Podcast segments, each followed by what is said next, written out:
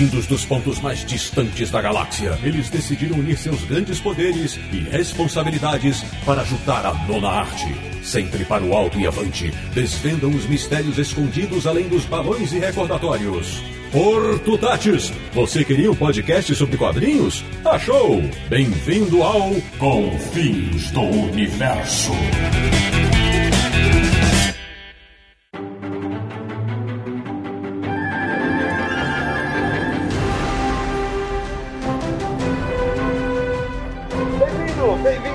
Começando mais uma edição de Confins Universo, o podcast sobre quadrinhos que, quem diria, vai ter o seu dia de arquivo confidencial. Ô louco, bicho! Que é o podcast do Universo HQ, o site brasileiro sobre quadrinhos que mais comemorou aniversários até hoje. www.universohq.com. E o programa de hoje é para contar histórias e reunir muita gente querida. Eu sou o Sidney Guzman, falo de São Paulo e já aviso que estou bastante emocionado para gravar esta homenagem pro meu filho virtual. De Petrópolis, no Rio de Janeiro, o homem que lá no dia 5 de janeiro de 2000 nunca sonhou que criaria um monstro, mas no bom sentido. Samir Naliato. Parabéns, parabéns.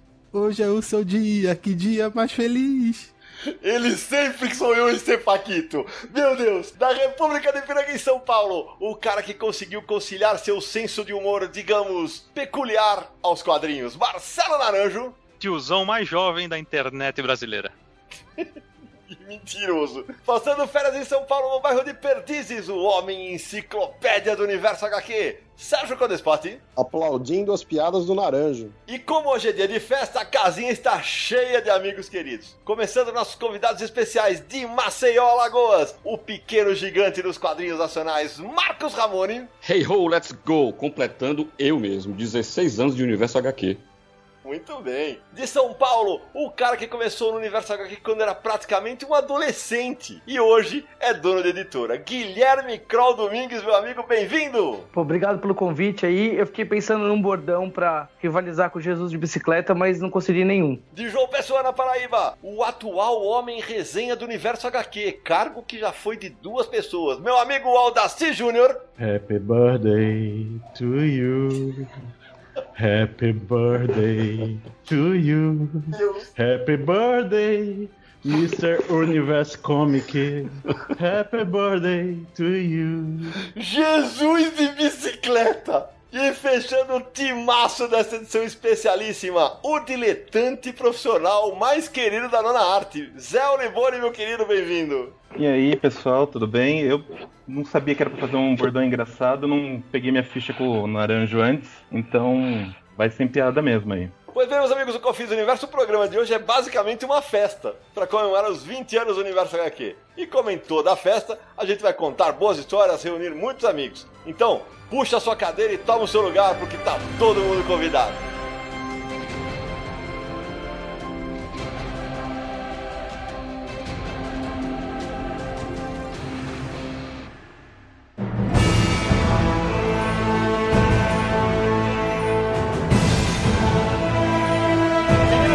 Aliato, antes de começarmos o papo, feliz ano novo, né? Pra todo mundo que tá nos ouvindo. Primeiro episódio de 2020, comemorando 20 anos do Universo HQ. Samir, quem quiser conhecer o Confis Universo, apoiar o nosso trabalho, como é que faz? Então, aproveitando esse novo momento, você que já conhece a campanha que a gente tem no Catarse, mas nunca pôde colaborar, quem sabe esse não é o momento para começar, né? catarse.me barra Universo HQ, lá você vai encontrar todos os detalhes. É uma campanha de financiamento coletivo que a gente iniciou no modo recorrente, ou seja, funciona como uma assinatura, né? Todo mês tem a colaboração. Você define o valor que você quer apoiar, já tem umas opções programadas, você pode escolher uma delas ou um outro valor qualquer que você desejar, contanto que o valor mínimo seja cinco reais, que é o mínimo aceito pelo Catarse. Lá também tem as recompensas programadas, tem toda a explicação para que, que serve essa campanha, nos ajuda a manter o site e o podcast, né? A gente tem custos com hospedagem, um servidor dedicado para aguentar todo o tráfego do site, para hospedar os episódios do Confins, tem a edição do podcast também. Então, acessa lá catarse.me barra universo HQ, veja tudo, indique para amigos, indique para conhecidos, fãs de podcast, fãs de quadrinhos, fãs de cinema, apoie e continue nos ouvindo. Então, Samir, antes de começar o bate-papo, deixa eu fazer uma apresentação mais formal dos nossos convidados de hoje. Começando pelo meu querido Marcos Ramone, que tá tão velhinho de universo HQ, né, Ramonão, que errou a data, é isso? Exatamente, são 17 anos, na verdade. Comecei em 2003 com vocês aí, com essa turma toda.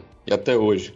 Aguentando vocês e vice-versa, né, também, né? É, foi um prazer pra nós, saiba disso. Meu querido Gui, fala aí pra galera por que, que você era uma, uma criança quando começou a colaborar com o Universo HQ o que, e qual é a editora que você chefia hoje? Pô, eu comecei a colaborar com- no Universo HQ com 19 anos. Eu entrei na faculdade e aí você fez um chamamento no Orkut, do Orkut do Universo HQ, pedindo novos colaboradores. Eu descobri o site pelo site do Daniel HDR, o ilustrador. Ele tinha uns links lá interessantes, eu entrei no Universo HQ e passei a bater o cartão lá. Aí entrei na comunidade do Orkut. E aí, você pediu colaborador, eu mandei umas resenhas lá e por muito tempo eu fui top 5 do resenhistas. Depois Verdade. fui caindo. E hoje o Gui comanda a balão editorial, né, Gui? Exato. Em 2010 eu abri a Balão. A gente publica não só quadrinhos, né? Mas majoritariamente quadrinhos. Com mais duas sócias. E eu sempre quis ser editor de quadrinhos, né? Eu colaborar com o Universo HQ fazia parte, assim, do meu plano de ser editor de quadrinhos. Aprender a escrever melhor. Foi uma, uma escola de escrita pra mim, né? A edição do Sidão, trabalhar com o Naranjo, com o Codespot, com o Nazi, com o Ramone. Pessoas que me ensinaram demais, assim. Então foi muito legal. De 2013 pra cá eu colaborei esporadicamente, né? Até 2013 eu colaborava sempre, mas eu sempre que eu posso eu participo de alguma coisa do Universo HQ, como essa gravação de hoje, né? Falaremos bastante disso. Meu amigo Zé Oliboni, Zé, tanto o Zé quanto o Guilherme não são mais colaboradores ativos do Universal aqui, mas putz, eles são da casa e amigos queridos. O Zé, durante muito tempo, foi o homem resenha do Universo HQ, quando eu falei da apresentação da Daci. Aí depois ele foi ultrapassado pelo Eduardo Nazi, outro querido que estaria aqui conosco, mas tá viajando, no dia que nós estamos gravando esse programa. E o Zé Oliboni era uma máquina de ler quadrinho, né, Zé? Como é que tá a vida hoje, Zé? O quê? Onde o pessoal te acha? E aí, Sidão? Então, na época eu, puta, eu adorava ler quadrinhos super-herói, eu lia praticamente tudo que saía, mas também vamos combinar que era uma época que dava pra ler tudo que saía, né? Não tinha tanta coisa. Hoje eu tenho um, um sitezinho lá, o Diletante Profissional, e um canalzinho no YouTube, mas assim, é uma coisa mais individual, assim, diferente. O universo HQ, uma coisa que a gente aprendia, que fazia, era que tinha que ser muito profissional. Isso era uma coisa que você sempre cobrava, a gente sempre tinha essa linha, apesar de quem conhece, talvez só pelo podcast, conhece esse lado meio descontraído, né? O Naranjo fazendo piada. A gente, entre a gente, sempre foi muito descontraído, mas era tudo muito profissional. E hoje o que eu faço é uma coisa muito pessoal, uma coisa muito é diferente de uma resenha, né? Diferente de um lado jornalístico, assim. É mais solto, né, Zé? Ah, é bem mais solto, é uma coisa de impressão minha mesmo. E hoje em dia eu leio muito mais livro do que quadrinhos, assim. Eu me interesso muito por desenho e pintura até hoje. Mas os quadrinhos, assim, é, é aquela paixão que você fica olhando, assim, fica olhando, mas.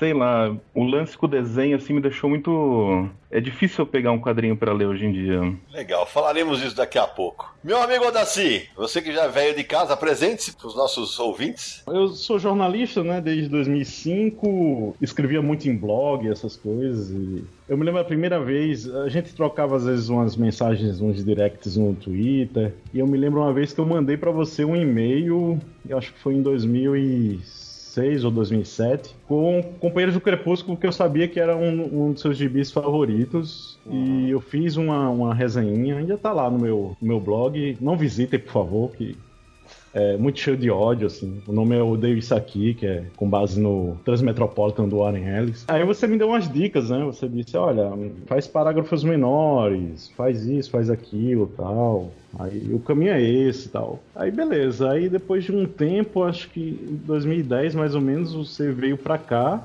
Pra João Pessoa, no caso. E a gente tava tirando foto, aí eu e o Renato Félix, que é jornalista aqui também, pegou e disse, ó, é, a gente vai fazer, né, resenha pro Universo HQ. Eu disse, hã? Mas é, convidou já. Eu disse, porra. aí eu fiquei meio, ah, tá. Aí você mandou um e-mail, ainda tenho esse e-mail, dizendo todos os parâmetros e tudo mais, e a partir dali que eu fui colaborador, né, do, do site. Isso foi 10 de novembro de 2010. E a minha primeira resenha que saiu foi do Quilofé, que é inclusive um gibi que foi pela marca de fantasia aqui da Paraíba, assim, bem obscuro. O Francisco Quilofé, né? Saiu no 1 de dezembro. Então, 1 de dezembro agora, né, desse ano, vai fazer 10 anos que eu colaboro pro Universo HQ. Muito legal. A gente vai contar muita história das passagens desses quatro convidados do Universo aqui. E é, é, a gente tá gravando esse programa antes de estarmos em 2020, efetivamente, porque a gente colocou, fez um chamamento nas redes sociais para que mandassem mensagens para amigos, para leitores, co- ex-colaboradores, colaboradores atuais, e veio muita mensagem. Mas muita mensagem. Pra vocês terem ideia, a gente meio que contabilizou o tempo. Daria em minutos, mais ou menos 300 minutos Ou seja, quem sabe a duração do podcast já sacou que o programa seria impossível da gente fazer. A gente teve que cortar algumas delas da edição do Confis Universo, mas todas estarão no post desse episódio no Universo HQ. Então é só você clicar lá com o nome de cada um que você vai ouvir a mensagem de cada um deles, tá bom? Então já de cara eu quero agradecer a todo mundo que nos mandou parabéns pelos 20 anos, tanto com mensagem de áudio quanto por mensagem direta no Twitter e no Instagram, que é em menção no Twitter, no Facebook. Muito, muito obrigado a todo mundo que teve esse carinho com a gente. A gente vai colocar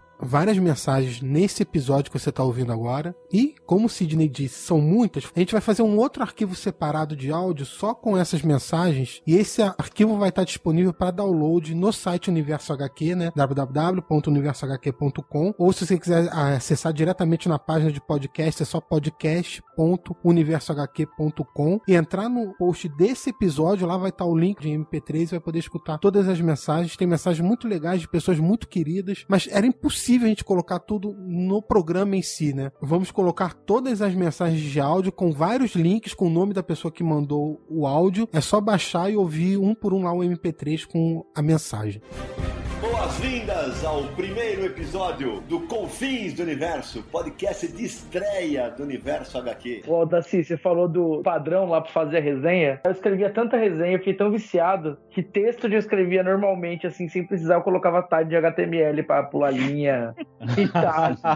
ah, porra. Isso é muito legal que o Guilherme citou, porque assim, quando começou o Universo HQ, era tudo em HTML, eu criei macros no Word. Você apertava um botão para virar negrito, para abrir endereço do site e tal, e os meninos recebiam isso. Depois, hoje, você bota lá no, no WordPress, você seleciona e bota mandar negrito, ele faz sozinho. Na época, não. E a gente tinha um modelinho das resenhas para todo mundo e tal. Eu editava, mandava pro pessoal, dava umas dicas, ó, melhor isso aqui, melhor aquilo lá tal. E essa era uma parte muito legal do processo, porque eu já falei disso algumas vezes tal, eu até já jogar bola pro Ramone falar disso. Muita gente, mas muita gente que começou escrevendo no universo HQ passou pra imprensa e publicou em vários veículos. Né? Ramone é um deles. Teve o Vitor Bianchim, que foi editor da Mundo Estranho, o próprio Guilherme, o Lielson, uma galera passou a, a escrever para a imprensa, né, Ramon? No teu caso foi assim, né? O André Solito, né, também. Eu comecei, eu fiz algumas matérias, acho que duas ou três para o Omelete, né? E depois comecei a fazer para o Universo HQ. E foi aí realmente que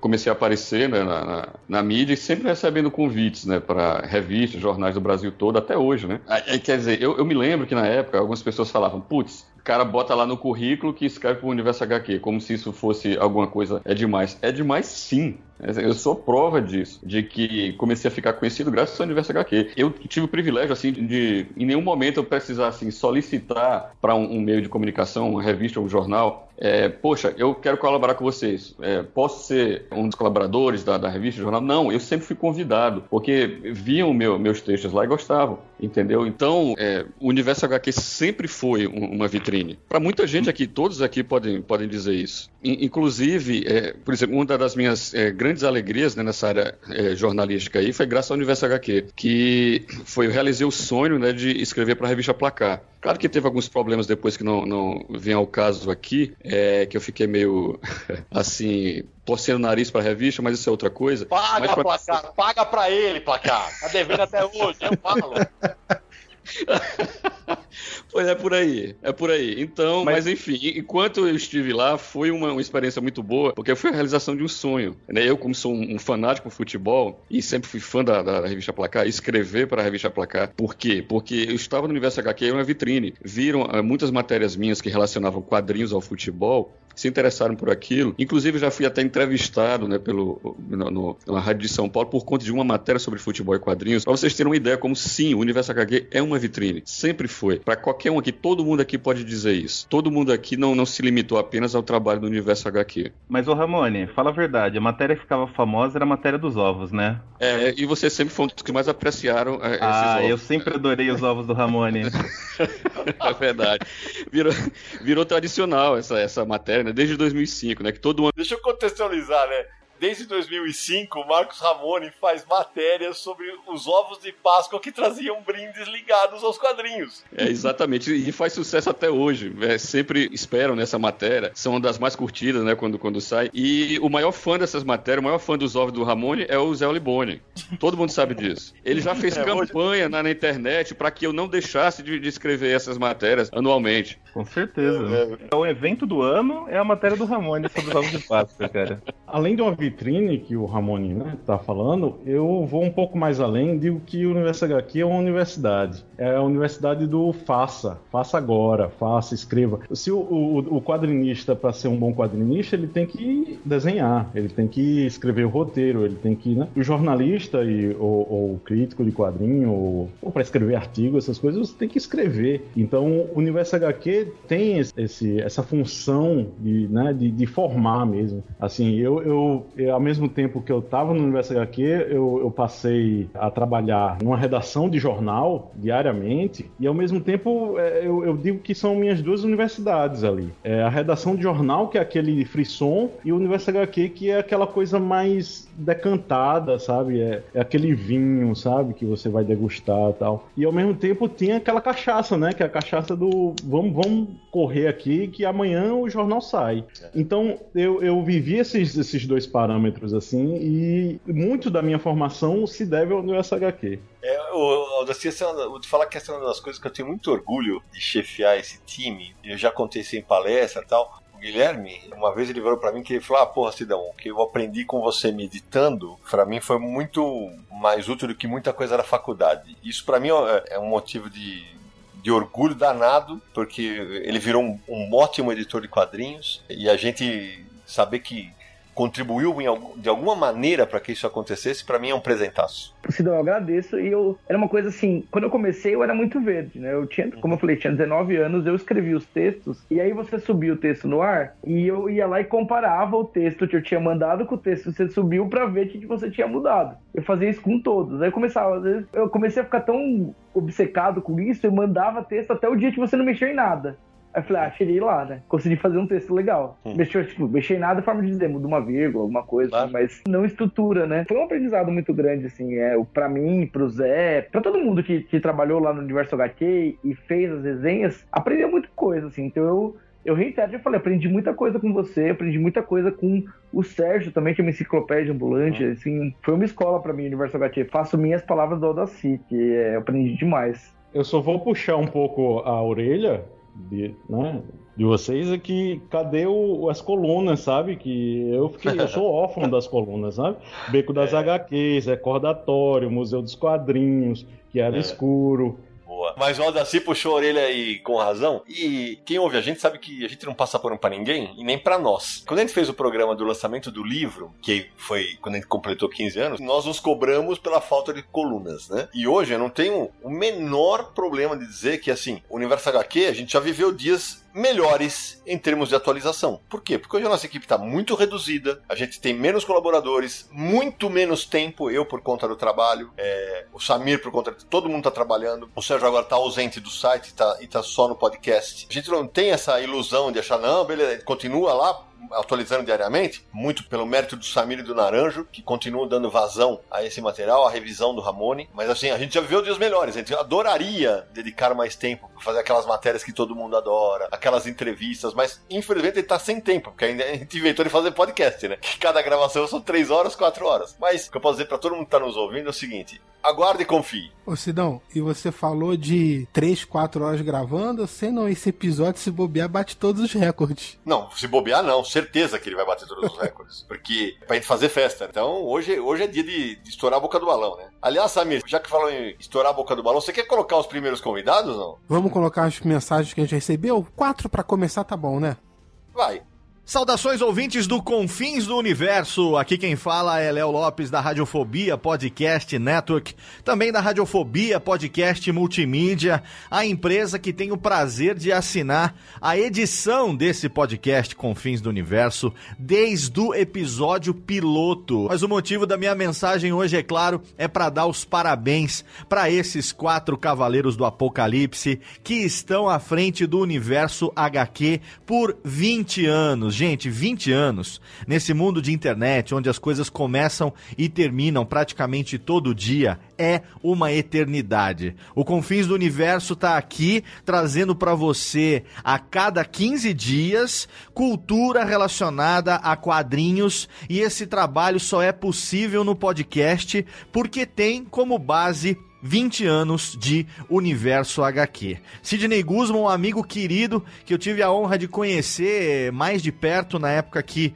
eu trabalhei como gerente de comunicação na editora JBC, lá junto com o nosso amigo Cássius Medawar, também com Marcelo Del Greco, e depois a partir dele eu conheci também Marcelo Naranjo, Sérgio Codespotti e meu querido amigo Samir Naliato, com quem eu tenho contato praticamente diariamente aí, diretamente relacionado à produção do Confins do Universo e estamos aqui com muito orgulho editando esse podcast a cada 15 dias que traz para você, eu digo isso porque sou fã de quadrinhos, eu coleciono quadrinhos desde criança, eu tenho aqui na minha estante muita coisa que eu guardo desde criança, então eu posso dizer que sim, eu sou fã de quadrinhos e não é porque a gente edita esse podcast, não, não tem nada a ver com a edição, mas o Confins do Universo é o melhor podcast sobre quadrinhos do Brasil, quiçá do mundo, porque ter pessoas assim, tão apaixonadas e que falam com propriedade sobre um determinado tema é realmente uma raridade e é uma fórmula de sucesso.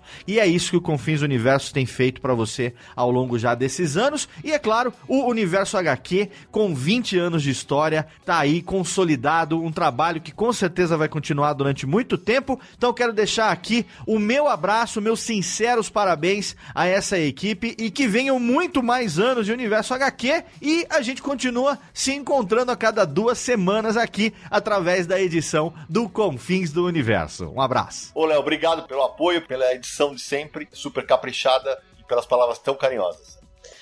Oi, pessoal. Aqui quem tá falando é a Carol Pimentel, ex-editora da Marvel e atual editora-chefe do estúdio Patinhas. E eu tive essa oportunidade incrível de poder contar um pouquinho sobre tudo que o universo HQ fez por mim nesses anos todos e toda essa maravilha que os caras trazem de informação pra gente. Como eu disse, 10 HQ Mix foram poucos pela quantidade de informação que vocês trazem, pela qualidade da informação, a veracidade, a pesquisa, a busca, o aprofundamento com que vocês tratam todos os temas é simplesmente incrível. Foi e ainda é um site de referência, para mim, um podcast que eu escuto com orgulho, sem me cansar, um lugar que a gente participa se sentindo convidada, sempre me senti acolhida, sempre fui muito respeitada. A gente sabe que o mundo hoje em dia tem sérios problemas e que muitos ataques acontecem, mas o pessoal do Universo HQ é incrível. Todas as vezes que a gente entrou em contato, eles sempre foram extremamente gentis, assim, dizer que uh, esse site, os podcasts, todas as entrevistas, matérias que vocês fazem são maravilhosas e me ajudaram demais a mergulhar mais seriamente nesse mundo dos quadrinhos. Foi imprescindível ler algumas coisas para completar minha pesquisa de mestrado e poder dizer agora em voz alta e agradecer pela existência de vocês e que venham mais 20 anos de muito sucesso, cooperação, trabalhos e matérias incríveis por parte de todos vocês é pouco. A gente tem que agradecer muito e desejar todo o sucesso do mundo para que venham mais 20 anos dessa produção incrível e maravilhosa que só o site de vocês traz pra gente. Que só os podcasts tão gostosos com temas tão atuais sobre toda a cultura pop, cinema, game, brinquedo, tudo mais a gente fica sabendo em primeira mão aí por vocês. Parabéns, meninos. Parabéns pelo trabalho. Parabéns, Sidney, por encabeçar essa proposta, por cuidar desse material tão dignamente e por proporcionar para todo fã, leitor de quadrinho, seja que esteja começando agora ou não, uma informação de qualidade num nível altíssimo como a que vocês trazem pra gente. Sucesso para vocês, meninos, que venham mais 20 anos de muito, muito, muito sucesso. Minha querida Carol Pimentel, hoje vai ser dia, hein? Hoje vai ser difícil segurar essa onda aqui, rapaz. Obrigado pelas palavras. A Carol era editora da Marvel na Mitos, né? E na Barra Panini. Ela saiu em 2019 de lá. Mas fiz um belíssimo trabalho. Muito obrigado pelas palavras, é, especialmente na parte da pesquisa, né, Sérgio? A gente fica muito feliz, porque a gente, a gente é base de muita pesquisa acadêmica, né? É verdade. Esse é um aspecto que eu me orgulho muito, porque o que a gente se empenha, às vezes, em colocar uma informação, uma data, checar um nome, colocar no site direitinho, e aí você vê o pessoal que está na universidade fazendo tese, usando como referência, isso para mim é motivo de muito orgulho. E é mesmo. Como diz Marcelo Naranjo, os melhores obituários da internet nacional quando o assunto é quadrinhos, né, Nara? Pô, eu ri, mas não era pra rir. É um momento triste, mas o fato é que a informação é toda pesquisada. Lógico, pode passar um erro ou outro, isso é, isso é normal. Mas no geral a gente acerta bastante e sempre tentamos juntos manter o leitor o mais informado e da maneira mais correta possível. Isso ao longo desses 20 anos. Nunca foi perdido esse foco nosso. Eu queria falar dos obituários o seguinte: uma vez eu tentei contar os meus obituários, que é uma coisa que eu acho muito penosa de fazer. Mas quando chegou na centena, eu desisti. E eu e o Ramone somos os campeões dos obituários universais. É verdade. E ele sabe bem do que eu tô falando. É. E o Guilherme, que tá aqui escutando, uma vez falou para mim que quando ele morrer, queria que eu escrevesse o obituário dele. Saio! Pois é, espero que demore bastante esse dia, mas. Até porque, Guilherme, você vai ter que carregar o caixão dos quatro aqui, né? o, o Sérgio pode deixar meu obituário pronto já, só ir acrescentando coisas todo ano. Você é louco. Vai lá, Samir, próxima mensagem. Ei pessoal, aqui é o Pedro. Aqui é a Mari. Somos do Fora do Plástico, estamos passando aqui para parabenizar o Universo HQ pelos 20 anos de história. Desejar que vocês continuem com esse trabalho incrível no site, no podcast Confins do Universo, por muito e muito tempo. É, vocês foram uma das nossas fontes de inspiração para fazer o Fora do Plástico. Foi vendo o jornalismo, a credibilidade de vocês que nós tivemos vontade de dar a nossa contribuição. É, que vocês continuem sendo fonte de inspiração para muitas pessoas por muito tempo. Então é isso, né? Muito obrigado pelo carinho de sempre e até logo. Abraço, beijo. É, o Pedro e a Mari são dois queridos, fazem um belíssimo trabalho no Fora do Plástico. Obrigado pelas palavras, valeu demais. Aqui é o Bruno Porto, falando da Holanda. Quero parabenizar vocês pelos aniversários e principalmente agradecer, porque o Universo HQ e o Confins do Universo foram muito úteis na minha pesquisa de mestrado sobre logotipos de super-heróis que eu fiz na Universidade de Brasília e já estou usando aqui no meu doutorado sobre capas de revistas de super-heróis. Um grande abraço e parabéns. O Bruno fez meu workshop de edição em Brasília, ele mora na Holanda, ele me contou essa história, achei incrível ele ter se dado o trabalho de mandar um áudio pra gente. E, de novo, aquele negócio da pesquisa, ele, ele falou que foi absolutamente vital para ele, o universo aqui, justamente na pesquisa de designs de, de logotipo de super-heróis e nas capas. Esse, esse tipo da, essa é aquela coisa que eu falo que não tem preço, saca? É, é verdade. Senão, que veja, a gente sempre tinha aquele cuidado de decidir qual imagem ia entrar. Não era só a questão também do texto, né? Então, uhum.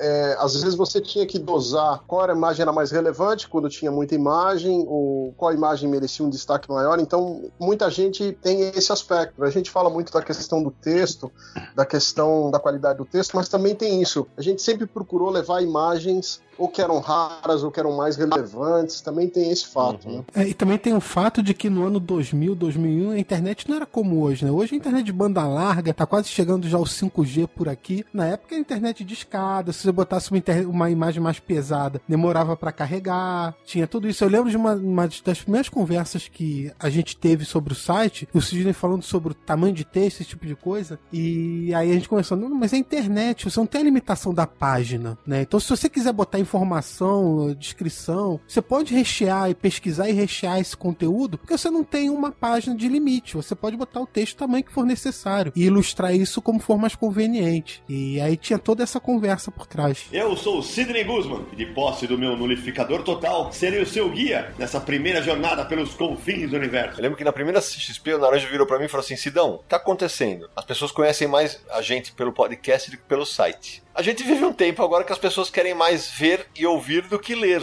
Né? Só que ao mesmo tempo a gente não abre mão disso, né? Da, da informação, porque eu, eu, isso que eu queria jogar, né? Porque assim, nos sistemas de busca, depois o Zé que entende tecnologia pode falar o Gui também. Se a gente colocar lá, sei lá, Magneto é, Ilha Cracoa, vai puxar o site. Agora, até agora não tem como puxar do áudio, né? Pra saber que a gente falou, né? Talvez um dia tenha. E é, isso é uma, uma das coisas que o Universal aqui não abre mão, esse conteúdo, porque a gente sabe que tem, a gente tem realmente muito fonte de referência, né? E ao mesmo tempo no podcast também, só que de uma forma falada, né?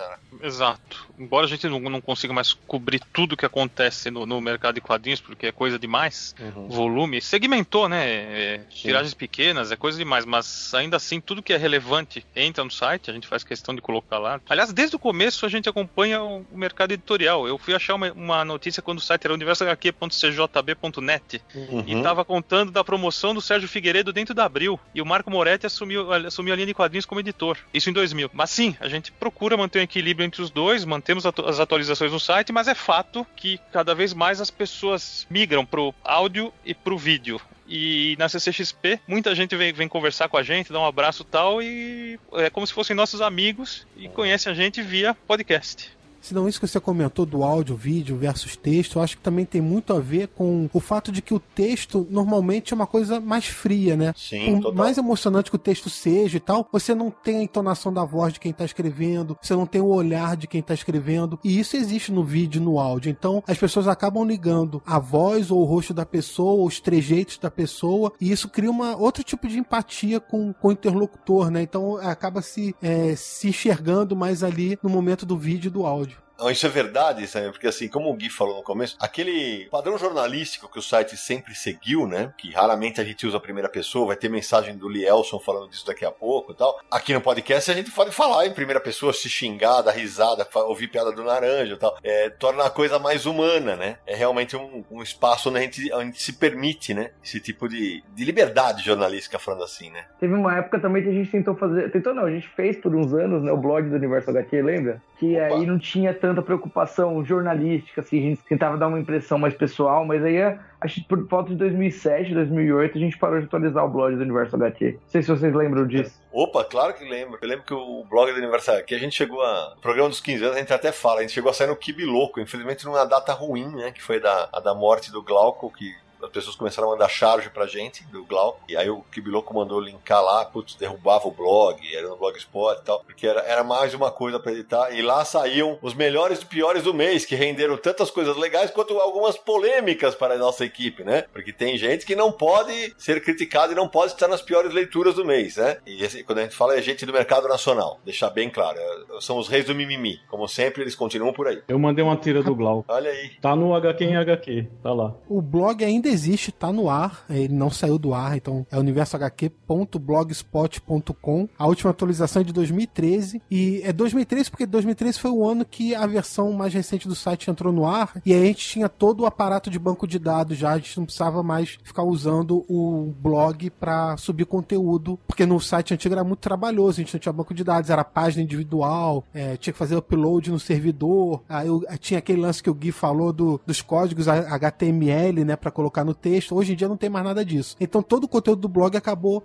migrando pro, pro site. Inclusive tem uma seção lá no site é, do Universo HQ que se chama Universo Paralelo que cobria esse perfil do blog, que eram coisas mais curiosidades, coisas descontraídas. Então o blog parou no mesmo ano que o site estreou, a versão moderna. Diretamente da Zona Negativa de Petrópolis. Finalmente decidimos colocar a mão na massa e fazer essa bagaça. Samir, a curiosidade é que é o seguinte: essa parte do site chamado Universo Paralelo chamava-se Confins do Universo. E quando a gente foi fazer o podcast, eu falei, pô, esse é o melhor nome. Vamos pegar o nome Confins do Universo pro podcast em vez de ser Universo Paralelo. né? É, existia um. A gente Isso. começou a discutir isso, qual seria o título do podcast. Uhum. Aí um dos nomes que a gente pensou foi Universo Paralelo. Aí, aí. a gente pesquisando viu que existia um podcast chamado Universo Paralelo, que não era de cultura pop, quadrinho, cinema, nada disso, mas existia. E a gente pensando, pensando, pensando, a gente, pô, mas esse título dessa coluna aqui é bom, Confins do Universo. Então vamos botar ele de Universo Paralelo e vamos puxar o Confins pro podcast. E virou. Que é isso mesmo. E tem uma curiosidade, né? Eu vou jogar aqui, porque pro nosso ouvinte saber, vocês vão ouvir muitas mensagens durante o programa. A gente virou muito amigo, todo mundo, né? E a gente tinha a tradição da pizza do final do ano, né, Zé? Sim, não, a pizza do final do ano, que.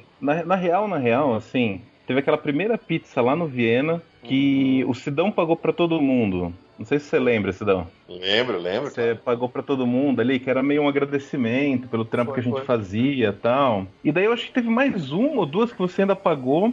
Foi. E daí a gente queria fazer mais encontros, mas a gente sentiu e falou, não, pô, né? fica pesado, né, pro Sidão pagar o, o lance. A gente Foi, é falou, verdade. não, a gente quer se encontrar, a gente não quer que o Sidão pague a conta. Então a gente Ô, ô, Zé, e com É. relação a essa pizza, teve um, um episódio que eu, eu quase fui esquartejado numa dessas pizzas, né? Mas daí foi que não justificado. parecia. Foi, É, foi eu justificado, né? simplesmente, e quando chegou a pizza, Foi. eu olhei para os lados e olhei para o garçom e disse, cadê o ketchup? Tem que apanhar, né? Aí foi aquele silêncio, aquele silêncio pesado, eu olhei o que é que aconteceu, tá olhando assim, todo mundo olhando para mim e, e alguns já fazendo já a- aquela pose de voar no meu pescoço.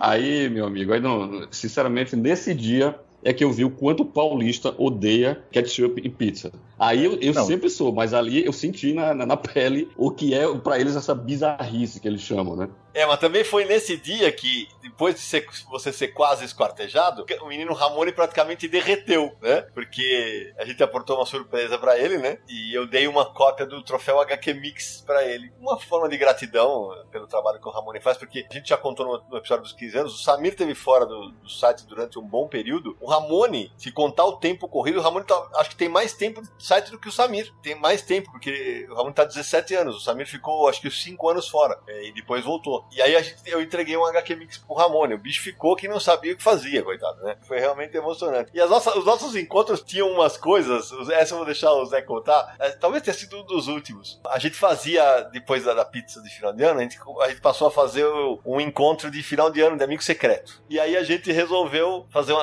Ah, tá todo mundo sem grana, não vai ter amigo secreto e tal. E a gente o Guilherme tava pra ser pai da Alice. E a gente combinou de todo mundo levar, cada um levar um pacote de fralda. Aí o Guilherme sentado na minha frente, eu peguei e falei assim: então, gente, vamos começar um amigo secreto. O Guilherme abriu o olho com aquela cara. Eu não trouxe nada, né, velho?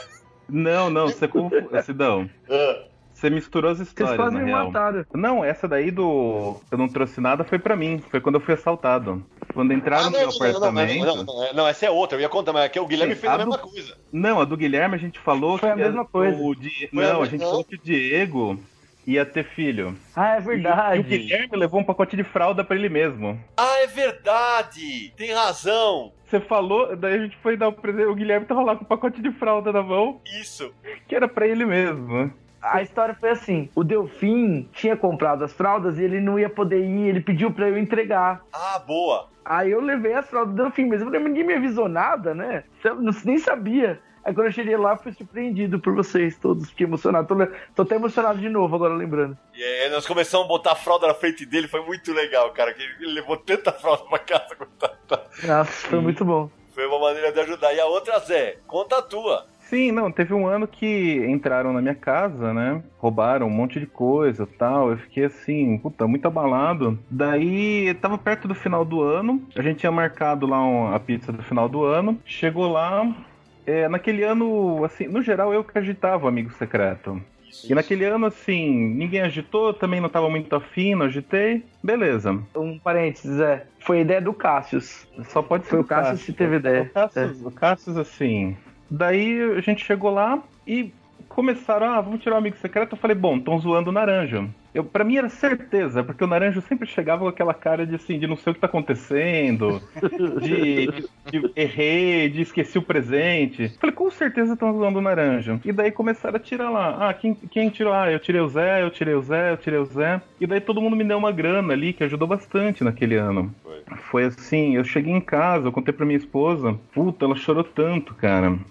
E assim, a amizade que, eu- que a gente tinha, que a gente tem até hoje, né? Assim, eu- hoje em dia eu converso muito mais com o Gui, com o Malta, que eu encontro direto. Mas assim, aquela época a gente conversava todo dia, né? A lista do Universo HQ tinha mais e-mail que qualquer outra coisa, né? Verdade. Eu vou te falar que o Zé tá falando, eu tô- já tô chorando de novo. É um saco. Sidão, e eu queria dizer que morando longe, a coisa que eu mais sinto falta são dessas coisas. Às É. vezes vocês estão aqui nos eventos, reunindo, encontrando o pessoal, fazendo essas coisas. Eu- são de 20 anos de Universo HQ, 13 anos eu tô lá fora. É quase dois terços do tempo eu tô no- fora do Brasil. Verdade. Então vocês aí na pizza se encontrando e eu tô fora, às vezes é duro. É é verdade. E não é só o Sérgio, viu? Eu vou lo- logo entrar aqui na conversa. É, não só pela questão geográfica, mas o próprio Universo HQ também. Porque tinha no Twitter o, o perfil do Universo HQ Sim. que dizia que, que pegava zonava. Dizia, tô todo mundo lá na pizza e eu tô aqui no porão trabalhando. eu disse, quem será? Tem Quem duas é coisas esse que eu queria cara? falar. Ah, então vamos revelar quem foi. Mas O tá na cara, né? Não, não tá na cara, não. Não. Na época, não sei se vocês lembram, teve um- uns trabalhos acadêmicos de pessoas tentando descobrir quem que era o perfil do Universo HQ. Foi um, um proto-gibi foda na época, assim, né? Tipo, Olha, não lembrava disso. as pessoas se esforçavam pra descobrir quem que é que atualizava. E ó, pra vocês saberem, o perfil do Universal aqui foi Eduardo Nazi, depois foi Olibone, foi Naranjo, e aí eh, teve época que fui eu nessa, nessa fase de ficar brincando, e eu, eu era o cara que prendia o, o Universo aqui na masmorra. E a- o pessoal se divertia com isso. Era isso aí, da masmorra, eu me lembro. Mas disso. a, a, a idealização da coisa foi o Nazi, né? O Eduardo Nazi. Foi, foi Eduardo Nazi. Falou, não, a gente tem que estar no Twitter, convencer o Sidão, e ele criou essa personalidade Foi. do universo HQ. Essa, essa coisa fantástica do universo que interagia com os quadrinistas e tal, era, era, era tudo Nazi. Já que a, gente tá falando aqui, eu queria que vocês respondessem uma dúvida. No 1 de abril, o Universo HQ lá no Twitter colocou: a Panini vai acabar, vai sair do Brasil, alguma coisa assim. Aí quando você clicava o, o link, tava uma música do Rick Astley.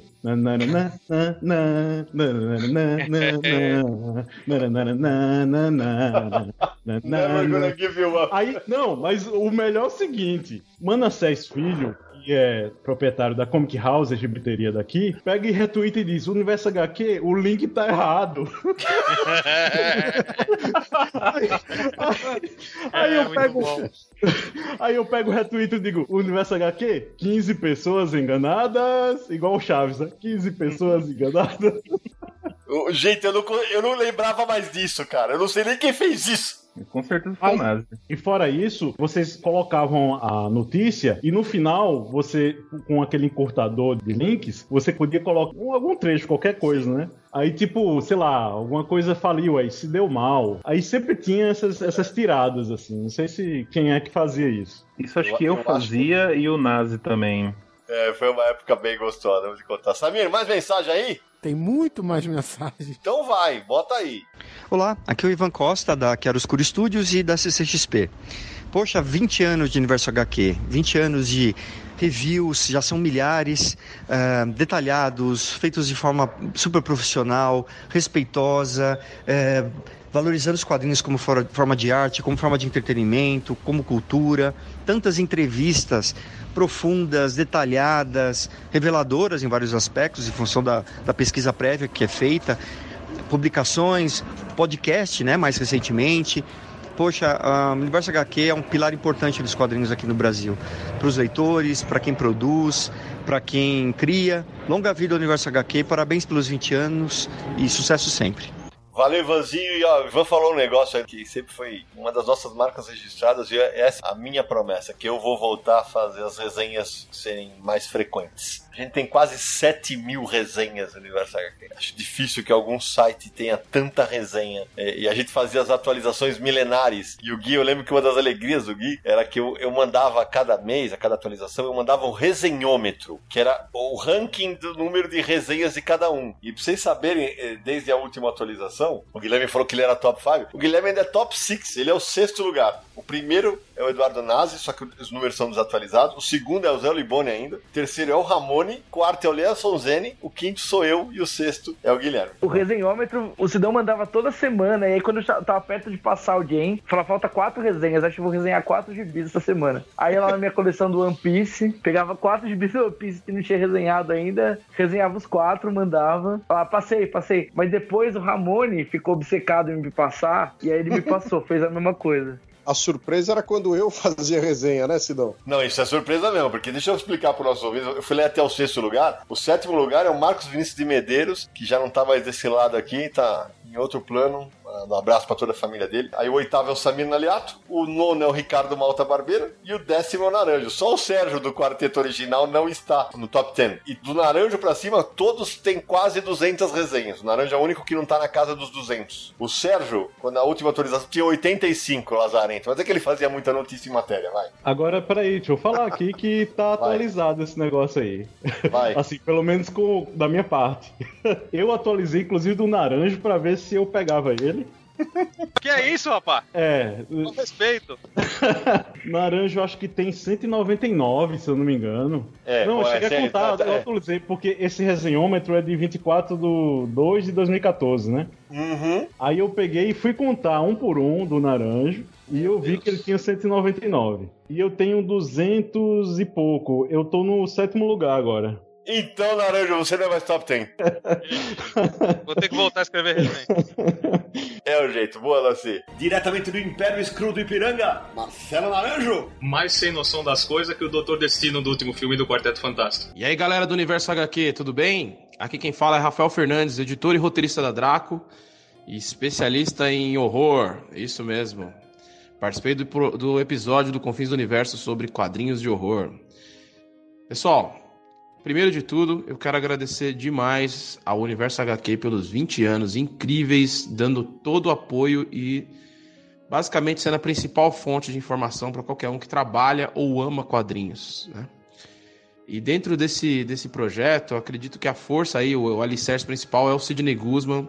Então, um abraço e um agradecimento especial a você, Sidão, por tudo que você tem feito pelo quadrinho nacional, por tudo que você tem feito pelo quadrinho em geral. É, é muita persistência, é muita coragem. Então, muito obrigado mesmo. E também um obrigado para toda a equipe do Universo HQ, formada por pessoas muito bacanas, com muita paixão. Naranjão, Codespot, a turma toda aí, muito obrigado mesmo. É, vocês fazem o, as, as- são as casas da, trabalham nas casas, na casa das máquinas do Universo HQ e também aí ajudam no Confins do Universo, fazendo uma participações super legais. O trabalho de vocês é fundamental e acho importante quem está ouvindo esse, esse podcast entender que não é só apoiar no Catarse que vai ajudar o, o Universo HQ a ser um, um projeto cada vez mais sólido. É também entrar no site, deixar comentários, apresentar para os amigos, compartilhar uma notícia que você gostou. Tudo isso vai tornando mais sólido o trabalho de todo mundo que faz parte do Universo HQ. Boa parte da produção nacional foi agraciada com, com um post no site do Universo HQ. Eu acredito que a minha primeira aparição no site tenha sido a revista Mad, no relançamento da Panini, e foi inesquecível. É, e depois, como autor, foi com Ditadura Noir, que se- o Universo HQ sempre me deu espaço, sempre respeitou o meu trabalho, e acredito que essa, esse respeito e esse carinho fizeram muita diferença na hora das pessoas decidirem se iam ler os meus trabalhos ou não. Então, muito obrigado a todos vocês. É, o trabalho de vocês é maravilhoso e totalmente influente, totalmente fundamental e necessário, tá? Um grande abraço e parabéns. 20 anos não é para qualquer um não. Fiz, estou fazendo 15 aí ano que vem, mas é, aprendendo mais com vocês a cada dia. Um abraço. Ô, Rafa, obrigado pelas palavras. É, tem uma coisa que o Rafael falou que eu queria só pontuar. Quando a gente começou o Universo HQ, uma pessoa que na época era bastante influente no mercado de quadrinhos falou assim pra mim que eu tava sendo muito idiota de gastar tempo fazendo notícias sobre fanzine, sobre quadrinho independente e outros quadrinhos nacionais. Isso a gente já falou no programa dos 15 anos. É uma coisa da, da qual a gente não abre mão. A gente vai divulgar todos os quadrinhos nacionais que forem enviados para nós. É claro, desde que não seja nada ofensivo, né? Mas a gente vai divulgar, porque cada vez que eu vou a um evento, eu viajo o Brasil inteiro, se o cara falar pra mim que ele vendeu 30 edições do- da, da tiragem dele de 200 por causa que saiu, porque saiu uma nota no aniversário aqui, pra mim valeu a pena. E tem uma passagem aí que acho que vale a pena a gente mencionar. O Rafael, inclusive, já foi criticado no universo aqui em resenha, o material dele. Na, na real, assim, eu não, eu, não, eu não sei se o, o Rafa. O Rafa, ele.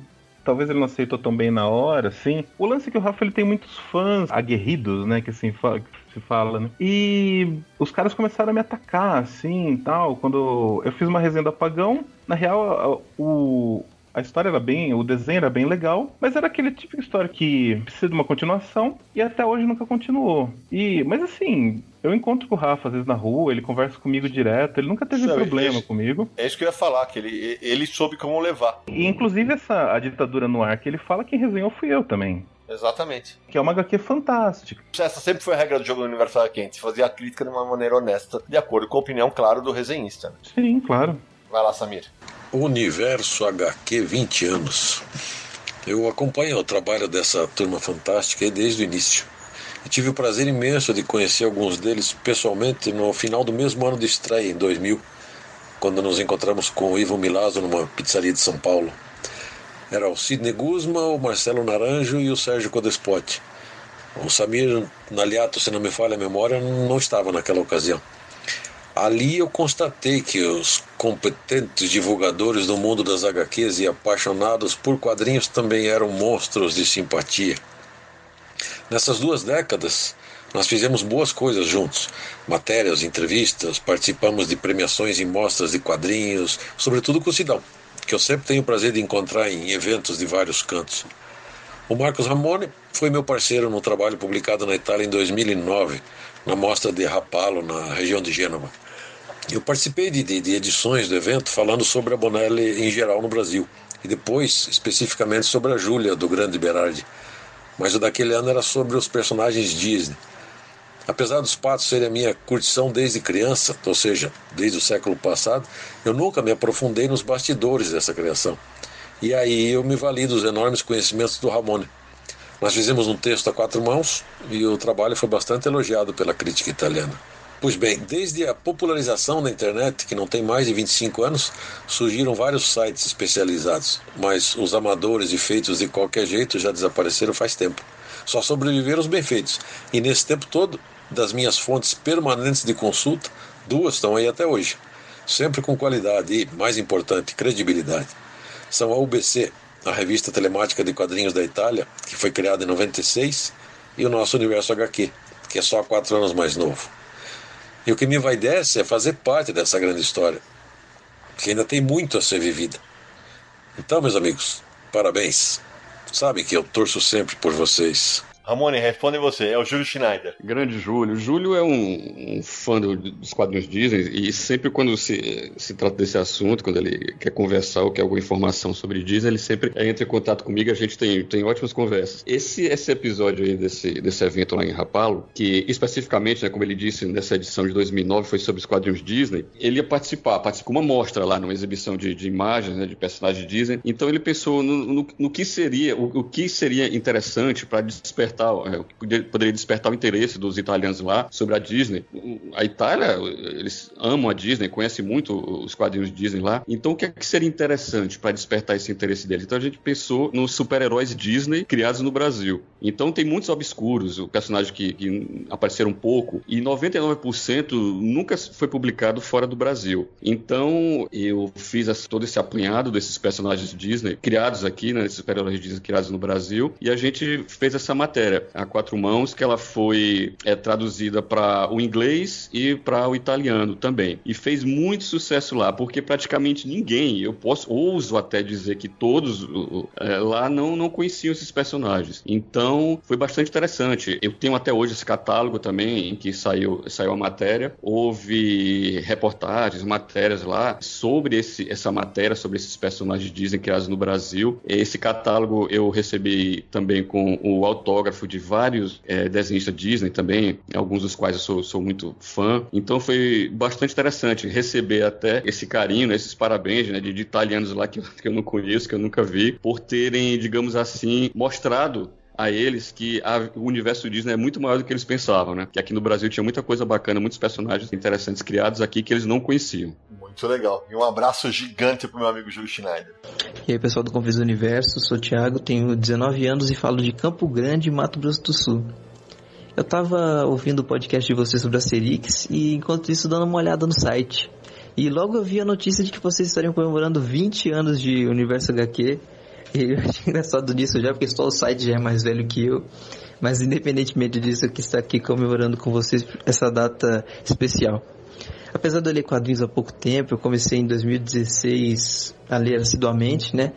eu rapidamente peguei gosto pela coisa e hoje em dia eu leio de mangás a quadrinhos europeus. E com certeza vocês têm parte nisso, desse trabalho que vocês têm feito e eu tenho acompanhado. Apesar de estar acompanhando há pouco tempo, eu já ouvi vários podcasts e cada podcast realmente é um melhor que o outro. E a gente vai gostando cada vez mais. Eu queria mandar um abraço especial pro Naranjo, né? Com seus trocadilhos, com o Sidney, com os bordões dele, o Sérgio sempre discordando de alguma coisa. E, e mais especialmente ainda pro Samir, que, cara, você é muito carismático. Um dia eu ainda quero te cumprimentar pessoalmente, porque você é fera, cara. E os convidados de vocês também. Cara, continue com esse trabalho que vocês estão fazendo, porque é muito legal, é muito legal mesmo. Infelizmente você não encontra conteúdo assim fácil na internet. Tem muitos canais que estão pelo YouTube, estão crescendo, estão tentando se dedicar, mas igual de vocês não tem, pode ter certeza. É isso aí, gente. É, que venham aí mais 20 anos, mais 40 anos e vocês possam estar melhorando ainda mais esse trabalho de vocês. Valeu. E eu selecionei a mensagem do Thiago, Samir, justamente para ele ser mais novo do que o site e para mostrar como é legal esse, esse, trabalho de a gente fornecer informação e, e quanta gente nova entra para o mundo dos quadrinhos via o Confins do Universo, depois vai para o site e assim, e assim a, a roda vai se retroalimentando. Isso é muito bacana. Sérgio Codespot. O Galactus da Europa. Quem conhece a criança sabe que ele come igual, hein? Ó, fala sério. ah, mas tem uma coisa que a gente tem que falar aqui, né? É o seguinte, né? A gente fala ah, só da parte bacana e tal. Sempre tinha os quebra-paus, né? Por exemplo, teve. Antes de começar essa gravação, tive um, um quebra-pau que eu estressei de monte aqui e tal. Mas a, a, amizade sempre que valeu mais. Mas tem umas coisas que a gente tem vários momentos que hoje é tragicômico, né? Mas na época foi de estresse bravo. O Guilherme, por exemplo, queriam matar ele por causa de resenha do Gantz, né, Gui? Eu fiz uma resenha do Gantz e eu troquei o nome do protagonista com a protagonista. Troquei o nome dos personagens. Era no Gantz número 5, nunca me esqueço disso. Aí tinha uma comunidade no Orkut do Gantz, tinha os caras jogaram minha resenha lá e começaram a falar: oh, esse cara não sabe nada. E eu, além de eu trocar o nome, eu falei mal do Gibi. Falei mal assim, critiquei o Gibi. E aí eu pensei: esse cara não sabe nada, esse cara não sabe nada. Jogaram no meu perfil lá e foram nos meus comentários lá, nos meus scrap, brigar comigo. O pessoal brigando, me xingando e tal, e não sei o que. Que nós vamos matar você, vamos cair de borrada. Eu falei: opa, minha chance. Aí eu entrei lá na comunidade do Gantes e postei, ó, vocês querem me bater? Eu vou estar tá lá no Anime Friends tal dia, vocês me encontram lá e me batem, pronto, resolvemos o assunto. Aí no dia eu fui lá no Anime Friends, esperei no lugar, ninguém apareceu. Até hoje, toda vez que eu vou no evento, eu posto no Twitter, ó, gente, vocês quiserem me bater, eu vou estar tá lá tal dia, tal lugar, esperando. Até agora, faz mais de 15 anos, ninguém apareceu pra me bater. É uma beleza, né? É uma beleza. Teve, a gente já contou também isso, teve no começo dos anos 2000, trabalhando, trabalhando na Conrad de 2001, quando o aniversário aqui foi hackeado, né? E teve aquela história, a gente já contou aqui, mas só vou passar rapidamente que o cara falou que era ele que tinha hackeado. O cara nem tá mais nesse plano aqui. É, aí eu cheguei lá e quis conversar com ele pessoalmente, mas tete a tete. E aí o cara medrou, mas deixa eu falar. Sobre essa história do hackearem, os dois sem noção. Não, porque gente, tem uma época da vida que a gente não tem noção da vida, né? Eu e o Sérgio nós somos na delegacia fazer um BO. Imagina se eu não lembrava disso. Fomos. Foi com o Sérgio na delegacia fazer BO, mas. Gente, esquece. Os caras têm, têm problemas sérios. E, cá entre nós, né? Eu, eu, a gente devia ter pensado que a gente devia ter mais o que fazer também, né? Não rolou. É, é complicado, bem complicado. Ô, Nara, não sei se você lembra, isso eu lembro muito claramente que, uh, numa das vezes, o cara deixou um e-mail, o hacker. E eu escrevi pra ele. E aí eu falei, cara, é, porque. Aí ele falou assim, cara, eu sou muito fã do site, mas eu preciso mostrar que o sistema é falho. Eu, tá. Boas-vindas ao primeiro episódio do Confins do Universo, podcast de estreia do Universo HQ. Já que a gente tá falando de briga, o Ramone, né, era especialista em ser plagiado, né, Ramone? Nossa senhora, esse título que eu carrego eu não queria não, mas fazer o quê?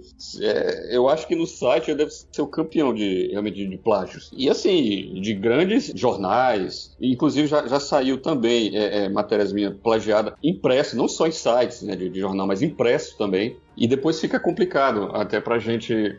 No caso de site, a gente é, entra em contato, negocia, né, digamos assim e tal, eles retiram do ar mas no caso de impresso não. E tem um dos maiores casos, né, que rendeu, repercutiu bastante na internet também, foi que o Jornal do Brasil, há alguns anos aí, realmente plagiou um, um texto meu. Cada linha, cada palavra, até o título. E a gente descobriu e isso foi divulgado amplamente em vários outros sites e tal. E... É que na verdade, né, Ramone, a gente colocou no blog e aí o, o Tiago Cordeiro, que na época era do MDM, escreveu uma nota pro Comunique-se se eu não me engano. Aí repercutiu, só que a essa altura eu já tinha entrado na briga. Eu já tinha entrado na briga, o, ca o cara do Jornal do Brasil mandando um e-mail para mim, admitiu que fez isso, que ele tava fechando, ele confiava no universo HQ. Só que o lance é o seguinte, velho. Ou dá o crédito, que a gente não ia cobrar, é, ele não deu crédito, ele assinou a matéria e detalhe, a matéria foi vendida para a agência JB. E aí, bom, quando foi pro Comunique-se, o pau quebrou, ele chamou os amigos dele para falar: Não, imagina, o que, que esse Marcos Ramone tá falando? Como é que eles estão falando de que a, a, matéria era uma matéria sobre algum quadrinho gringo? Ah, ele, ele pegou baseada num, num site de fora. Eu falei assim, amigo. Aí eu lembro que o Eduardo Nazi entrou. Falou assim: é seguinte, amigão, ele não. Não estamos falando que ele plagiou. A notícia veio de fora. Ele plagiou o texto. É o texto inteiro. E o texto não era uma tradução. Pois é. E, e, e Sidão, e teve um outro caso de um, um, um jornal impresso lá de Fortaleza que, que, plagiou também um texto meu. Quando eu entrei em contato, essa assim, eu tenho que contar, deu, deu, a, a pessoa que plagiou ligou para mim e quase chorando pediu, né, que eu não levasse isso adiante, né, que o editor estava querendo demitir ele e tal, ele precisava do emprego e tal, e ele disse que aí que depois na, na edição seguinte é, republicaria aquilo só que com o, o, nome correto, né, e tal. Assim, enfim, isso foi o que é uns 10 anos, acho que foi isso. E eu, eu, juro que eu fiquei meio. Enfim, eu, eu não levei adiante isso, entendeu? E foi acertado por ele mesmo e tal. Mas enfim, isso continua acontecendo em vários, não, não necessariamente nesse jornal, mas em outros sites, em outros jornais, revistas. E enfim, eu carrego, digamos que eu carrego esse título, né, no Universo HQ. É, na maioria das vezes, quando a gente entrava em contato, o Ramon me pediu, então o pessoal simplesmente, ah, não, peraí, botava o crédito quando era online. Ah, não sei o quê. Levava o puxão de orelha e tal, mas a gente fazia com educação. Eu falei, cara, na boa, o texto é nosso, né? Não, não é legal você copiar e colar. Eu, eu lembro que o pessoal copiava até o link, cara, e o link ligava pro nosso site. Link das matérias antigas. Era uma loucura, né? Uma... Você se lembra de um, de um plágio que teve também, que você, de um texto meu, que você entrou em contato com o editor lá do site e, e ele ficou é, pendendo, né, para defender o cara lá e sem querer acreditar que o cara havia copiado. Eu não sei agora, que já faz um, é, realmente estou meio afastado do, do site, escrevendo pouco, pouquíssimo mesmo, mas enfim, o que não falta aí se você procurar é sites aí com, com textos meus sendo assinado por, por outras pessoas. Sidão, você lembra que a minha matéria da linha clara foi copiada uma vez e que o cara trocava todos os travessões por parênteses? E aí ele teimava em insistir que, que a matéria era dele. Não, esse picareta está tentando me entrevistar há alguns anos. Eu não vou nem falar o nome dele porque eu não vou dar crédito para ele. E aí quando eu entrei em contato, ele falou assim: "Não, você tem que entender que coincidências existem". Eu falei: "Porra, mas você é muito coincidente mesmo, né? Porque você usa exatamente os mesmos termos do Sérgio Codespot, né? Vai ser cara de pau no inferno, velho". Aí o cara sumiu. Ah, e, e vale lembrar que por causa desse texto também o Sérgio ganhou um HQ Mix, né? Verdade, de melhor matéria jornalística do ano foi aquela, foi em 2010, né? Que, que o prêmio era do astronauta. Eu sou o Sidney Guzman, e de posse do meu nulificador total, serei o seu guia nessa primeira jornada pelos confins do universo. Samir, manda mais mensagem aí. Salve, salve, meus amigos do Confins do Universo. Samir, Sérgio, Naranjo, Sidão. Aqui é o Charles Lucena, de João Pessoa, Paraíba, e queria parabenizar vocês por essa data tão especial, 20 anos de Universo HQ, 20 anos de muita informação, 20 anos de muito trabalho, dedicação e atenção para com o seu público. É, eu acompanho vocês desde o início e minha relação com o Universo HQ foi se estreitando ao longo, tempo, ao longo do tempo. No início era só um cara que ficava acompanhando vocês, lendo as notícias. Depois o Universo HQ virou minha companhia nos plantões na residência médica, é, ficava lendo as notícias, as matérias, as resenhas, acompanhando o checklist, é, até que nos conhecemos, ficamos amigos ao longo do tempo. Sou muito feliz de ter podido participar de alguns episódios do Confins, de ter feito uma ou outra resenha para o Universo HQ e eu só quero desejar para vocês que pelo menos estejamos juntos mais 20, mais 20 e muitos outros anos. Parabéns, meus amigos. Até a próxima. Em 2000 nasceu o Universo HQ. Eu acho que nesse mesmo ano eu voltei ao Brasil depois de 15 anos uh, dando aula e pesquisando por alguns países do mundo, né? E de cara, a minha afinidade com, com o site foi enorme. E também com os realizadores, como o Samir, o Sidney e o Naranjo, que foi realmente uh, algo que nos uniu, a mesma paixão pelos quadrinhos, né? E mais tarde isso se solidificou em forma de amizade e colaboração entre nós em muitos eventos. Se hoje o site do Universo HQ completa 20 anos, é porque alguma coisa de muito especial ele ofereceu. Eu começo então com o ponto de referência. Como o próprio nome diz, o ponto de referência ele pode ser utilizado como modelo, como exemplo e até como um paradigma. É fundamental nos quadrinhos termos pontos de referência para orientação. De repente, a gente via pessoas dizendo assim, por exemplo, olha, você não está certo não, porque eu li, eu li no, no, universo HQ que o Yellow Kid não foi a primeira história em quadrinhos do mundo, foi o Yokin, do Ângelo Agostino, pesquisado pelo Antônio Luiz Cani. E o universo HQ foi e é um ponto de referência para uma geração. Em segundo lugar, eu coloco a periodicidade e constância. Nem tudo no Brasil dura muito tempo se você não é persistente e não tem paixão pelo que faz. Com isso, o Universo HQ consolidou uma base de fãs fiéis e conquistou vários prêmios como HQ Mix ao longo dos anos. Em terceiro lugar, eu coloco como foi um formador de leitores, pesquisadores e desenhista de HQ. A diversidade assim que o, que o site ofereceu preencheu, acredito que uma lacuna no Brasil.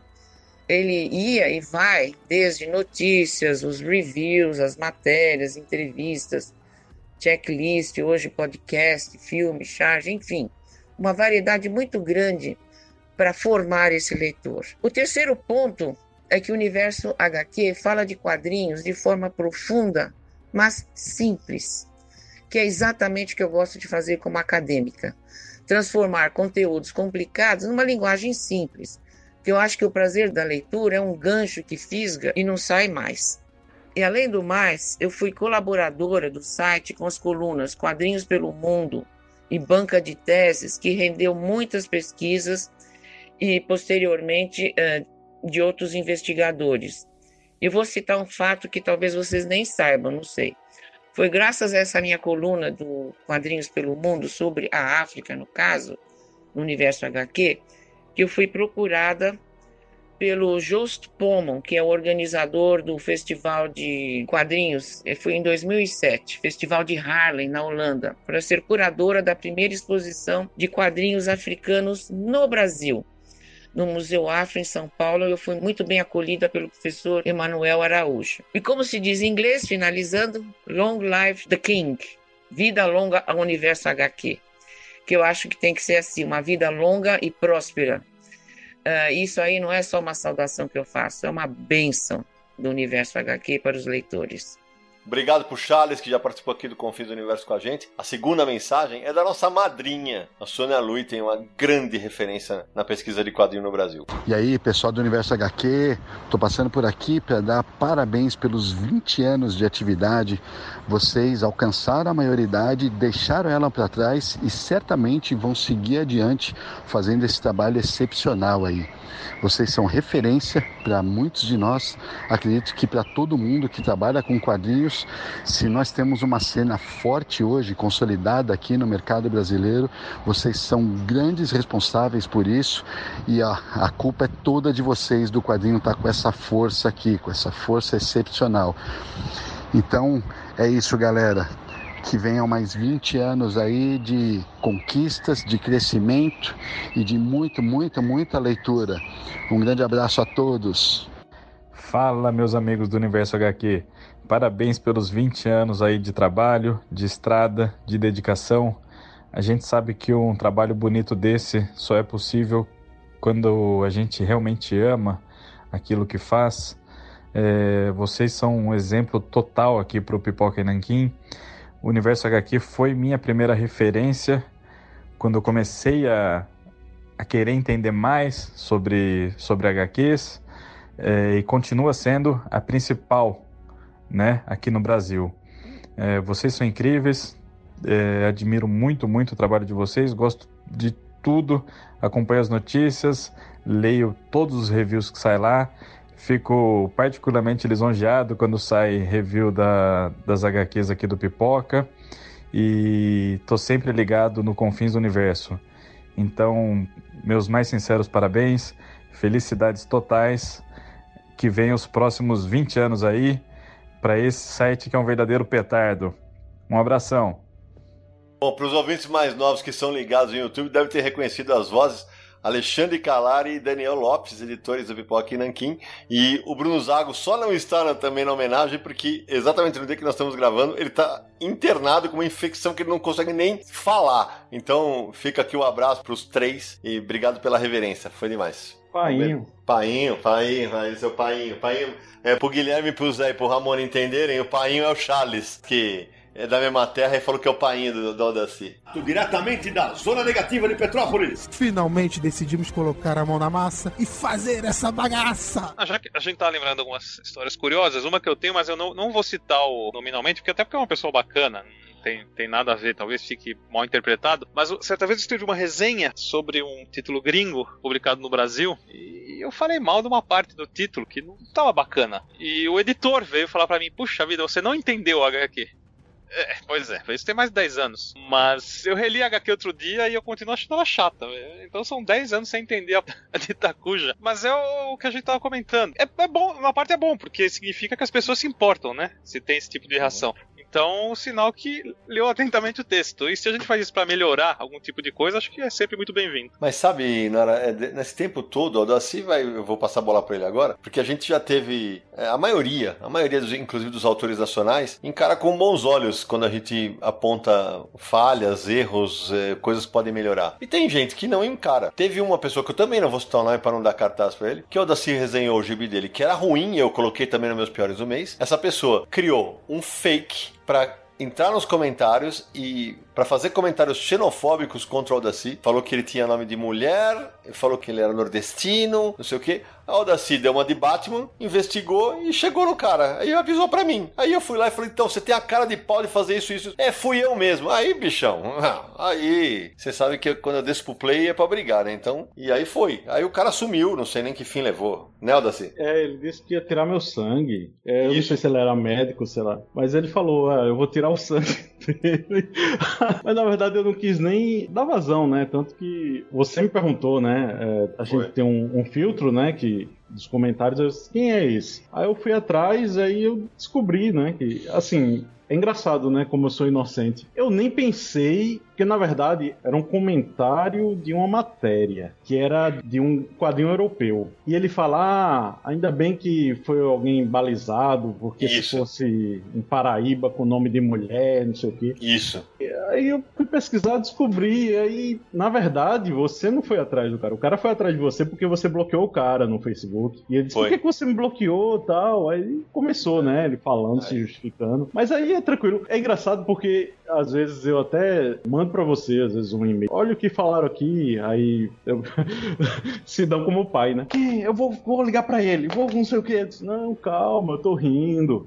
Tranquilo. Porque eu, tô, eu sou mais tranquilo, sabe? Assim, eu posso até entrar em briga, essas coisas, mas eu sou bem mais tranquilo uhum. para encarar isso, sabe? Pô, eu tá na chuva para se molhar. É, isso é, tanto pro resenhista quanto pro quadrinista, né? Exatamente, assim, o problema eu, eu só entro quando o negócio vai para falta de respeito. Aí quando vai para falta de respeito, aí quer desqualificar você, Teve uma autora também que fez isso, que eu mandei um áudio para ela, falando um monte de. Falou, é o seguinte, cara, porque ela falou, é, é porque assim, é, geralmente é engraçado, assim, quando elogia, ah, o Aldaci me elogiou e marca. Aí quando critica, o universo HQ me bateu. Sim, sim. Né? Tem, é, tem isso. A, em todas as resenhas saem assinadas porque são a opinião do resenhista. Daqui a pouco vai entrar uma opinião do Lielson aqui, uma fala dele, que é justamente teve várias vezes que eu discordei dos meus resenhistas, mas o texto e a nota foram do jeito que os resenhistas pediram. Isso. A HQ vai bater em cada um de uma maneira. E eu me lembro muito bem de uma resenha específica que eu peguei e disse: caramba, eu tenho um, um critério de que eu vou resenhar se o quadrinho é bom, ou é médio, ou é ruim, ou é péssimo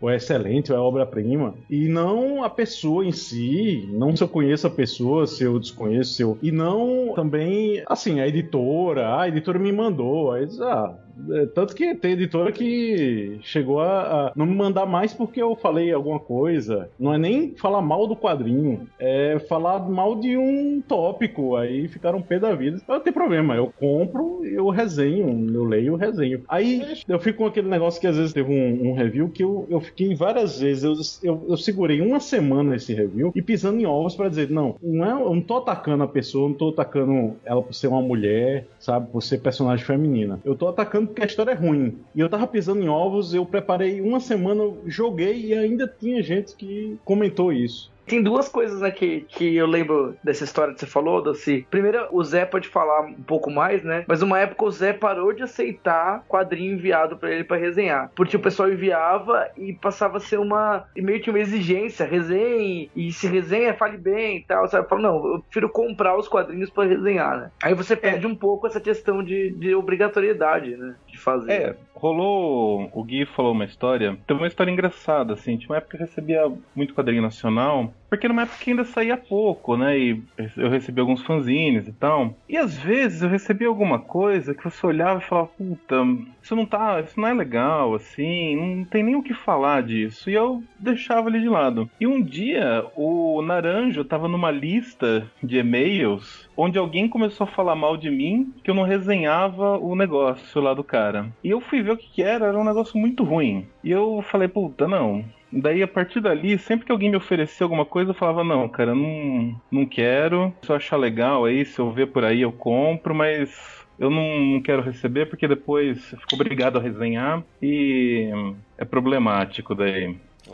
É, e a outra coisa que eu pensei é que às vezes é, é, um negócio que a gente tem que ter muita sensibilidade quando vai fazer uma resenha, né? Porque eu até brinquei, falei mal do Gantz, eu não falei mal do Gantz, eu fiz uma crítica, né? E muita gente faz resenhas meio levianas, né? Ataca pessoalmente ou adjetiva de uma forma sem embasar. E, e sempre foi uma preocupação do universo HQ colocar uma argumentação e explicar o motivo pelo qual não gostou do quadrinho. Era uma exigência nossa ali, né? Porque você tá oferecendo pro autor, pro editor, leitor um feedback interessante e também uma coisa pro leitor saber o que ele vai comprar. Não era para comprometer ninguém, era muito pelo contrário. É um mercado maduro tem espaço pra gente fazer crítica, né? É, tem um cara, até legal lembrar dele, lembra do Harriet Jr., fazia uma, um quadrinho que chamava Cão, Teve umas três, quatro edições. E o Akão foi uma, uma HQ que eu, eu critiquei algumas vezes pontualmente. E o Harriet foi um cara que depois dessas resenhas ele virou meu amigo. A gente se encontrava, conversava. Esse era um cara que, assim, hoje ele não trabalha mais no, com quadrinhos, ele tá num outro ramo, mas ele era um cara que, assim, era super compreensivo, assim, era um cara que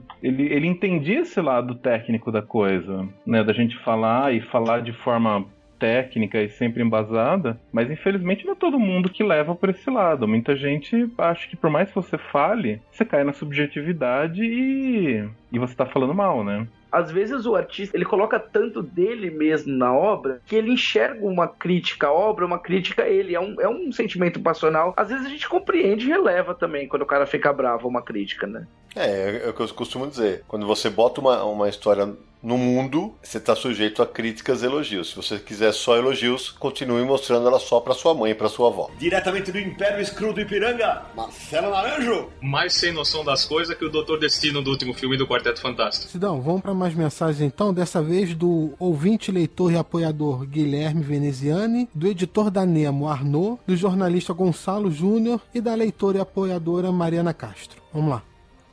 Olá, amigos do Universo HQ. Aqui é o Guilherme Veneziani de São Paulo.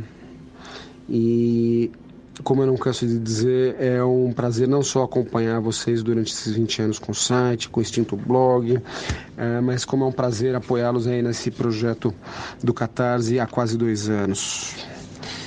É, eu queria dar os parabéns, principalmente pelo fato de vocês serem uma pedra, uma pedra fundamental de apoio aos quadrinhos no Brasil, não só quadrinhos nacionais, mas com a divulgação dos quadrinhos de diversas gêneros e áreas, é, e a forma apaixonada pela qual vocês trabalham. Eu acho que a história de vocês serve não só de exemplo e motivação na área dos quadrinhos, mas serve de vida. É, como exemplo de vida, na verdade, é, em que isso já foi dito por outras pessoas muito melhor que eu, em mensagens divulga emocionantes que já foram divulgadas em diversos confins. Enfim, para terminar, eu até poderia dizer que vocês se tornaram meus amigos nesses quase dois anos de apoio, mas a verdade é que eu considero vocês amigos de 20 anos já. Um grande abraço para vocês e no que depender de mim, o apoio está garantido por pelo menos mais 20 anos. Longa vida ao HQ. Abração. O Universo HQ comemora 20 anos. É, me pergunto como seria o, o nosso mundo dos quadrinhos sem essa equipe de malucos apaixonados. É simplesmente quase impossível imaginar isso. São centenas, milhares de artigos, notícias, resenhas, entrevistas.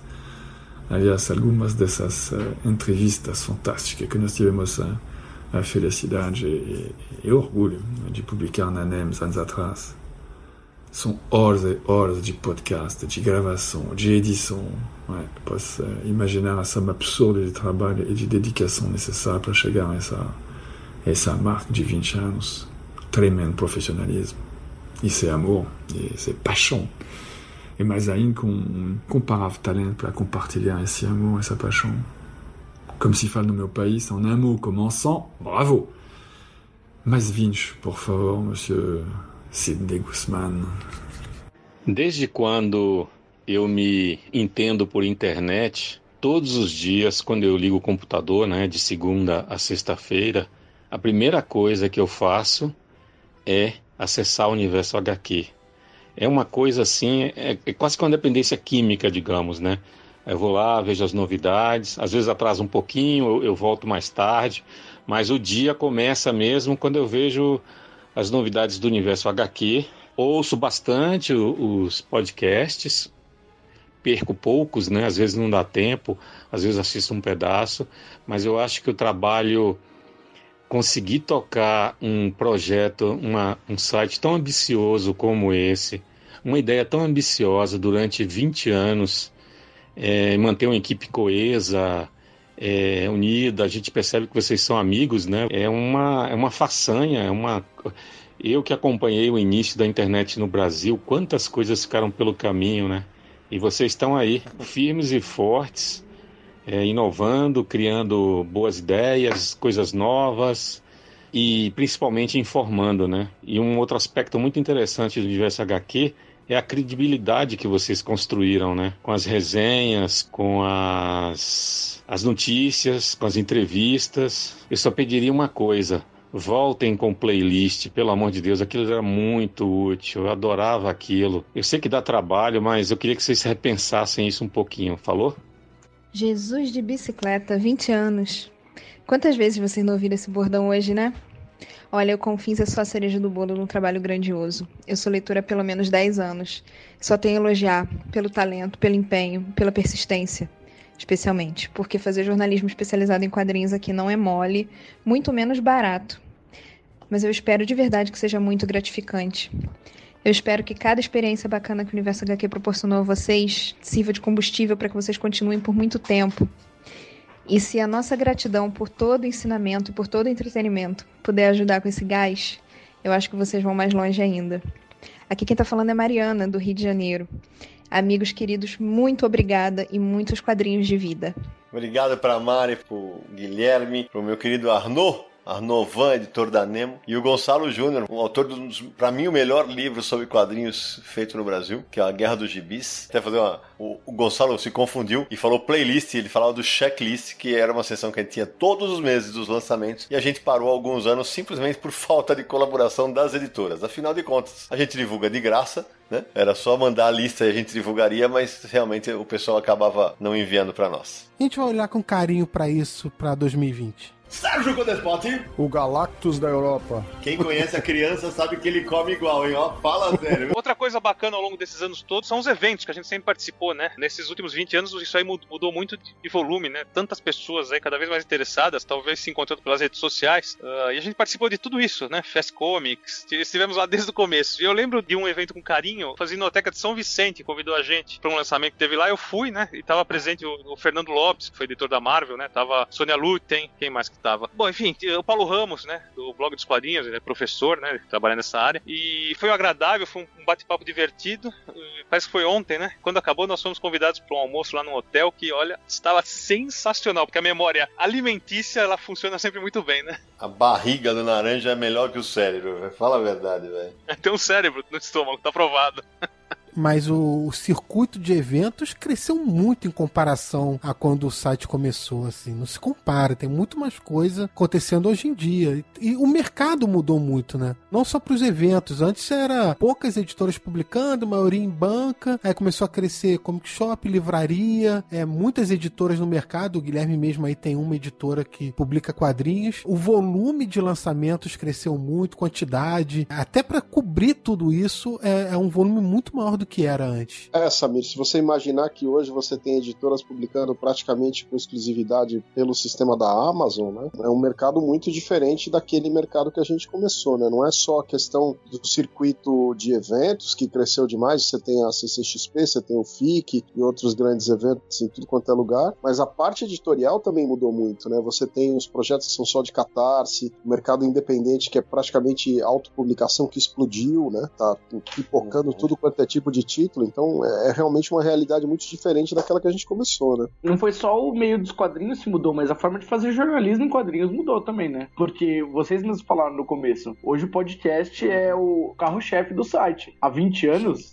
nem se imaginava fazer podcast. A gente levava seis meses para baixar um MP3 na internet. Hoje em dia, a forma de fazer jornalismo, de fazer crítica, tem os youtubers, tem todo um tipo de conteúdo diferente que está sendo produzido, né? O mercado mudou também na forma de cobrir ele. Mas o que nunca mudou no que a gente faz, o que a gente utilizava de fonte para não soltar nada errado, gente. Confirmava aqui, confirmava lá, ligava lá, via aqui, tinha, tinha notícias importantes só saindo depois de ter. Quando a gente tinha certeza do que estava acontecendo, né? Né, Sidney? Fala que não. Exatamente, é aprender a lição de casa direitinho. Era uma coisa que a gente só soltava se tivesse a, a confirmação. E, inclusive, uma notícia que a gente, que a gente sempre fala que, que ah, a gente deu errado, que era ah, que a Pixel ia pegar DC a Pixel ia pegar a DC. Só que houve uma mudança no meio do caminho que não daria para tornar pública, sem ter provas, infelizmente. E acabou que foi o material da DC foi acabou na mão da Panini. Uma coisa legal que eu acho assim, no tempo que, que eu participava mais do site e tal, a gente vivia muito um lance do cansaço em fazer o site, em produzir a quantidade de notas hum. e as resenhas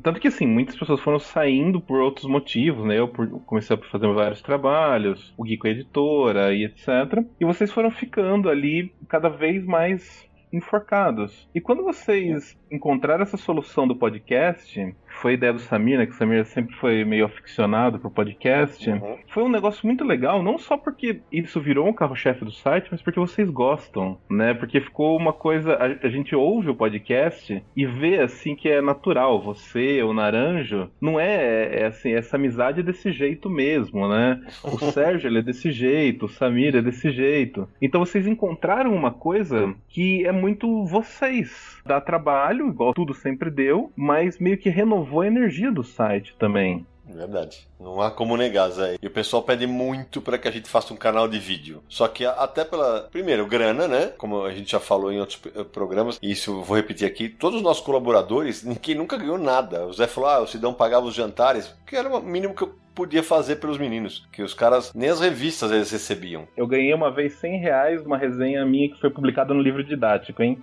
É verdade, é verdade, é verdade. Quando a gente recebia, eles pagavam. Exatamente isso. Mas era justamente esse o ponto, cara. Como o site nunca pagou conta de nenhum de nós, isso só mostra o quanto a amizade que, que nos une é forte, né? Porque nessa renovação de fazer o podcast, que hoje é uma, entre aspas, é uma obrigação das mais gostosas que a gente tem, porque a gente, em 2019, a gente ficou muito feliz que a gente não furou nenhuma semana. Pelo contrário, a gente teve episódios que foram semanais, em duas ocasiões. Então a gente tá muito feliz de ter conseguido cumprir esse compromisso, justamente com quem nos apoia na campanha do Catarse, né? Que é quem financia o podcast e que mantém hoje o banco de dados universal aqui, que é gigantesco. São algumas centenas de milhares de páginas. Boas-vindas ao primeiro episódio do Confins do Universo, podcast de estreia do Universo HQ. Sidão, você falou aí da questão dos 20 anos, da gente, da relação da amizade, né? Eu queria dizer que esses 20 anos não é só que vocês são uma família estendida aí para mim, não só vocês três, né? Sidney, Samir e Naranja, mas todo mundo que está aqui presente aí hoje gravando com a gente outras pessoas colaboravam com o site, mas a relação que a gente tem é quase um casamento de 20 anos entre os quatro ali, né, cara? Verdade. De vez em quando pipoca aí umas divergências e é, os Normal, ânimos né? ficam mais acirrados e faz parte, né? Discorda, se afasta, se aproxima e é isso aí, né? É isso aí. Bom, vamos para mais mensagens então, aqui do ouvinte apoiador Jonas, da colaboradora Tali, do editor Eric Sama e do jornalista Diego Assis. Olá pessoal do Confins do Universo, tudo bem? Quem está falando aqui é o Jonas de Mossoró, no Rio Grande do Norte. Primeiramente, eu gostaria de parabenizar por esses 20 anos de existência do Universo HQ. São duas décadas de um excelente trabalho que se tornou referência na área dos quadrinhos. Falando especificamente do Confins do Universo, o que eu tenho a dizer é o que muitos já dizem. Trata-se do melhor podcast de quadrinhos do Brasil.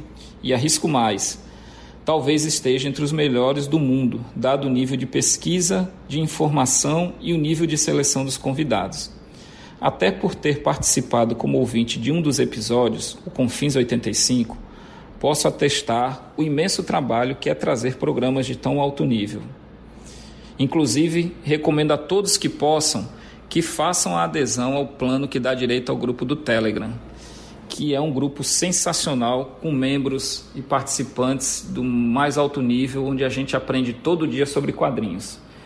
Enfim, parabenizo a toda a equipe do Universo HQ mais uma vez. Um forte abraço no Sidão, no Samir, no Naranjo, no Sérgio e em todos que fazem o Universo HQ e o Confins do Universo, junto com esse quarteto, seja como colaborador ou apoiador.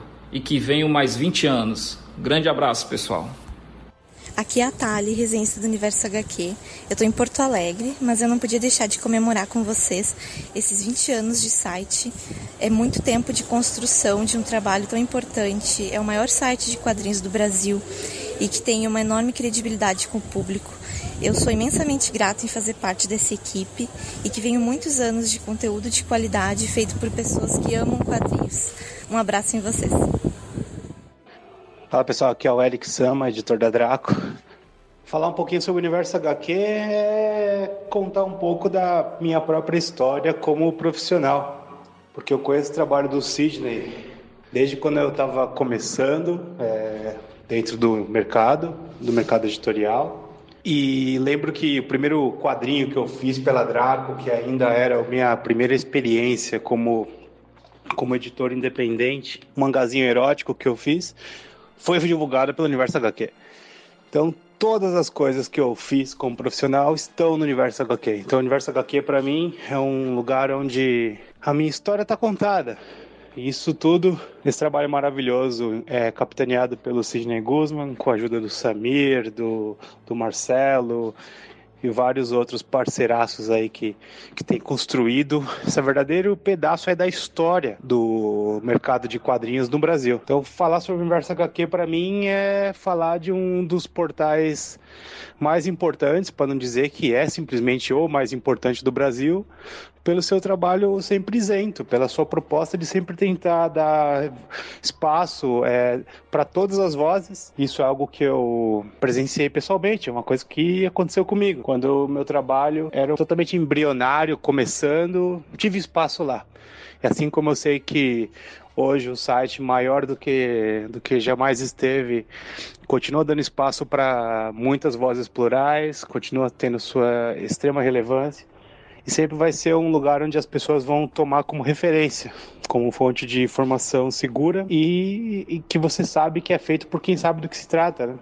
Pessoas não tem aventureiro ali, são pessoas que estão aí desde o muito tempo, desde os tempos é, muito antes da internet, são caras que estão aí no, no mercado faz tempo. Parabéns, Cidão, parabéns, time do Universo HQ, que venha mais 20 anos. Grande abraço. O Universo HQ, para mim, vai ser sempre uma referência de jornalismo de quadrinhos crítico, independente e principalmente abrangente.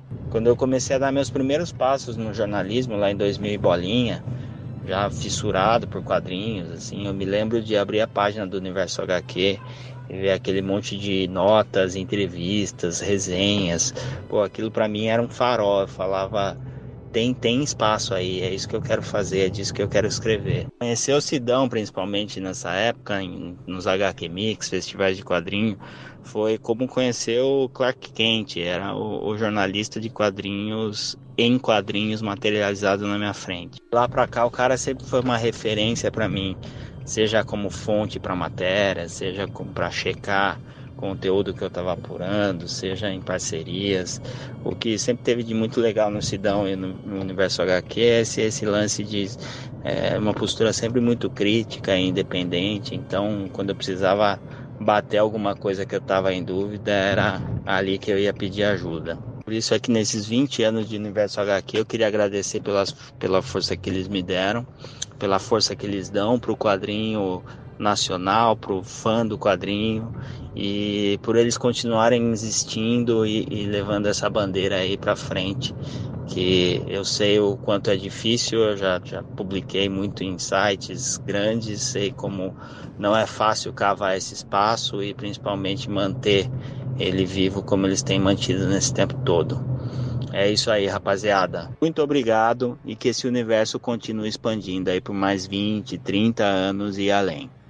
Vou começar pelo final, é, a mensagem do Diego Assis, que passou pelo UOL, passou pelo G1 e hoje ele é head de conteúdo do Omelete. Brigadaço pela mensagem. O Eric, que falou que é o Eric Sama da Draco, é o Eric Santos Cardoso, que em agosto de 2019 deixou o comando editorial da Panini e teve conosco num episódio emblemático do Confins do Universo, que é aquele da crise do mercado. E agradecer também a Tali Graça, que é a nossa resenhista, e ao Jonas, Jonas Gomes. Um abraço para todo mundo. Eu sou o Sidney Guzman e de posse do meu nulificador total, serei o seu guia nessa primeira jornada pelos confins do universo. Moçada, sabe uma coisa que eu tava pensando aqui? Espero que isso não desanime quem quer entrar no mercado de quadrinhos. Mas desde que a gente começou o site, teve muita editora que a gente divulgou e que parou de publicar quadrinhos. Da mesma maneira que várias estão surgindo, Pipoca Nankin, Comic Zone e outras mais recentes, eu tava lembrando de algumas aqui. Vamos lá, ó. Leia, Barba Negra, online parou de publicar quadrinhos, mas continua existindo. Gal, As Américas, Pandora, a grande editora abriu, né? Via Lettera parou. A Edioro, que apesar de não estar publicando quadrinhos, tem o selo da Pixel que ainda publica. Ópera Gráfica, Brainstorm, Talismã, Tapejara, Nona Arte, Lumos, que lançou os primeiros manhuás no Brasil, né? É, Salamandra, Deomar, Globo, HQM. Quer dizer, muitas editoras pararam de publicar quadrinho nesse período também. E vocês viram aí Caramba. o In Memória, né? Do... é o evento do Oscar, aí quando tem um momento em memória, aí você bota a trilha sonora lá e fica passando as logomarcas das editoras mortas. E várias delas publicaram muita coisa legal, viu? Isso, isso. Eu, eu confesso que eu nunca tinha parado pra pensar nisso. É uma lista de respeito aí, grandinha. É, eu lembro bem disso, sabe? Porque na matéria dos 15 anos, no, no Confins dos 15 anos, a gente falou disso. Eu lembro que eu e o Sérgio ficamos alucinados atualizando o site para a primeira atualização e tinha uma entrevista com todas as editoras que publicavam quadrinhos em 2000. Uhum. Foi logo quando a gente apresentou para todo mundo que eu tava na equipe junto com o Sérgio Naranjo e que o Universal aqui passaria a ser uma, um site jornalístico profissional, né? E a gente entrevistou todas as editoras. O cenário mudou tanto de lá para cá, cara, tanto de lá para cá. E o Universal aqui foi testemunha dessa história. Ele testemunhou o fim dos super-heróis na Abril, gente testemunhou o fim da editora Abril como publicadora de quadrinhos, perder a Disney, né? Isso é, é, o Universal aqui foi testemunha histórica de um monte dessas coisas, né? É, acho que a- o nosso banco de dados é a grande referência para quem quiser fazer pesquisa do mercado de quadrinhos. Ah, é. O banco de dados do Universo HQ conta 20 anos de histórias do mercado, né? Quem quiser ver o que aconteceu nesse tempo, tá, tem tudo ali é registrado. Sidão, só lembrando que quando a gente estreou, tinha mais de 300 páginas de conteúdo no primeiro dia. Isso. E você passou, se não me engano, você virou uma noite na minha casa revisando Sim. todo o texto que estava online. Foram 30 horas, e aí uma hora o Sérgio tá, eu tava do lado dele, não, mas é rápido, mais uma hora. E aí, daqui a pouco o Sérgio falou comigo, eu tava dormindo, sentado. Eu dormi sentado, velho. Ai, Foi ai. mesmo, verdade, cara. Mas aliás, o que mais rolava era isso, né? Você falava pra gente, eu tava editando as resenhas e dormi no computador. Várias vezes. Fazia 15, 20, 30 resenhas na semana. É, porque vale a gente pontuar isso, né? O Sidney gosta de revisar todas as resenhas sem exceção. Uhum. Só entra no ar se eu revisar. É, então a, todas as re- as resenhas são mandadas pro Sidney, ele lê todas, edita todas, né? Faz a revisão de todas e aí é enviado pra subir pro site. Eu não lembro qual foi, se foi atualização de 3 mil resenhas ou de 2 mil resenhas, que ia coincidir com o aniversário do Universo HQ, e aí a gente fez um mutirão pra poder completar 2 mil junto. Então toda Foi. semana a gente escrevia um monte de resenha, eu, Zé, o Nazi, o Malta, todo mundo correndo pra poder bater o número certinho na semana no- do aniversário. Ô Gui, foi em 21 de 12 de 2005, atualização de 2 mil reviews. Era a última atualização do ano. E a gente começou, eh, nas atualizações milenares, a gente chamava convidados especiais, né? Para participar. Os meninos do Pipoque participaram, o Pedro Bolsa, que já participou aqui com a gente, participou, Tério Navega, Paulo Ramos, uma galera. O Cassius Medawar sempre, é, uma galera. O Samir, na época, estava fora do site, ele entrava como convidado. Lembra disso, Samir? Lembro, resenhei, se eu não me engano, Sin City, uma vez, foi nesse esquema. Ah, Samir, a gente vai ter uma atualização especial, né? Completar, não lembro nem qual é número, será 4 ou 5 mil. Poxa, faz uma resenha aí. Eu fui lá e escrevi pra participar. É verdade, é verdade. Teve uma galera que, que participou das atualizações milenares. Eu lembro que a gente virou notícia, eh, cada vez que a gente fazia um release das, das atualizações milenares, pô, vários sites, vários jornais davam nota. O universo aqui atinge marca histórica, tal, tal, tal. A próxima, pra vocês saberem, a próxima atualização milenária é de 7 mil resenhas. E estamos perto dela. Só que a gente parou de fazer aquele, aquele barulho, porque a- as resenhas elas entravam toda sexta-feira. E essa é uma das coisas que eu quero voltar a fazer para 2020. É, elas entravam toda sexta-feira, só que no começo eram duas resenhas, três. Cara, aí toda sexta-feira eram 15, 20, chegou a ter 30. E aí, como o Zé Liboni falou, cada vez que eu editava esse material, na hora que eu somava o número de caracteres, era um livro toda sexta-feira. Tinha hora que eu dormia editando resenha, de tanto material que tinha, né? É, a gente tá falando dessas marcas significativas. Eu lembro também que, bom, a gente fez um episódio sobre os 15 anos do Universo HQ, né, no, no Confins, e agora a gente tá falando de 20. Mas quando o site fez 10 anos, também teve uma atualização especial com vários convidados. Não foi em programa de áudio, mas foi um- uma grande festa, com autores mandando artes, cartoons, textos. Foi uma colaboração, igual a gente tá recebendo agora por áudio, mas em texto e, e desenhos. Diretamente da Zona Negativa de Petrópolis. Finalmente decidimos colocar a mão na massa e fazer essa bagaça. Sidão, agora mensagens do nosso ouvinte, apoiador Marcelo Buide, do quadrinista Vitor Cafage, do editor Rodrigo Rosa, da editora Figura, e também nosso leitor Nicolas. Oi, pessoal do Universo HQ, aqui é o Marcelo Buide. Precisei passar aqui e deixar esse registro para vocês, né? Bom, o Universo HQ sempre foi uma referência para mim, mesmo quando o site estava apenas começando, perto dos anos 2000. Eu já tinha quase duas décadas como colecionador de quadrinhos, quando me mudei do Rio para São Paulo. E essa mudança aumentou consideravelmente o meu acesso a edições nacionais e importadas. Naquela época e ainda hoje, creio, a cidade, suas bancas, livrarias, comic shops e outros espaços culturais forneciam um leque muito rico para quem se relacionava com a nona arte. Com os anos, eu fui encontrando e conhecendo os integrantes do universo HQ, seja em feiras, eventos ou até casualmente, e pude colaborar com algumas iniciativas da equipe, mesmo antes do início de sua empreitada mais interessante, em minha opinião, o podcast Confins do Universo. Bom, surfar a onda podcast não é tarefa fácil, né? Pois perde-se ouvintes da mesma forma que se ganha. Ou seja, se você não mantém a qualidade e a consistência, os ouvintes vão embora. E o que podemos ver no caso do Universo HQ e do Confins foi o contrário. A base de ouvintes só cresceu e hoje eu não conheço ninguém que passe por eles sem ser impactado, seja qual for o tema. Os integrantes se complementam também, pois é assim que prosperam as melhores famílias, não é? Aceitando a diversidade e navegando em cumplicidade nesse universo de surpresas infinitas. Hoje, após mais de 35 anos como colecionador de quadrinhos, posso afirmar com segurança que eles me tornaram uma pessoa melhor. E um dos meus maiores orgulhos é poder ver as minhas filhas folheando uma revistinha. Obrigado, Universo HQ. Vamos em frente juntos. Como assim, 20 anos do Universo HQ? Que isso? Como é que passa rápido desse jeito?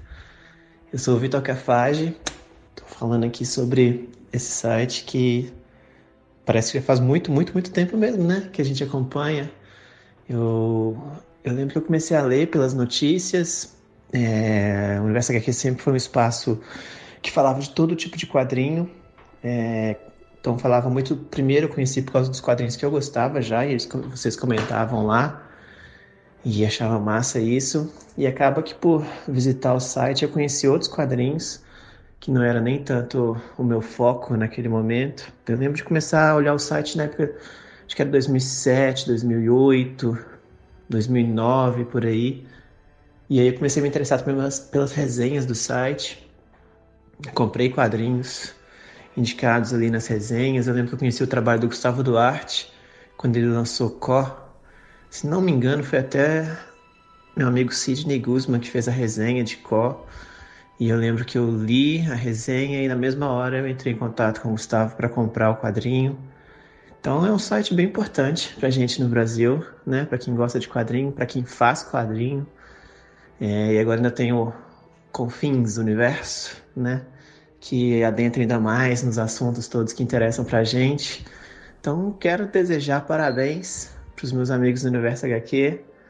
Que venham aí mais 20 anos, muitos anos, pra... porque a gente precisa disso, né? A gente, como eu disse, quem lê quadrinho, quem faz quadrinho, sabe a importância que vocês têm, que o trabalho de vocês tem. É, segue em frente, pessoal. Parabéns de novo. Um abração para vocês. Olá, turma do Universo HQ. Aqui quem está falando é o Rodrigo Rosa. Queria mandar um abraço gigante para vocês por esses 20 anos. É, eu, como autor e também como editor, sempre encontrei as portas do Universo HQ não abertas, mas escancaradas para o meu trabalho e para o trabalho aqui da figura. E, enfim, é, tem que agradecer muito é, o esforço de vocês, a seriedade do trabalho de vocês, que a gente nota, assim, de estar sempre atualizado, estar sempre em dia com tudo que está acontecendo no, no mundo dos quadrinhos, não só brasileiros como internacionais. E, sem dúvida, o Universo HQ é o nosso grande ponto de referência, nossa grande âncora de informação e como espaço mesmo para todos os que estão trabalhando nesse mercado tão é, inóspito, digamos assim, mas também sempre tão gratificante. Um abração gigante, continuem aí com esse trabalho. Sou muito fã, somos muito fãs de vocês. Abraço. Olá, pessoal do Universo HQ, tudo certo? Meu nome é Nicolas, tenho 21 anos, moro em Florianópolis, Santa Catarina e eu faço graduação em Física. Eu leio quadrinhos desde que eu era criança, mas eu só passei a acompanhar regularmente em 2014, aí eu venho lendo desde então. Eu não sei como eu passei tanto tempo sem acompanhar o trabalho de vocês, porque eu só fui conhecer o Universo HQ e o Confins do Universo no primeiro semestre desse ano, e eu venho acompanhado desde então. Eu já conhecia o Sidão pelas redes sociais, eu adorava acompanhar o que ele postava, aí eu fui descobrindo que ele é jornalista de quadrinhos, que ele é editor de quadrinhos, fui descobrindo as Graphic MSP e eu adoro conhecer cada uma delas. E eu gostava muito também de encontrar o Sidão na, nas Comic Con Floripa, que tem aqui em Florianópolis. Aí todos os anos ele lembrava de mim e perguntava se a gente tirar uma foto nova. o Sidão é muito querido, abração para você. E desde que eu conheci vocês, vocês passaram a fazer parte do meu dia a dia. Porque todos os dias, quando eu saio de casa para ir pro trabalho, do trabalho para faculdade, quando eu volto para casa, quando eu vou visitar minha mãe, que mora em outra cidade, e a minha namorada, que mora em outra também, eu tô sempre com vocês, no celular, nos fones, e vocês fazem companhia. Como se fossem meus amigos mesmo, que estivessem ali comigo, sabe? E é, é uma honra poder estar tá mandando essa mensagem para vocês e falar como eu admiro vocês. Desejar os parabéns por 20 anos. Caraca, é quase a minha idade isso aí. Jesus de bicicleta. E, poxa, eu queria mandar um grande abraço para todos vocês pro Sidão, pro Naranjo, pro Samir, pro Sérgio, para todas as convidadas e convidados que aparecem no programa. E é isso aí. Agora eu vou pro trabalho ouvindo vocês e eu queria mandar um grande abraço para vocês. Muito obrigado por tudo. Pô, Nicolas, eu vou usar a tua mensagem para agradecer a todo mundo, o Buídio, o Cafage, o Rodrigo. É, é, muito legal quando, quando um leitor novo entra pro mercado de quadrinhos, descobre os quadrinhos e, e fica aí e, e, permanece nos quadrinhos e por causa do nosso trabalho. Isso é, isso realmente não tem preço. É, é muito gratificante. Vou tentar não me emocionar. Diretamente do Império Escuro do Ipiranga, Marcelo Naranjo. Mais sem noção das coisas que o Doutor Destino do último filme do Quarteto Fantástico. É sobre o que o Nicolas estava falando, né, do depoimento dele no último bloco. É para se ter uma ideia da abrangência do Confins, eu tenho um exemplo que é um amigo meu, que é o Francisco Alves Júnior, um abraço para ele, e ele reclamava, né? Ele olhava assim e disse: caramba, uma hora, duas horas de, de Confins, de podcast, é muito e tal. Aí eu disse: não, vai, ou, ouça. Aí ele gosta de correr, né? De fazer o Cooperzinho dele lá pela Orla Marítima lá de João Pessoa. E ele começou a ouvir o Confins e toda vez quando ele tá, ele maratona literalmente, o Confins. E ele disse que o povo fica vendo ele, achando que ele tava doido, porque ele fica falando sozinho, sabe? Como se fosse um bate-papo. Aí pra você ver como, né, o Confins é abrangente. Muito legal. Eu vou te falar, assim, eu conheço uma galera que pratica atividade física ouvindo podcast. Outro dia eu tentei. Eu não sei como vocês conseguem, cara. Eu tenho que estar ouvindo música, porque eu não presto atenção. Eu corro, eu não tenho como. Ah, mas nisso muita gente ouve confis no carro, né? Isso sim. A gente recebe várias fotos das pessoas que tiram foto do rádio do carro, né? Tá escrito confins, estão escutando no carro mesmo, no meio do trânsito, indo pro trabalho, ou viajando. A gente tem um apoiador que, puta, até esqueci o nome dele agora, Cisne, ele mandou mensagem pra gente outro dia, tá lá no Telegram, e foi que ia pegar a estrada ouvindo, ficou ouvindo no trânsito da cidade, indo pro trabalho, voltando, ou estrada, né? O Jonas, que teve uma mensagem que apareceu no episódio de hoje, outro dia mandou mensagem pra gente que tá pegando a estrada e ouvindo confins, né? Então no carro o pessoal ouve muito. Sérgio Codespot. O Galactus da Europa. Quem conhece a criança sabe que ele come igual, hein? Ó, fala sério. Relembrando aí o que o Gonçalo falou agora há pouco, né? E a gente também, apesar da gente fazer um site, não é por isso que a gente não acompanha os outros, né? Até porque claro. não tem tantos sites assim por aí. Mas teve muita gente que parou aí depois de alguns anos ou depois de algum tempo, acabou desistindo da caminhada. Vai saber é, por quais motivos, né? Porque a vida tem, traz seus próprios motivos. E porque não é fácil, né? É, a gente sabe que não é fácil. O Omelete tá aí, firme e forte, né? Potência. Sim, sim. E eu lembro, até um tempo atrás, o HQ Maníacos, o site até um tempo atrás funcionava, depois, depois pararam, pararam de atualizar. Também virou editora, que também parou. Sim, virou editora. Quais vocês acompanhavam aí? Tem o, o Bigorna, tem, tem um Sobrecarga, tem um Heróis, né, que, é, que era da Abril, né?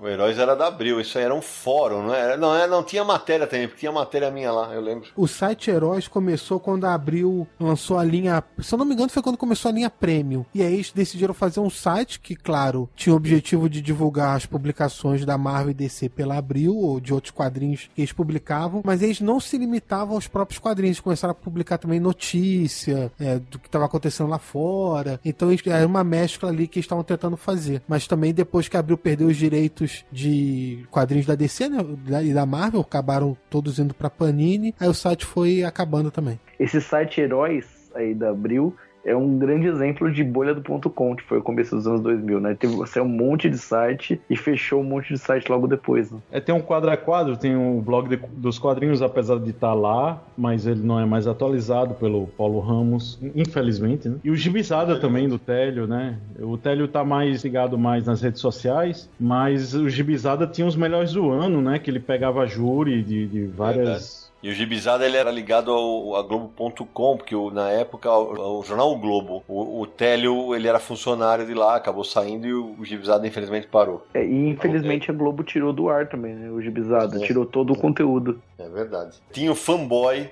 que chegou a me entrevistar uma vez. Tinha também o site Alan Moore, Senhor do Caos, né, que era dedicado tudo ao Alan Moore e também já não tá mais no ar. Teve a Arca também, né, que saiu do ar. Verdade. Teve o, o próprio site Herói da Conrad, né? O herói.com.br, que tá, hoje não está mais no ar. Mas não é porque uh, alguns sites pararam que a gente não, não torce para que mais e mais veículos surjam. Hoje, a maioria dos veículos que surgem para falar de quadrinhos, a gente sabe, surgem no YouTube, né? O que a gente só torce é para que mais e mais gente se preocupe em passar informação de qualidade para quem está assistindo. Aí, não podemos esquecer também, tem, tem alguns veículos muito bacanas no Instagram, como o Fora do Plástico que a gente falou agora há pouco.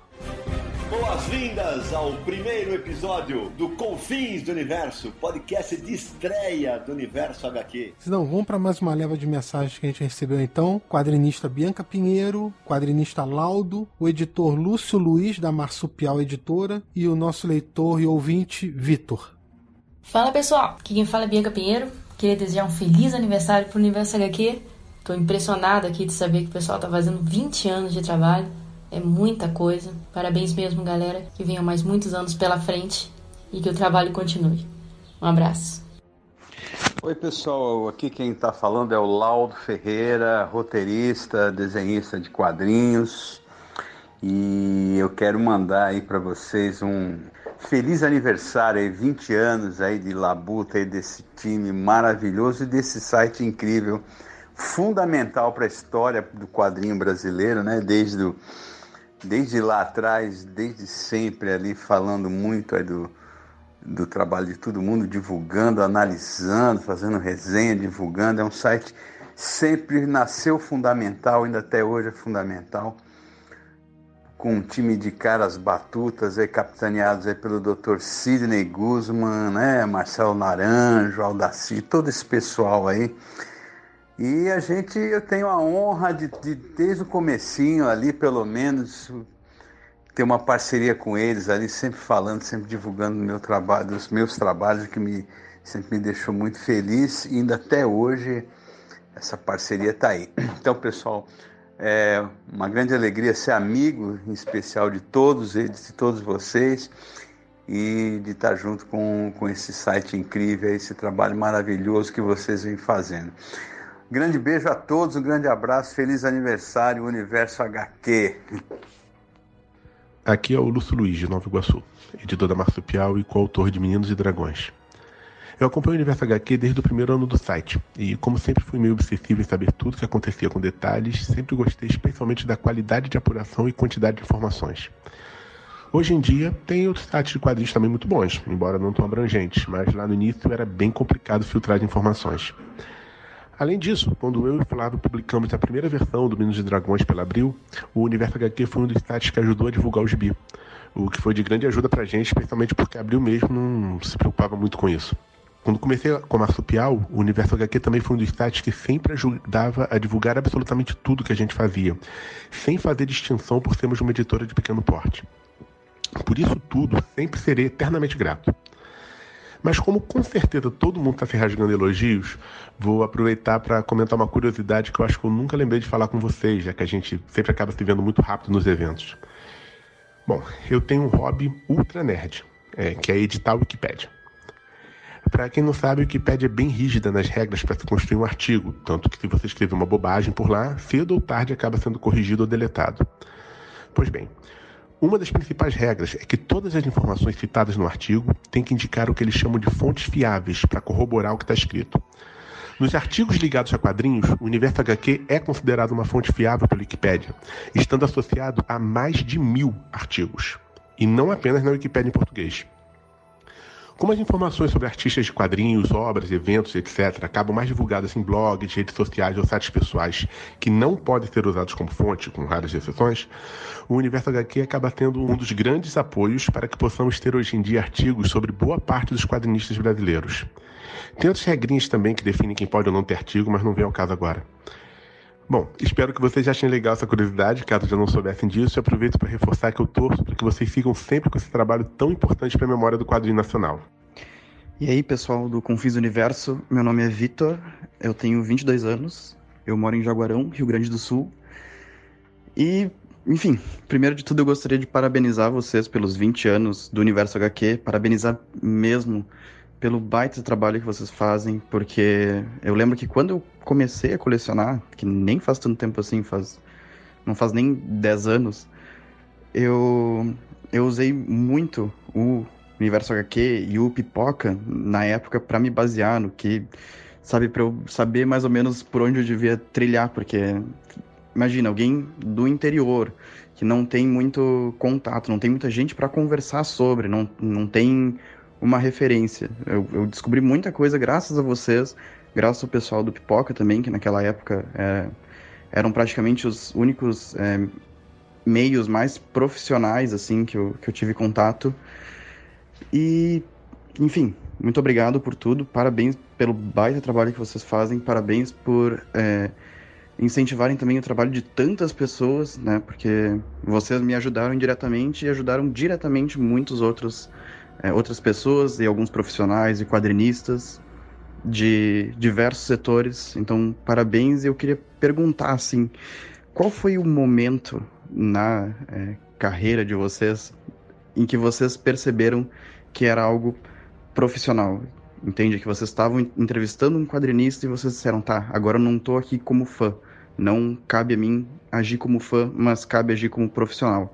Porque é uma mudança de, de pensamento, de mindset, de forma de agir que, que deve ser impactante em algum momento, né? É isso. Muito obrigado. A gente que agradece Vitor, Bianca, Laudo e Lúcio. Vitor, é, no nosso caso foi muito rápido, porque como eu já era jornalista da área, e quando o Samir me chama para ser editor-chefe do site, foi uma pegada de realmente transformar o site em jornalístico e acabou, beleza. E eu já tinha entrevistado muita gente e tal, o que não significa que eu deixei de ser fã das pessoas. Só que na hora das entrevistas era jornalismo puro e acabou, beleza. Terminou, beleza. Posso fazer uma. Na época não tinha foto, no máximo a gente pedia um autógrafo. Mas a relação de fã ainda existe, só que hoje, claro, terminou, a entrevista, a gente vai lá, bate uma foto, pede pra autografar, mas separando bem as coisas. A gente, durante o, o processo, não tem, não tem fan, fanboyzice, não. E achei demais a mensagem do Lúcio, cara. Eu não sabia desse negócio do Wikipedia. Engraçado que para mim o momento que eu vi que a gente estava mudando o patamar do universo HQ não foi quando eu encontrei nenhum autor famoso ou editor nem nada. Foi depois que a gente, né, fechou do, de vocês participarem comigo do site e aí o Sidney falou: "Beleza, vamos, mas ó, vai ter que ser assim". E começou a mostrar como é que ia ter que funcionar. Qualidade de texto, qualidade de revisão. O Sidney mandou um manual de redação pra gente. Ó, esses casos tem que ser negrito, esses casos tem que ser itálico, o texto tem que ser formatado, formatado assim, assim, assado. Ali eu parei e falei, agora é outra coisa. Mas se eu tiver que marcar um momento quando eu encontrei alguém da área, quando eu encontrei, por exemplo, com o Flávio Colim foi muito legal muito marcante. Eu tive que fazer uma viagem para entrevistar ele e tal. Mas quando eu fui participar da entrevista com o Neil Gaiman, que eu vi que ali eu não podia dar nenhuma bobeira de fã leitor. Eu tava ali para com uma missão, né? Missão dada é missão cumprida, né? Aquele negócio. E ali eu vi, não, tem que agir assim, é essa maneira. O site tem uma proposta de ser um, um veículo mais sério, que leva o assunto a sério. E acho que ali eu, também foi um, um momento divisor. Mas essa entrevista com o Neil Gaiman foi aquela que vocês deixaram o Sérgio perguntar o que ele achava do Minhola? É porque foram duas entrevistas com o Neil Gaiman, né? Uma que eu participei foi na Bienal do Livro do Rio, que foi uma coletiva e ali eu pude conversar com ele e teve a entrevista com o Sidney, o Sérgio e o Naranjo no hotel em São Paulo. E aí a entrevista final surgiu do, do encontro das duas. Com relação ao que o Lúcio falou é, sobre a Wikipedia, só isso já bastaria para a gente ver o alcance e a credibilidade do universo HQ. Mas também há exemplos como o do Zé, que ele falou do texto dele, que foi publicado no livro didático. Há também um, um trecho de um, de um, texto meu que fez parte né, de uma prova do concurso para a Escola de Saúde Pública do Estado de Minas Gerais. Foi desenvolvida pela FUMARC, né, que é a Fundação Maria Rezende Costa, lá de Belo Horizonte. Isso foi em 2009. Esse trecho do, do, de um artigo meu foi do artigo É muito fácil ser um super-herói. E um trecho desse artigo fez parte da questão 3 da prova de língua portuguesa. E, e tem também uma matéria minha que é uma das que eu mais gostei de, de ter escrito, por ser da Disney, claro, fazer é, o tema é Disney, mas esse, essa matéria que é Quando Patópolis foi à Guerra, que foi publicada em 2007 e na época ela passou a ser usada em aulas de história em algumas escolas. Eu recebi vários e-mails de, de professores dizendo que estavam usando esse, essa matéria em aulas de história para as crianças, né, falavam da, da, Segunda Guerra Mundial, da participação da Disney, né, dos quadrinhos Disney e né, dos estúdios Disney também na, na Segunda Guerra. Então realmente tem bastante informações, tem muitas curiosidades e passou a ser usada em algumas salas de aula. Isso me deixou muito, muito feliz mesmo. E, e daí você, você vê o, o que o, o universo HQ faz, né? o que ele atinge, até onde ele chega. Muito legal. Ainda sobre a Wikipedia, é, eu lembrei de um episódio que é o seguinte: quando nós mudamos a plataforma que a gente estava para o formato atual do site, nós saímos de um provedor, mudamos a maneira de fazer os links, e então todo o site foi modificado e o site novo tinha um conteúdo que começava a partir daquele ponto, né? Eu me lembro que o Delfim, que mexia em alguns artigos da Wikipedia, ele entrou em contato com a gente avisando que se a gente colocasse o conteúdo antigo, a Wikipedia manteria certos links, porque corria o risco, uma época, de muitas matérias que tinham links do universo arcade, eles terem que tirar o link que o site tinha mudado, né? Não estava mais aquele endereço e tal. Então eu tinha uma noção da quantidade de links que existia dentro da Wikipedia como referência do universo HQ por causa desse aviso do Delfim naquela época. Bem lembrado. Eu sou o Sidney Guzman e de posse do meu nulificador total, serei o seu guia nessa primeira jornada pelos confins do universo. Sidão, vamos para mais mensagens porque a gente tem um monte ainda para mostrar aqui. Agora o quadrinista Alex Mir, um ex-colaborador nosso Lielson Zene, a Samela Hidalgo, que trabalha na Devir, e o do leitor Leonardo Schiffer. Fala pessoal do Confins do Universo, do site Universo HQ, aqui é o Alex Mir de Mauá. Eu queria parabenizar vocês aí pelos 20 anos de site, pelos cinco anos do podcast. Acompanhe vocês desde sempre, desde lá do início do Universo HQ, é, que foi um site muito importante é, no meu crescimento como quadrinista, e não, não só isso também como leitor, porque muitas vezes eu acabava lendo alguma coisa porque eu via a resenha de vocês, ou até no antigo checklist mesmo. Então, é, é, o Universo HQ ele foi ele é e será sempre um ponto de referência para os quadrinistas, para os leitores de quadrinhos, para quem gosta de quadrinhos, para quem quer ler quadrinhos e começar a gostar. E o podcast ele veio aí é, para complementar isso, né? Então, é, parabéns a vocês, que vocês tenham aí mais 20 vezes 20 vezes 20 de site e, e essa mesma quantidade aí de, de duração do podcast. Valeu, pessoal. Abraço. O Sidão pediu para que eu participasse com um áudiozinho contando, assim, falasse alguma coisa sobre o universo HQ. E aí, para evitar uma coisa que eu aprendi no universo HQ, inclusive com as edições do Sidão, que é evitar clichê. Não vou ficar aqui só laudando o universo HQ, mas talvez contar um pouco da história de como eu cheguei até o universo HQ. Uh, eu cheguei no universo HQ faz tanto tempo que existiu o Orkut. Existe uma comunidade do Orkut dedicada ao universo HQ. E aí o Sidão falou, abriu uma postagem em que ele dizia: Estamos procurando novos resenhistas. Quem quiser escrever para o universo HQ, entra em, entra em contato comigo. Eu que já era um leitor do site é, há muito tempo. Eu acho que nisso o universo HQ estava para fazer talvez 10 anos, talvez um pouco antes, né? Eu não sei precisar mesmo, deve ser 2007, 2008. E aí eu entrei em contato com o Sidão, troquei uma ideia, ele pediu: "Ah, escolhe um título que você queira resenhar e me avisa, e aí você manda o teste para mim". Aí a gente chegou a um acordo, qual seria o, o, o que estava disponível. Eu escrevi e mandei para ele, ele gostou do material apontou uma coisa ou outra e falou: olha só, você não usa a primeira pessoa, você evita muito adjetivo, você seja mais, mais objetivo também, tem um formatinho que a gente segue, você explica um pouco do enredo, depois comenta roteiro, depois comenta arte. E também nunca esqueça de comentar a edição, quanto à tradução, quanto à revisão, impressão, qualidade. E, e aí eu fui. Hoje, se eu não me engano, eu passo um pouco das 200 resenhas no banco de dados Universo HQ. Algumas delas eu mudei de ideia depois de ter escrito, hoje eu penso diferente. Algumas eu ainda me orgulho bastante de ter escrito, eu gosto daqueles textos. A resenha de Pequeno Pirata, por exemplo, um livro que saiu pela Barba Negra há uns oito anos atrás, é uma resenha que eu gosto muito. Nova York, do Will Eisner, é outra resenha que eu gosto bastante. Assim, são textos que ainda me orgulho de, de ter escrito, sempre com a mão do Sidão. A gente nem sempre concordou nas alterações, nas decisões para o site, né, que eles tomavam e sempre pediam para que nós, colaboradores, dessemos opinião sobre aquilo, mas isso é uma coisa que eu acho muito admirável no, no universo HQ, que eu eu acho que é um ponto que o Brasil todo precisa voltar é que as pessoas podem discordar pra caramba de muita coisa e continuar amigos. Hoje a gente discordava em política, a gente discordava em quadrinhos, a gente discordava em futebol A gente discordava em muita coisa e a gente nunca deixou de ser amigo. A gente pode ter tido enfrentamentos, discutido, batido boca, alguém ter ficado um pouco mais nervoso, a gente nunca perdeu a amizade. Eu, eu, acho que nesse o tempo todo que eu, que eu escrevi pro, pro Universo HQ, sobrou duas coisas para mim, assim, essa coisa de poder discordar de quem você gosta e continuar gostando da pessoa, que é um, uma lição de maturidade, assim, e que dava para escrever bem sobre quadrinhos. Tanto que quando eu parei de escrever pro Universo HQ, eu criei um blog só para fazer crítica de quadrinhos, porque o Universo HQ, eu sempre me dediquei para as resenhas. O Universo HQ sempre teve a ideia universal, né? Tá no nome. Tem as notícias notícias, de ter as resenhas.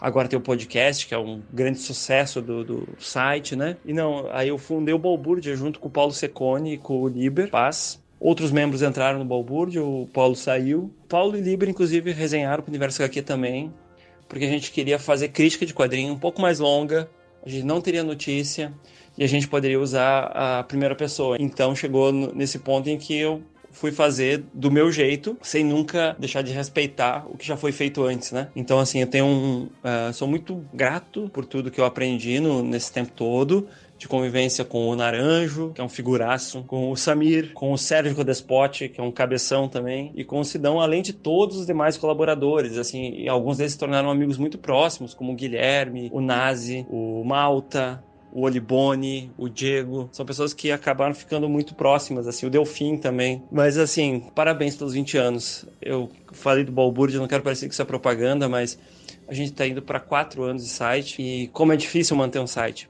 por quatro anos. Imagina manter por 20. Então, esses quatro aí, o, o Nara, o Codespot, o Sidão e o Samir, estão muito de parabéns pela dedicação, pelo empenho e pela qualidade das coisas que eles produzem.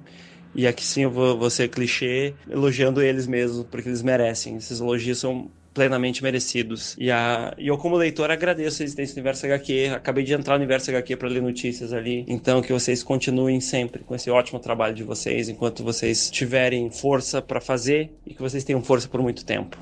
Um abração. Olá, pessoal do Universo HQ. Aqui é a Samela Hidalgo. Eu queria parabenizar vocês por esses 20 anos trazendo informação e jornalismo especializado de qualidade para todos nós. Eu tenho uma história relativamente recente com vocês, porque eu comecei a acompanhar o Universo HQ, tanto o site quanto o podcast, é, em 2016, né? Que foi logo que eu entrei pro mercado editorial. E eu confesso que o Confins do Universo e o Universo HQ em geral é minha fonte de aprendizado desse ramo desde então. Então eu gosto muito quando vocês fazem alguns especial de autores aqui no podcast, porque é meu quadro preferido. E alguns de vocês sabem, mas eu queria deixar registrado o quanto eu aprendo com o programa e o quanto o Universo HQ agrega na minha carreira profissional. E o principal, o quanto aqui é um espaço que eu me sinto à vontade enquanto mulher nesse meio nerd. Então eu tenho muita admiração por vocês, pelo conhecimento do Sérgio, pelas informações que o Sami traz aqui, por todo o apoio e carisma do Sidão e, claro, as piadas do Naranja. Continua assim, tá, Naranja? Não deixa o Sidão editar tuas piadas, não, viu? Somos todos naranjetes aqui. Um beijo. Olá pessoal do Universo HQ, do Confins Universo. Meu nome é Leonardo Schiffer, eu tenho 42 anos, sou morador de São Paulo. Bom, o que falar de vocês?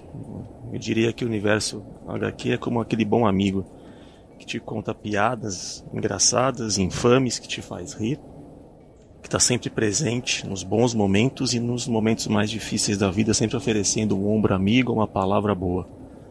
Especialmente quando você tem um membro da sua família doente, em um momento difícil, passando por um tratamento difícil, e aquele companheiro que te, te traz para um ambiente mais calmo e mais tranquilo, são os temas do Confins do Universo. Então, muito obrigado, Sidão, Samir, Marcelo, e Sérgio, e todos os colaboradores que sempre estão presentes, é, de, transformando essa uma hora e meia, duas horas, uma hora e vinte em momentos de, tão, de tanta paz em meio a dias tão atribulados e corridos. Grande abraço e vida longa e próspera. Putz, grila, né? Só comentar rapidamente a do Leonardo, que é, desde que a gente começou o Conferência do Universo, algumas pessoas passaram por dificuldades com pessoas com dificuldades de saúde, problemas de saúde na família, e abriram pra gente que a gente foi o companheiro deles, né, nessas, nesses momentos. Isso é, é um, algo que a gente não podia esperar, né? E eu vou pedir pros meninos comentarem, porque a mensagem do Lielson acho que resume bem o que foi a relação, o que é a relação, né, da, de todo mundo que faz o universo HQ, né? É bom, eu, o Lielson é um, é um grande amigo, assim, que ele já me deu guarida lá na casa dele em Curitiba, quando ele morava lá. Recentemente ele casou, eu fui no casamento dele, uhum. e eu fiquei, eu concordo com tudo que ele disse, assim, a gente discordava, a gente brigava, a gente, nossa, tudo, mas a gente aprendeu muito na divergência, né? Se fosse é só tapinha nas costas, ninguém ia evoluir, né? É eu concordo com tudo que ele falou, assim. O Lielson, ele tem um lance legal. Quando ele entrou pra lista ali que a gente conversava, né, sobre o que ia sair no site, ele era o único que sempre concordava com o Nazi.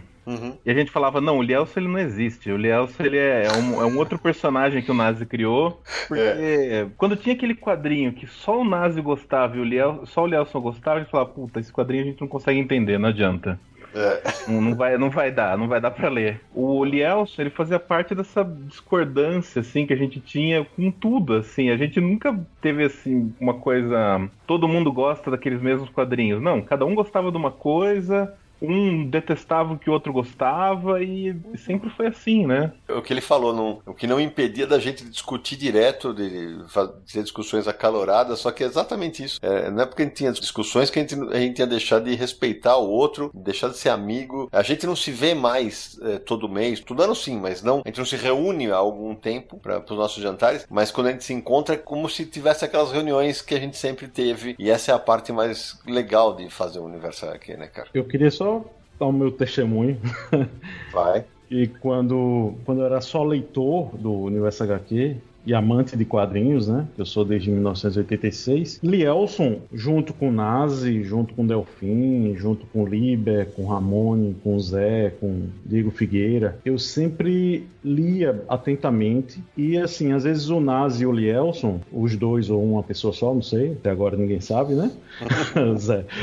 Quando eu terminava uma resenha e dizia, caramba, eu li esse quadrinho e eu não vi nesse prisma eu me toquei depois, anos depois, eu me deu estalo, sabe? Aquele estalo assim, me toquei que no meu papel como crítico de quadrinhos, como resenhista, eu teria que ir por esse lado, sabe? Ir pelo lado de que você vai formar a opinião do leitor, sabe? Eu me lembro muito bem que quando eu tava no começo, lá no, né, 2011, 2010, 2011, eu falava com o Sidão, né? Eu mandava um, um e-mail para ele dizia: E aí, você tá gostando? E ele falava: Eu posso até discordar do que você fala, mas você sabe embasar suas opiniões e justificativas. Então eu disse: É aí, é isso aí, é aí que eu tô indo e, e é isso que, que tem que ser um, uma crítica, né? E Aldaci, várias vezes, os meninos são testemunha, várias vezes eu terminava de editar as resenhas, eu, eu colocava no grupo: Gente, eu não concordo com nada do que, sei lá, o, o Diego, o Lielson, o Nazi escreveu na resenha tal, mas leiam porque texto está espetacular. A defesa que eles faziam dos argumentos deles, era a defesa era realmente espetacular. É, o Lielson e o Nazi, em particular, as resenhas deles sempre foram assim, num outro nível. Isso, isso é indiscutível, eu acho. Sim, os dois são muito inteligentes, né?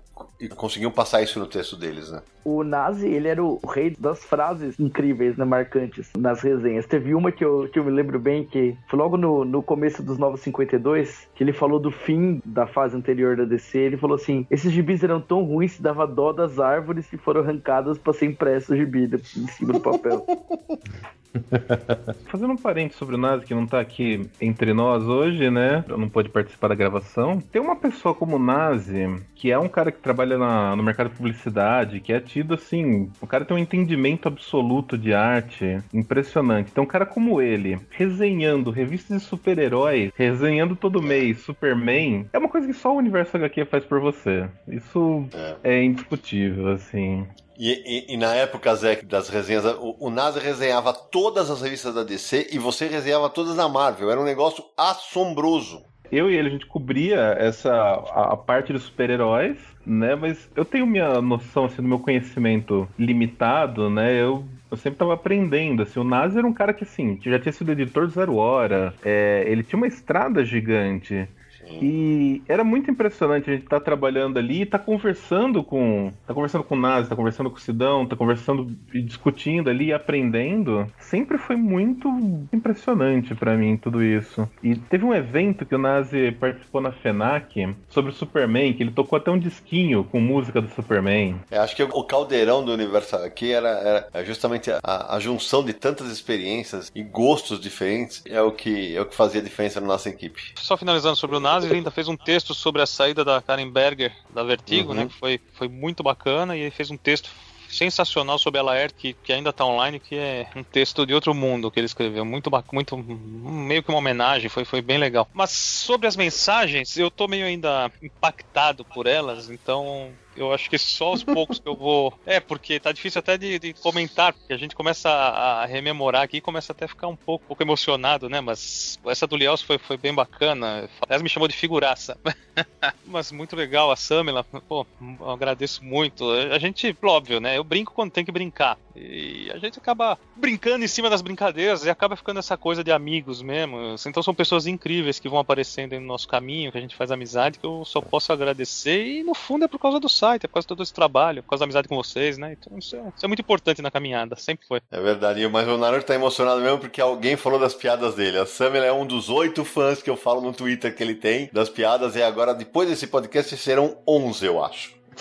então vamos para mais mensagem? Vai, manda aí, vai. Dessa vez vamos ouvir mensagens da nossa ouvinte apoiadora Isa Poetisa, do quadrinista Digo Freitas, ex-colaborador nosso e editor Cassius Medawar e do editor Franco de Rosa. Fala galera do Confins do Universo!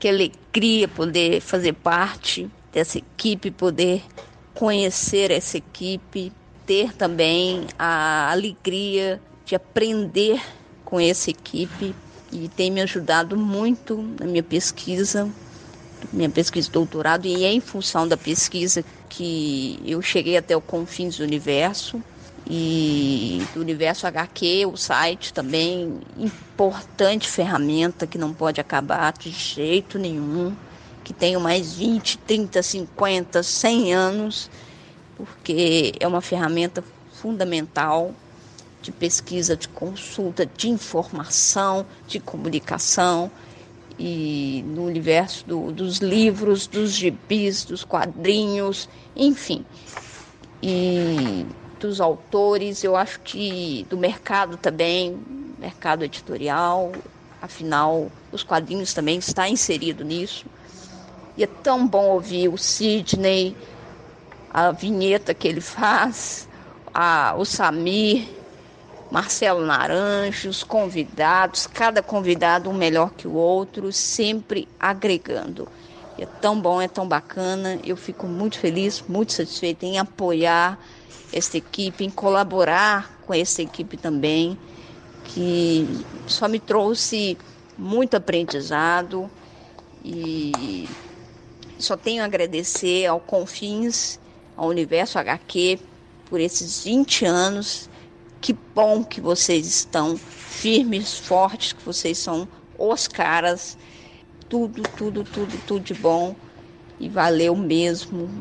E, e é isso, galera. Muito feliz. Só tenho a agradecer. Que continue firme e forte. Muito obrigada. Um abração.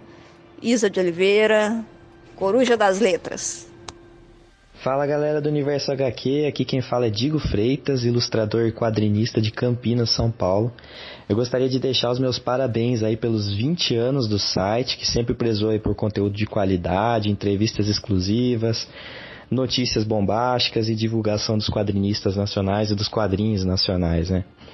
Eu não esqueço o dia que eu vi lá no site do Universo HQ a divulgação do meu quadrinho lá, que estava em campanha no Catarse, e depois de alguns meses lá que já tinha lançado, saí lá na coluna dos melhores do mês, que era uma, uma coluna que eu gostava muito de acompanhar, que foi uma grande emoção, né?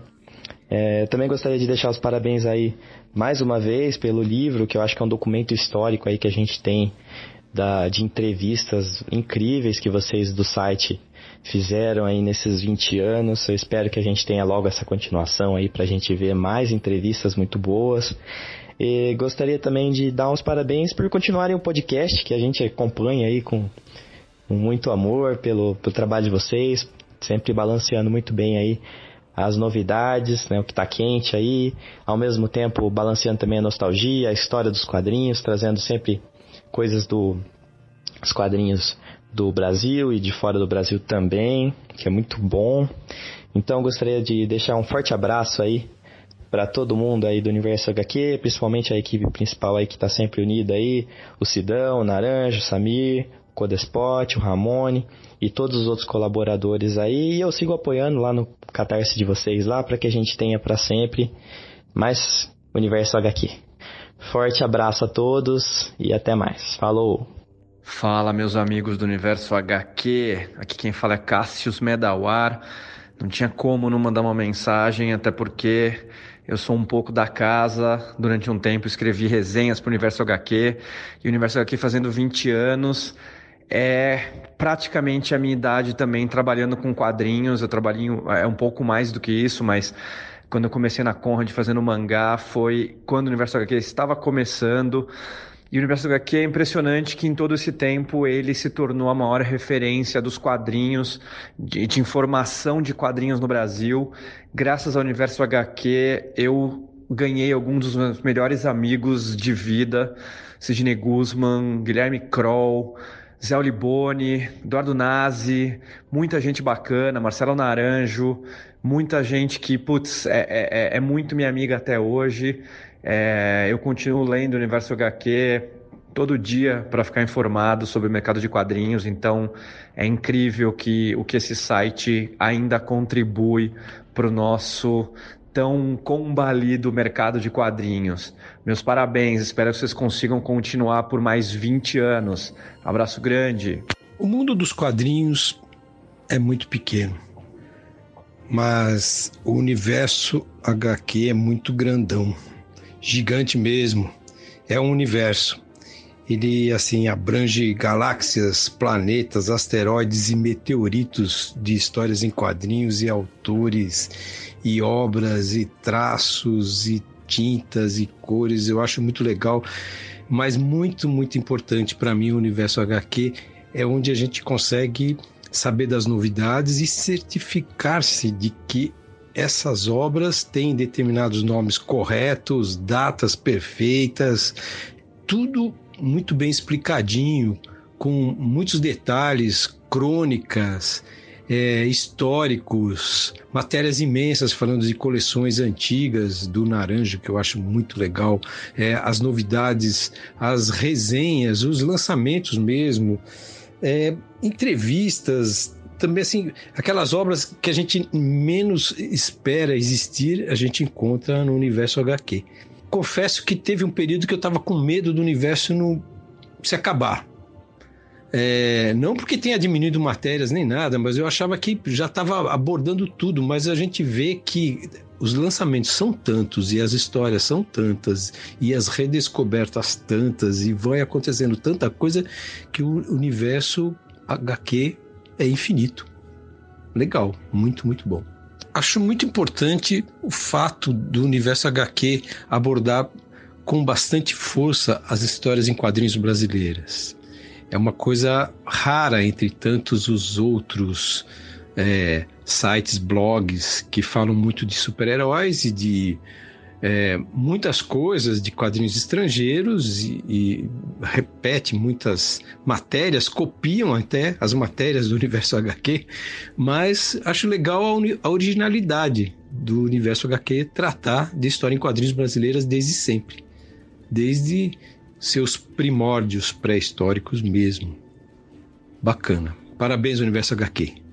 Vida longa e próspera, como se diz no nosso jargão. Porra, é muita mensagem bacana, velho. É muita mensagem bacana. O Franco, quando ele teve aqui no Confis do Universo, eu já, já falei isso aqui. Quando eu comecei a escrever sobre quadrinhos, foi um dos caras que me deu oportunidade na então Folha da Tarde. E eu publiquei muitas matérias na Folha da Tarde sobre a edição dele. E é um batalhador dos quadrinhos e ele falou da gente publicar muito quadrinho nacional e a gente, se depender da gente, a gente vai publicar mais e mais. Porque eu sempre falo isso. A gente tem que falar de super-herói, falamos, a gente fala de quadrinho sim, falamos de quadrinho europeu, de mangás, mas talvez, talvez não, com certeza. O, o site que dá mais espaço para quadrinho nacional é o Universo HQ, né? É uma bandeira nossa e que a gente não vai mudar nunca. É isso. É muito legal ouvir as mensagens, né? O, o Cassius mandou um abraço aí pra todo mundo, grandes amigos do Franco, cara muito legal tal. E é legal ver a abrangência do site, né? Quantas pessoas diferentes e quantos assuntos dentro do universo dos quadrinhos. A gente falou de muita coisa diferente um dos assuntos que eu gostava bastante eram as matérias que o Ramone fazia dos super-heróis da vida real. Que eram pessoas que vestidas de super-heróis salvavam outras, saíam patrulha e tal. Ramone, conta aí pra gente como é que foi essa ideia de cobrir esse tipo de coisa. Isso começou em 2006. Eu tomei conhecimento, né, do, do Captain Jackson, né, que eu batizei de uhum. Capitão Jackson claro, mas é mais simples. Eu li uma matéria de um, de um jornal lá do, da cidade de Jackson, lá no, nos Estados Unidos, sobre esse super-herói, né? Que descobriram a identidade dele, a identidade secreta. Um repórter descobriu a identidade secreta dele depois que ele foi preso é, porque estava embriagado, né? Dirigindo embriagado. Aí isso estragou a carreira dele, né? Era um super-herói que ele fazia aparições em festas, em, em, eventos públicos, né? Ele tinha, digamos assim, as autoridades né, aceitavam ele, né? Porque ele ajudava a, a procurar criminosos a dar dicas, né? Ele, ele, não prendia ninguém, não lutava com ninguém, ele fazia outras coisas, como boas ações, né? Ele arrecadava é, alimentos, né, para pessoas carentes e tal. E acabou a carreira dele, né? Aí eu fiz essa matéria, ela teve uma repercussão muito grande, muito interessante, né? Pelo fato de ser ele é um, um dos, ou se não o primeiro super-herói da vida real, né? Que já existiu. Só que aí eu comecei a descobrir que havia outros também, em uma quantidade, assim, uma quantidade muito grande de, desse tipo de, de gente lá, né? que fazia às vezes de super-herói nos Estados Unidos. E já estavam começando a escrever é, artigos acadêmicos sobre ele, havia livros escritos sobre esse fenômeno, né? O fenômeno social, e já havia sites que cadastrava todos eles como um, uma liga dos super-heróis, é, enfim. E nessas histórias, então eu comecei a escrever, às vezes sobre um super-herói só, ou sobre um movimento, ou matérias mais abrangentes exatamente sobre o fenômeno em si, né? É, até passando para o lado, lado, psicológico, lado sociológico, entrevistando pessoas daqui do Brasil e dos Estados Unidos lá também, que tratavam desse assunto. Então tinha histórias muito interessantes, nem, nem todas engraçadas. Havia também muitos dramas, e, e, até coisas pesadas mesmo, como mortes, crimes, como no caso uma vigilante, né? Uma, é uma vigilante lá do México que estava matando mesmo alguns motoristas de, de ônibus lá, que faziam um trajeto lá pelo, pelo no deserto lá, que esses motoristas é, estavam estuprando é, mulheres lá, né? Essa vigilante estava né, vingando. Isso tudo com uma grande repercussão lá é, em jornais de lá. E eu comecei a fazer essa cobertura, né, para cá, né? Sempre fazendo esse tipo de matéria. O leitor pode procurar aí, tem uma, uma quantidade muito grande, já perdi a conta de quantas matérias tem sobre isso. Acho que vale a pena dar, um, dar uma olhada porque é um assunto interessante. Ô, Ramone, já aproveitar que, que você está falando da, das matérias, uma das coisas legais que aconteceram nesse período todo que você colabora com o Universal aqui, tem um livro das tuas matérias publicadas no Universo HQ, né? Tem que falar dele. É, exatamente, que é o, o Balde Gibis, né? Que foi publicado em 2017, né? Pela Editora Noir. Editora Noir do nosso amigo Gonçalo Júnior. Isso, do Gonçalo Júnior. É uma compilação, né? Da, a maioria, claro, acho que 80% da, das minhas matérias, das matérias que eu fiz no Universo HQ, sobre os quadrinhos brasileiros, na né? história, não necessariamente é, quadrinhos, é, criações brasileiras, mas a história do, dos quadrinhos no, no Brasil, né? Por meio dessas matérias que iam abrangendo várias é, épocas, né? E vários estilos de quadrinhos. Então, tem algumas matérias inéditas, né, ou seja, escritas exclusivamente para o livro, e tem uma boa parte que é dessas matérias do Universo HQ, que eu reescrevi, né, que coloquei mais informações, atualizei também, está nas livrarias, está na Amazon, na Americanas, na Submarino, na Saraiva, onde vocês, e no site da Noir também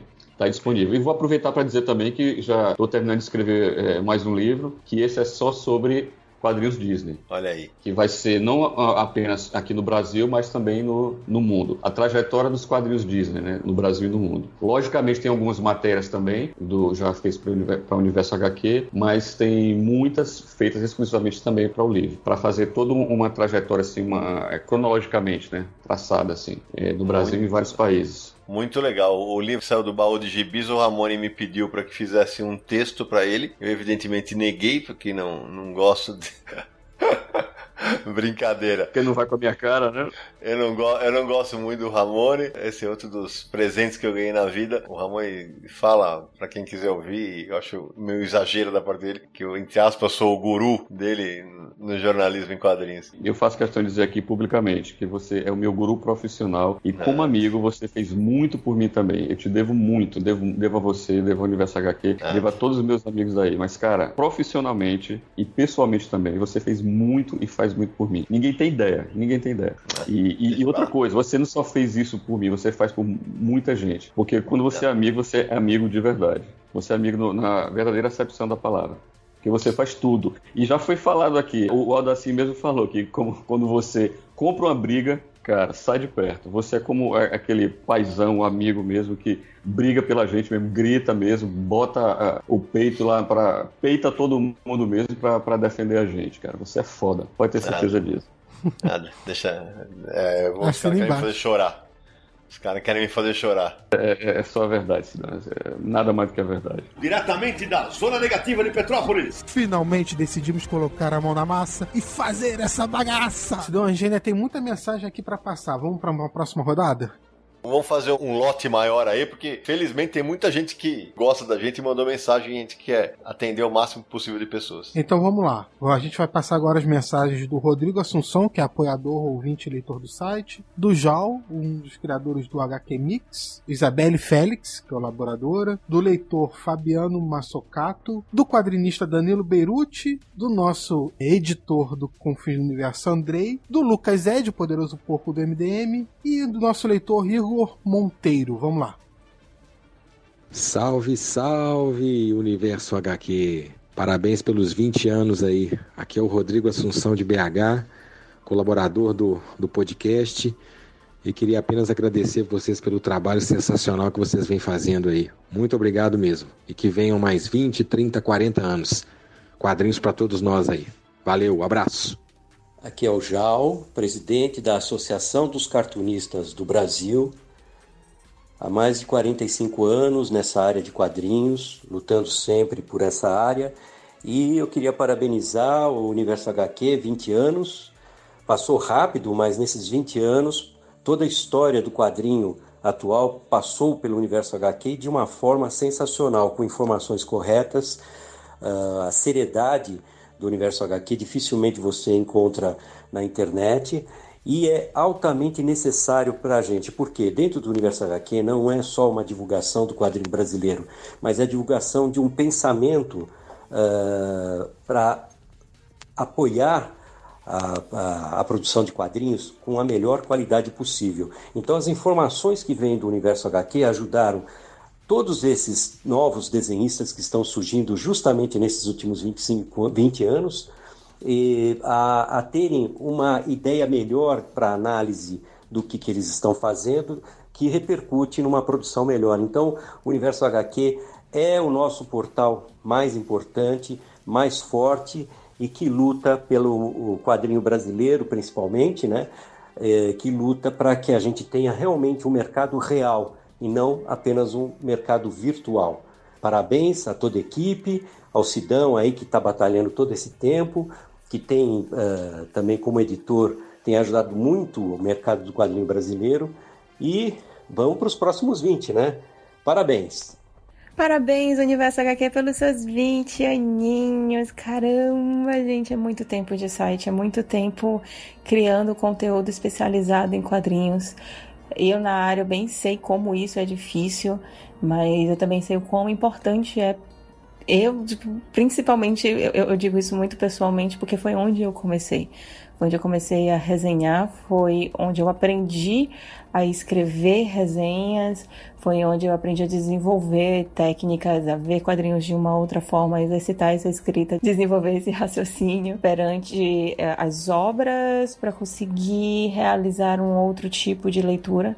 Foi também nesse site que eu conheci muitas pessoas que são especialíssimas na minha vida, eh, que são o Sidão, que são o Naranjo, o Sami, é, o Aldaci, o Cotospot, são extremamente importantes tanto na minha vida profissional como na minha vida pessoal. E eu acho que é de extrema importância que exista esse site de conteúdo tão especializado e feito com tanto profissionalismo, com tanta paixão, que a gente muitas vezes a gente não vê tanto assim no nosso mercado especializado, infelizmente. Então eu desejo longa vida, eu desejo que vocês façam, mais 20 anos, que vocês continuem com esse profissionalismo, com essa paixão, porque vocês são muito especiais para mim e para os seus leitores também. Então, parabéns e vida longa ao Universo HQ e ao Confins do Universo, o melhor podcast de quadrinhos do Brasil. Beijo, gente. Olá, pessoal do Confins do Universo e Universo HQ. Eu sou o Fábio Massocato Eloy, moro atualmente em Curitiba, Paraná. Olha, é incontestável a importância do trabalho de vocês, mas quero deixar aqui registrado a minha visão dessa importância.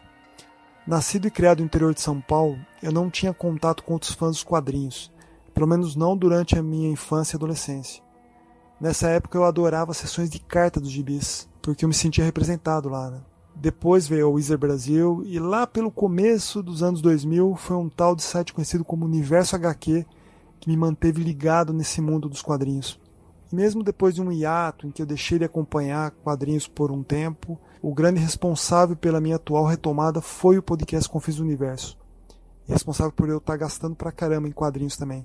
Fico imaginando quantos fãs de quadrinhos pelo Brasil também se sentiram parte de uma comunidade graças a vocês. Como escreveu Sidão em um autógrafo que ele me deu lá em 2004, que o universo dos quadrinhos continue nos proporcionando momentos legais como estes. Vocês estão marcados na história das histórias em quadrinhos e no coração dos fãs. Grande abraço. Pô, 20 anos de universo HQ, né? Eu faço quadrinhos há pouco mais de 10. Então, assim, durante toda a minha carreira, o universo HQ estava lá. É, eu acho que essa época, né, que, que, eu, que eu entrei nos quadrinhos, eu acho que foi uma época meio que revolucionária. Acho que apareceu muita gente fazendo, continua aparecendo muita gente fazendo quadrinhos. Né? Teve uma mudança muito grande do, nas editoras, tive uma mudança muito grande nos, nos revendedores de quadrinhos, nos eventos.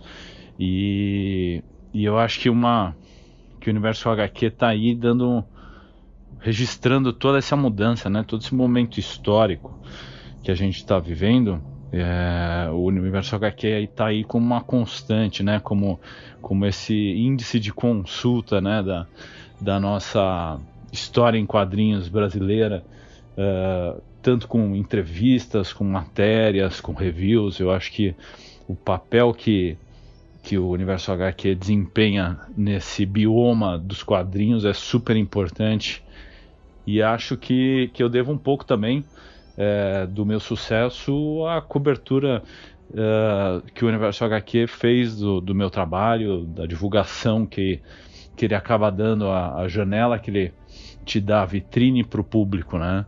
Então, putz, parabéns e que venham mais 20. Porto Tatis! Estava procurando um podcast sobre quadrinhos? Achou! E começa mais um Confins do Universo. Quantas vezes eu escutei e reescutei essa abertura, não é mesmo?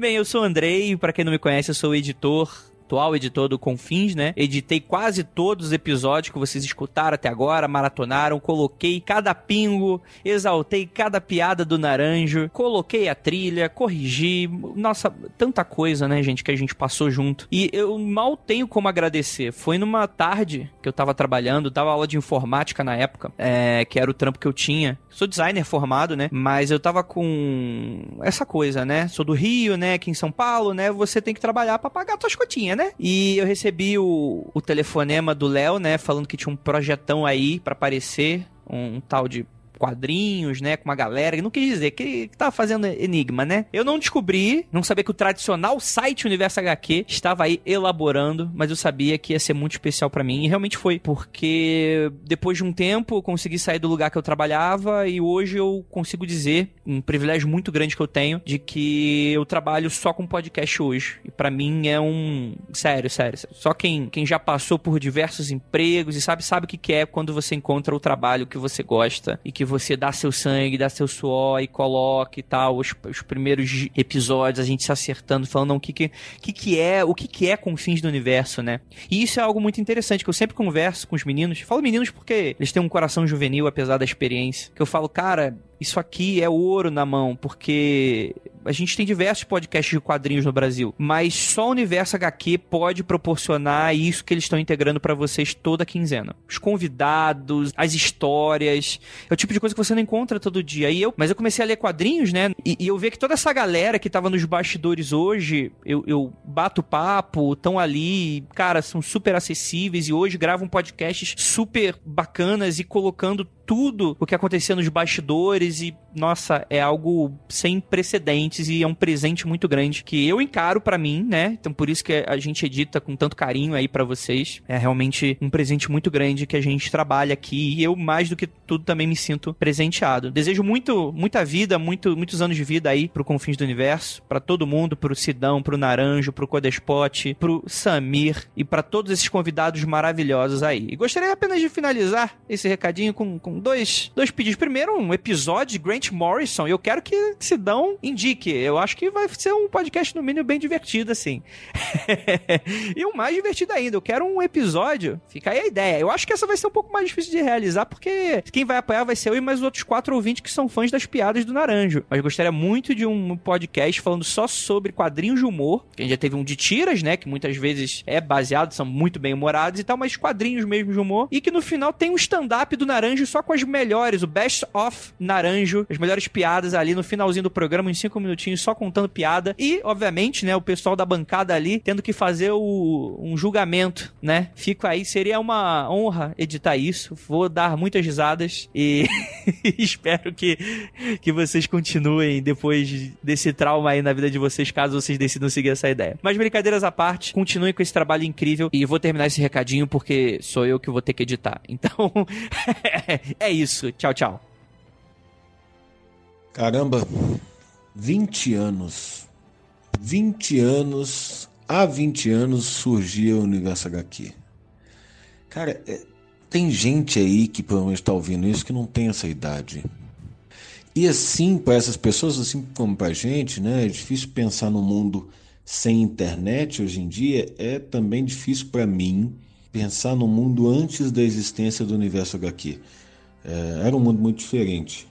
Né? Talvez em preto e branco, talvez não em R, não em três cores como os quadrinhos que a gente está tão acostumado. Há 20 anos o universo HQ surgia. Cara, pensar que há 20 anos a gente não tinha fonte de informação sobre quadrinho. Pensar que há 20 anos a gente não tinha nada sólido, nada minimamente aprofundado, nenhum lugar no mundo virtual para que a gente se informasse sobre as coisas de quadrinho. Olha, eu devia dizer meus parabéns, né? Feliz aniversário, Universo HQ. Mas eu só posso falar muito obrigado, Universo HQ. Né? Acho que não tem nenhum exagero em dizer que é o maior site sobre história em quadrinhos do Brasil agora provavelmente o mais longevo, né? também o mais importante. Eu não sei dizer quantas vezes o Universo HQ me salvou de alguma roubada, me apresentou algum quadrinho muito legal que eu jamais teria chegado lá sozinho, ou me permitiu discutir alguma coisa que era para mim muito importante. Então, cara, muito obrigado, Sidney Guzman e companhia os que hoje estão aí no universo HQ, aqueles que já passaram pelo universo HQ, aqueles que acessam, aqueles que escutam. Putz, muito obrigado. Ia ser uma vida bem esquisita sem o universo HQ. Bem, foi uma vida bem esquisita. 20 anos atrás. Passou. Parabéns, gente. E obrigado. Oi, pessoal do Universo HQ. Meu nome é Igor Monteiro. Eu falo aqui da cidade de São João del Rei, interior de Minas Gerais cidade histórica, a qual eu inclusive faço o convite para vocês realizarem uma visita. Bom, para falar do universo HQ, eu preciso falar do Confins do Universo, meu podcast favorito, né? Que sempre ali, quase que diariamente, me ajuda. É, às vezes quando eu tô para baixo, às vezes quando eu preciso de criatividade no trabalho, eu coloco ali e as coisas imediatamente começam a melhorar. O sentimento de bem-estar ali, a, ao ouvir, né, pessoas falando de maneira tão honesta sobre algo que elas amam, né, sobre algo que elas têm tanto carinho e dedicação, que são os quadrinhos, isso aí é um, ameniza qualquer situação assim que a gente está vivendo, né? Então eu queria agradecer vocês por fazerem parte da minha vida. É, vocês já são uh, algo essencial para mim, assim, no meu dia a dia. E bom, eu sinto que eu tenho amigos do outro lado do fone de ouvido, né? Então gostaria de parabenizar mais uma vez, desejar que venham mais décadas aí de trabalho e sucesso pela frente. Os podcasts que eu mais gosto do Confins do Universo são os de bastidores, né? Então, mercado editorial em crise, dinastia Disney, mercado de capa dura, que é inclusive uma coisa que eu não gosto muito. É, enfim, é isso. E por último, eu gostaria de falar uma coisa perigosa, que é sou fã das piadas de Marcelo Naranjo e vocês lidem agora que o bichinho deve ficar muito enjoado com isso, mas ele é sensacional. Grande abraço a todos. Jesus de bicicleta, hein, Igor? Fala a verdade. Agradecer a todo mundo. Aí, Naranja. Estou oficialmente emocionado. Chorem todos. Hashtag. Pode chorar. Chora, Sidão. É verdade. Antes de continuar o bate-papo, só fazer alguns registros rápidos. O André, nosso editor aqui de quase todas as edições do, do Confins do Universo, ele, como alguns ouvintes nossos, querem que a gente faça um programa sobre Grant Morrison. Calma, gente. Calma. E sobre um programa sobre quadrinhos de humor, é, sim, está nos nossos planos, mas não com um stand-up de Marcelo Naranja no final, porque pelo amor de Deus, né, Andrei? Jesus de bicicleta, né? E já a gente falou no começo de pessoas que começaram a escrever no Universo HQ e conseguiram um espaço no mercado. Isabelle Félix foi uma delas. Ela começou a escrever no, no Universo HQ, depois fez aquele projeto incrível no Instagram dela do 365 HQs e hoje ela é editora assistente da Panini. Então, é, um, deixa o nosso abraço para todos eles. Uma coisa que me deixa sempre muito emocionado, eu diria, é que a gente sente um carinho das pessoas pelo site, pelo podcast, que realmente me deixa até meio desconcertado. Eu acho que a gente sabe que é, é trabalhoso, é noites em claro, são seis horas de gravações, como nesse episódio. Mas é tão legal sentir esse carinho do outro lado, cara. Eu acho isso. Pô, não tem nem palavras para descrever como é que é. É, e Samir, é, acho que o Zé falou logo no começo, né? Hoje, o fato da voz estar presente, né? As pessoas não sentem mais perto, né? A gente ouve muito, ah, o pessoal, daqui a pouco vai entrar uma mensagem que é punk. Eu, a hora que eu ouvi, eu falei, putz, que é, que é aquele negócio de, de ouvinte se sentir nosso amigo, né? E, e, a gente sempre ouve isso quando a gente vai nos eventos, ah, parece que eu tô na mesa do bar com vocês. A ideia é essa. E os ouvintes adoram que a gente faça esse tipo de programa, que a gente conte histórias dos nossos bastidores e tal. Hoje eles vão se divertir com histórias do, do Gui, do Zé, do Ramone, do Aldaci. Então, é, isso realmente é, é um retorno que eu falei, a gente já ganhou muito prêmio nessa vida de 20 anos aí de quadrinhos. Mas acho que esses são os mais valiosos, as amizades e esse retorno dos leitores e dos ouvintes. Diretamente do Império Escuro do Ipiranga, Marcelo Naranjo. Mais sem noção das coisas que o Doutor Destino do último filme do Quarteto Fantástico. Então, falando em história engraçada, né? A gente viaja muito Brasil afora, né, Sidão? Pra ir em evento, uhum. participar de lançamento e tal. E uma dessas viagens eu tava no avião ah. e tinha um, um senhor na minha frente lendo o gibi e eu comecei a delirar ali no meu sonho. Falou: Nossa senhora, tem um, um senhor lendo gibi já grisalho, quadrinhos é uma coisa maravilhosa. O amor pelos quadrinhos não morre nunca. Olha só que exemplo, que legal. Quero chegar na cidade lendo gibi assim. Aí quando o avião pousou, levantou o senhor, quem que era? Sidney Guzman. Seu filho da puta. é, a gente tava indo pro FIC, né, Gui? Aí foi muito engraçado que aí ele me esperou pra me contar essa história. Claro que nós caímos tudo na gargalhada, né? Aí eu falei, porra, o quadrinho que eu tava lendo era o Fio da Navalha, do Mario Alberti, que era um dos convidados do FIC. Por falar em italiano, eu me lembro que eu ganhei um gibi do Universo HQ antes de ser colaborador. Era no ano anterior, que eu, antes de ser convidado, no caso 2009, eu ganhei uma promoção do Verão Índio, da Conrad. Não sei se vocês Olha. se lembram dessa promoção. Eu lembro. É o Verão Índio, né, que é do Milo Manara e do Hugo Prati. E eu me lembro que eu, quando eu fui contemplado, eu perguntei à menina, né, quantas mensagens foram tal, lá da Conrad, né, porque quem escolhia era a editora, no caso a Conrad. E foram mais de 800 mensagens e apenas cinco escolhidos. E eu me lembro muito bem da pergunta, né? Por que que Verão Índio foi eleita uma das 100 melhores HQs do século XX? E eu fiz um poema. eu fiz um poema, mas assim, eu não me lembro direito se perdeu, mas eu me lembro muito bem de alguns versos que eu coloquei assim: Mamilos manaram. Meu Deus! e ganhou. Acho que foi o Rogério de Campos, né, que, que leu o meu verso. Mamilos manaram. Aldaci Júnior, depois de ter imitado Marilyn Monroe na abertura, você me solta um poema desse. Não, e teve outras coisas. Eu, me, eu não me lembro porque que eu fiz a alusão com o Hugo Pratt. Eu também fiz uma alusão ao Hugo Pratt e fiz uma alusão a toda a situação do Verão Índio. É. Mas, né, você tá bravo. Põe você tá bravo aqui. É. Eu vou te falar, viu, Oda, você tava falando agora há pouco de, das vezes que a gente morrer de rir e tal. A gente, nesses jantares de final de ano, e essa é uma das coisas que a gente se orgulha muito. É, os jantares que a gente fazia de final de ano era sempre muito divertidos. Tinha, eu lembro que quando o Gui entrou, tinha um outro garoto muito novo chamado Diego Navarro.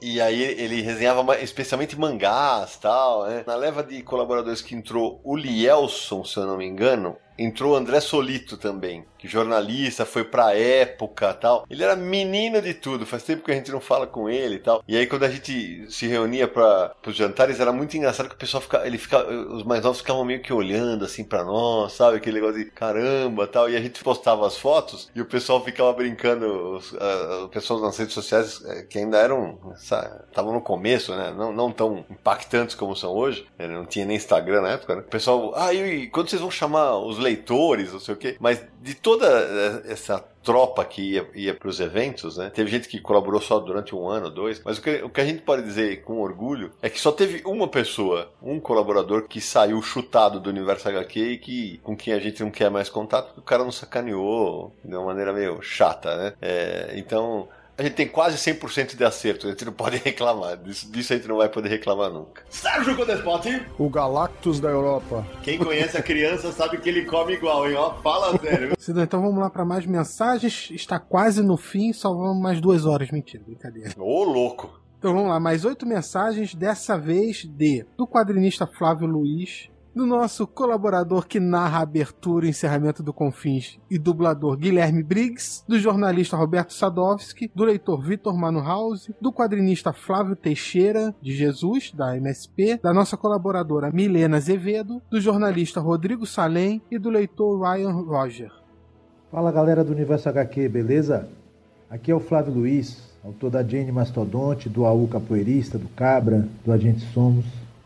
Rapaziada, que legal, hein? 20 anos de Universo HQ.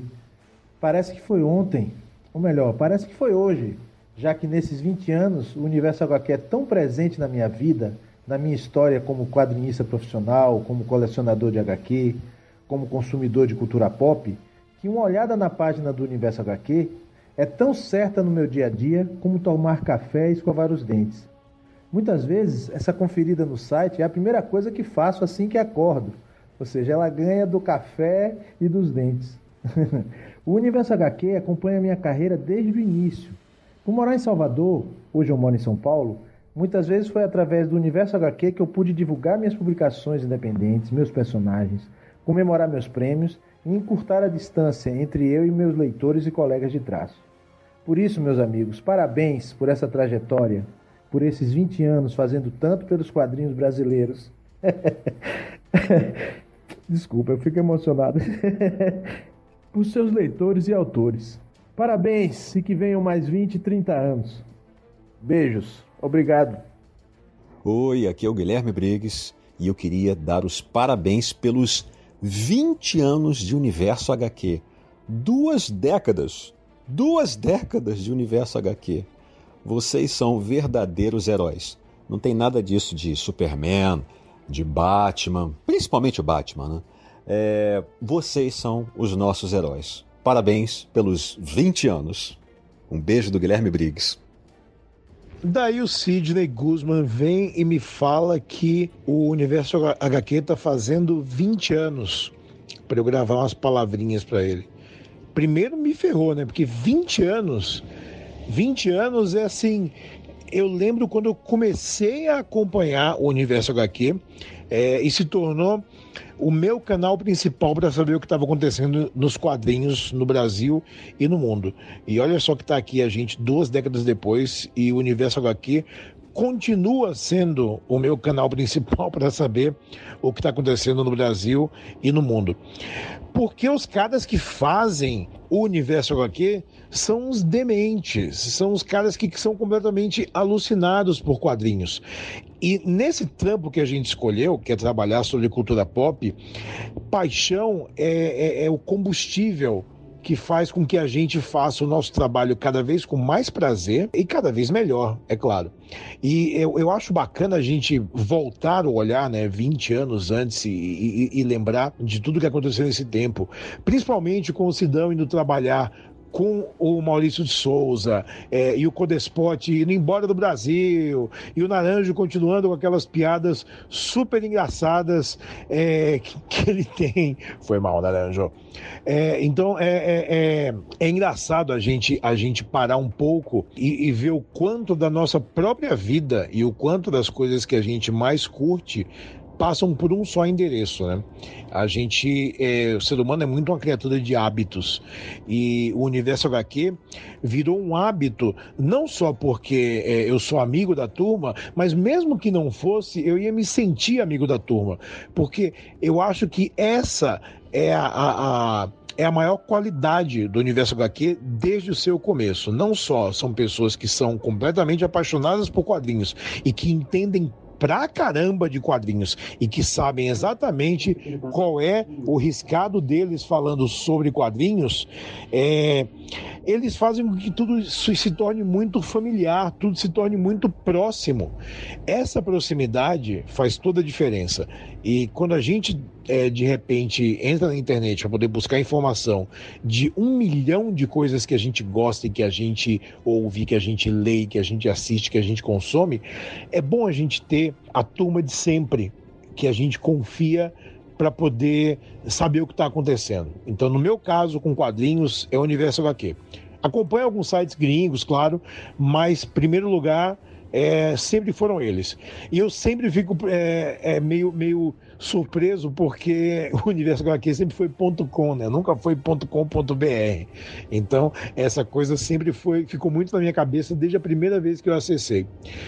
Então, é um prazer para mim poder falar alguma coisa. É um prazer para mim, de vez em quando, participar do, do podcast do Universo HQ, né? Do, do Confins do Universo, olha só. É, e a gente pode dizer agora que o Universo HQ é um jovem mancebo que a gente acompanhou o crescimento e agora vai ver como é que ele vai se, se, se comportar na entrada para a idade adulta. Então, parabéns a todo mundo e estaremos aqui para os próximos anos, sempre que precisarem, é, sabendo que eles vão estar lá para a gente sempre que a gente precisar de informação bacana sobre quadrinhos e cultura pop.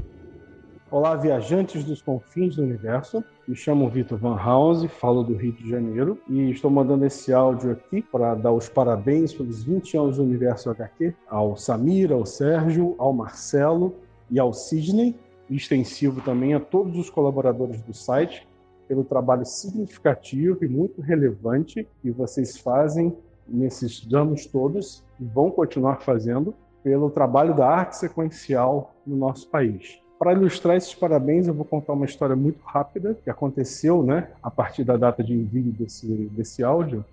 Aconteceu no último domingo, onde eu saí para caminhar com meu filho. Ele tem três anos e oito meses, prestes a fazer quatro no início de 2020. E a gente foi à banca, né? Eu fui criado indo à banca eram os momentos mais felizes para mim quando domingo ou qualquer outro dia da semana eu ia à banca comprar um gibi.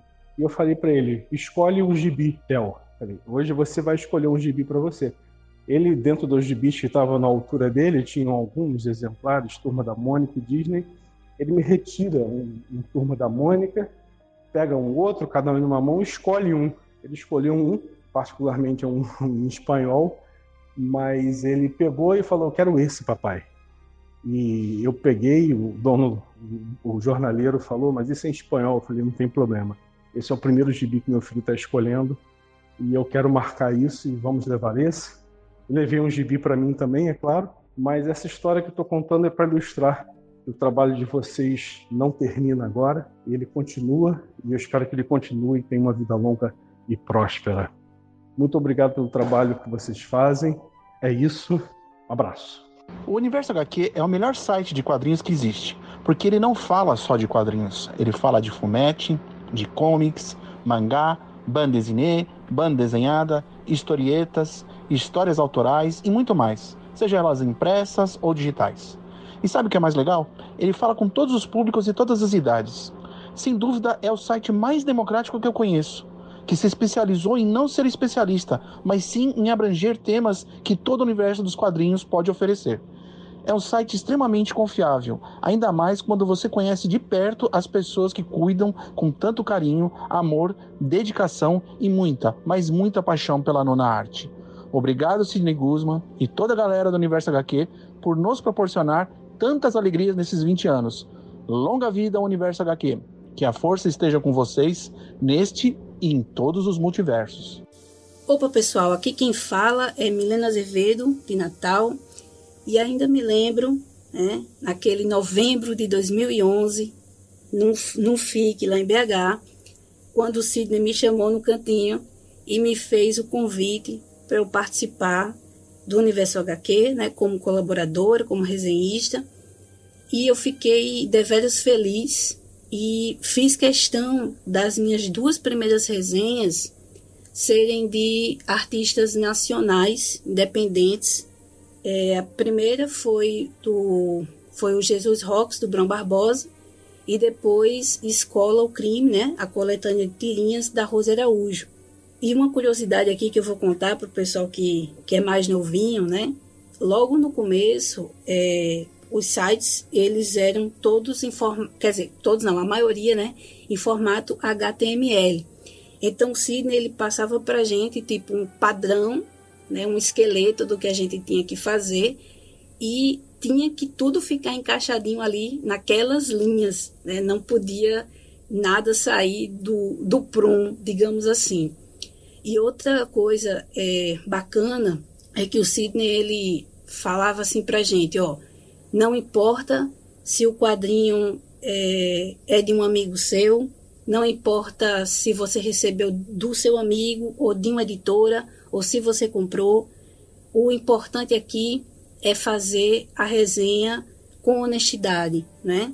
Porque o Universal HQ tem a credibilidade que tem por entregar comentários, né, resenhas, de uma forma é, honesta, né, analisando a obra como um todo, trama, arte, o português, né, Sidney? Sempre fez questão de se você viu um deslize português, você tem que falar, né?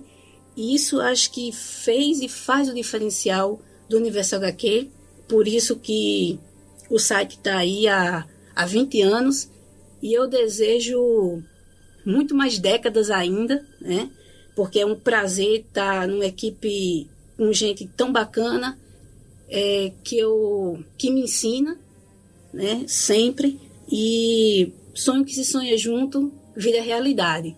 Né? Então parabéns aí para todos é, encabeçados por Sidney, Samina Liato, Marcelo Naranjo e Sérgio Codespot. Valeu! Fala galera do Universo HQ, parabéns pelos 20 anos de vida. É, vocês ainda não podem beber aqui nos Estados Unidos, mas no Brasil não tem problema, então bem-vindo à maioridade. Mas continue tratando. Na verdade, vocês já tratam os quadrinhos de maneira madura, séria, como deve ser, sem modismo.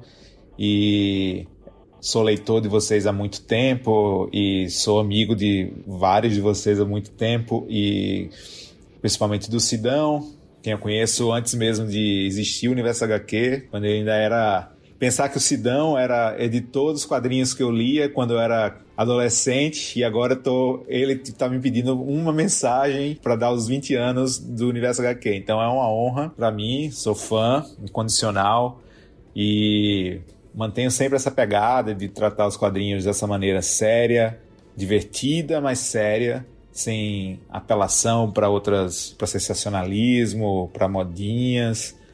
É, sempre tratando não apenas de quadrinhos é, americanos, de super-heróis, mas quadrinhos brasileiros, também quadrinhos europeus. É, tem toda uma gama dentro da arte que a gente vai ao site ver e, con e consegue aprender muito mais. Isso é muito importante para toda uma geração nova que tem muito acesso, mas ao mesmo tempo, quando você tem muito acesso, você se você não tiver um guia, você se perde facilmente, né? Não era naquela época quando a gente cresceu, nos anos 80, que a gente tinha cinco publicações de uma editora e ficava só naquilo. Então, hoje em dia, você tem acesso a muito mais quadrinhos, só que e é um, aumentou muito mais a oferta, só que ao mesmo tempo você precisa de guias, e são guias como vocês que a gente sempre precisa ter, é, independentemente da época. Então, continue o bom trabalho, é tudo que eu posso dizer. É, a gente tenta fazer o mesmo com o cinema e eu vejo vocês no reflexo nos quadrinhos e às vezes é difícil, às vezes é, exige muito trabalho, mas a gente está aqui para isso, né? Nem tudo precisa ser fácil. O que é bom fica para sempre e completa 20 anos e que vem mais 20 anos de ótimo trabalho e que estarei lendo. Espero que em 20 anos eu estarei lendo, velho, caduco, mas com óculos de leitura, mas vendo e lendo e aprendendo com vocês, tá? Um grande abraço. Parabéns. Fala galera do Confins do Universo, Raya Roger aqui. É, tenho 27 anos, sou de Campo Mourão, Paraná.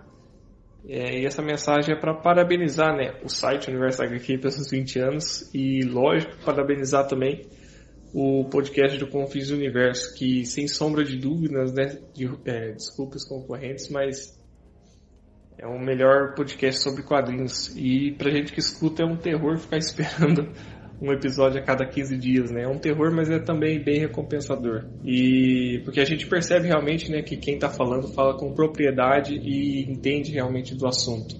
E isso se reflete no conteúdo, né?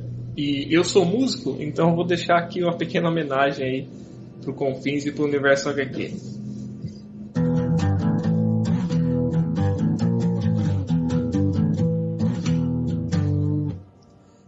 É isso aí, galera. Valeu, grande abraço. Muito bom, muito bom, Ryan. Adorei, adorei. Aí, Naranja, tá vendo? Em vez de você fazer aquela cantoria horrorosa que você fez no episódio do Asterix, você podia aprender a tocar, né? Cantoria horrorosa foi no começo do programa de hoje. Aquela lá te foi boa até. Isso é do Samir, né, que tu tá falando. Deus, né? Já que, já que eu não tô. Eu não sacaneei ninguém até agora nesse programa, vou aproveitar e perguntar pro Sérgio, pros, o Odaci, o Guilherme e o, e o Zé não tem obrigação disso, né? Mas Sérgio, Samir e Naranjo têm obrigação agora de recitar o texto de abertura de Guilherme Briggs. É ah, impossível. Vindo dos pontos mais distantes das galáxias. Continua, não vou falar tudo. Eu não lembro nem de uma estrofe. Jesus. E o Samir? Eles decidiram Ah. reunir seus poderes e responsabilidades. Eu não sei porquê, mas o texto do encerramento me fica mais na cabeça do que o de abertura. Então vai, vai do encerramento. No dia mais claro, na noite mais densa. É... Ih, olha só, já deu branco. Você está claro, deixando noite a nossa densa. presença. No- É, no, na nossa presença. ah, porra, essa daí já. Faça uma boa viagem de volta, mas não fique desperto. Nos encontramos no próximo episódio de. Oh, meu Deus, eu, eu vou te contar. Eu, eu- eu trabalho com três esclerosados. vou te Não, contar. pera, eu, eu parei pra dar chance pra eles. Eles Ah, claro. É, é evidente, é- Sérgio, é evidente que ele fará um lugar disso. Veja, eu me considero perfeitamente capaz de estar na categoria esclerosado, então não vou nem reclamar de nada. Mas agora, vocês lembram de cabeça todas as referências a quadrinhos que tem na abertura e no encerramento? Ah, eu que escrevi, porra. É, você é, eu lembro que você escreveu, mas tem referência ao Superman, ao Asterix, inclusive a gente explicou o que, que é o Porto Tatis no episódio do Asterix, né? 60 anos, que é recente, quem não ouviu, acessa lá pra ouvir. Ao Lanterna Verde, claro, no encerramento, quase todo baseado nele. Tem a referência ao Homem-Aranha, né? Grandes poderes Grandes e poderes e responsabilidades. responsabilidades. É. isso aí. E aliás, deixar aqui um beijão pro Guilherme Briggs, um querido, que na pauleira que ele, de trabalho que ele tá, ele encontrou um tempo para mandar essa mensagem a dois jornalistas de extrema categoria, o Sadovski e o Salem, né? O Flavinho Luiz, né, que se emocionou é, é tão chorão quanto eu. Flavinho Luiz, quando a gente começou o Universo HQ, na, na fase jornalística, ele, o já saudoso Luiz Augusto e o também saudoso Cedras publicavam tiras conosco. A gente tinha três autores recentes, que eram eles três, e três clássicos, que era o Flávio Colim, com Vizunga, o Júlio Shimamoto com Gaúcho e o também saudoso Renato Canini com Tibica. E não dá para não se emocionar com a mensagem do Vitor sobre o filho dele, né? Isso é, é, emocionante demais saber esse negócio. O primeiro quadrinho do filho dele, ele relaciona com o nosso trabalho, é um presentão para nós. Eu tenho a Milena também, né? Que além de ser né, roteirista, editora, é uma das principais, se não a principal resenhista do país, né? Não, é a principal resenhista do país, certamente. Eu só fico puto porque ela não faz um tempo que eu não leio mais nenhuma resenha dela no Universo HQ, né? Tô cobrando isso nesse episódio. A Milena, ela faz tudo no tempo que sobra, é sempre uma querida e eu lembro muito bem da alegria dela o dia que eu convidei pra, pra resenhar pro Universo HQ, é uma coisa muito genuína. Só não oferece pudim pra ela que ela não gosta. Fica o Dave Martin bem sabe. Isso aqui é piada interna do FIC, nosso ouvinte não é obrigado a saber, agora você explica. Não, a gente tava jantando lá, o pessoal do hotel deu a sobremesa errada pra Milena, que era um pudim, ela ficou muito brava. Brincadeira, a Milena foi muito educada quando deram comida errada pra ela, a gente ficou brincando com ela e a história foi tomando proporção até o ponto que falou que ela tinha jogado pudim na cabeça do Dave Martin. E o pessoal da organização achou que era verdade, que ela tinha jogado. É, que ela teria jogado pudim pela janela, não era isso, Gui? Caiu no. Era isso? Nossa, ganhou uma proporção, um negócio que você não tem ideia, velho. Não tem ideia. Foi muito engraçado, cara. Realmente muito engraçado. Fake news, fake news. Muito, mas muito. Querida, e ela teve doente, né? Teve chikungunya agora, né? Recentemente. Desejando melhoras pra ela aí, se ela estiver ouvindo. É verdade, ela certamente vai ouvir. Um beijo carinhoso para ela. É uma batalhadora dos quadrinhos, é, tanto como roteirista, como divulgadora e até como realizadora de eventos. Ela já realizou eventos em Natal, sua cidade de origem, e eu já tive em alguns deles. Sidão, eu queria aproveitar aqui e fazer uma lembrança que durante alguns anos o meu companheiro de atualização aí nos bastidores era o Ronaldo Barata. Sim. Frequentemente estava com a gente nas pizzas, então eu queria aproveitar e também mandar um abraço para ele e a lembrança aí da participação. No episódio de 15 anos nós contamos o único funcionário pago que o Universo HQ teve até hoje, que, que ganhava uma fortuna inacreditável, coitado, para atualizar o site. Era uma vergonha que a gente conseguia pagar para ele. Mas era o que a gente conseguia pagar, né? E pelo menos pagávamos, né? Um abraço bem lembrado, muito bem lembrado. Antes da gente ir para as últimas mensagens, né? Para quem não ouviu o episódio dos 15 anos do aniversário, que tem muita história que a gente não contou aqui, que tá lá, e por isso a gente não vai repetir, porque esse episódio já tá longo pra caramba, né? Então a gente tem muita história para contar ainda. Bom, então, Sidão, vamos para as últimas cinco mensagens?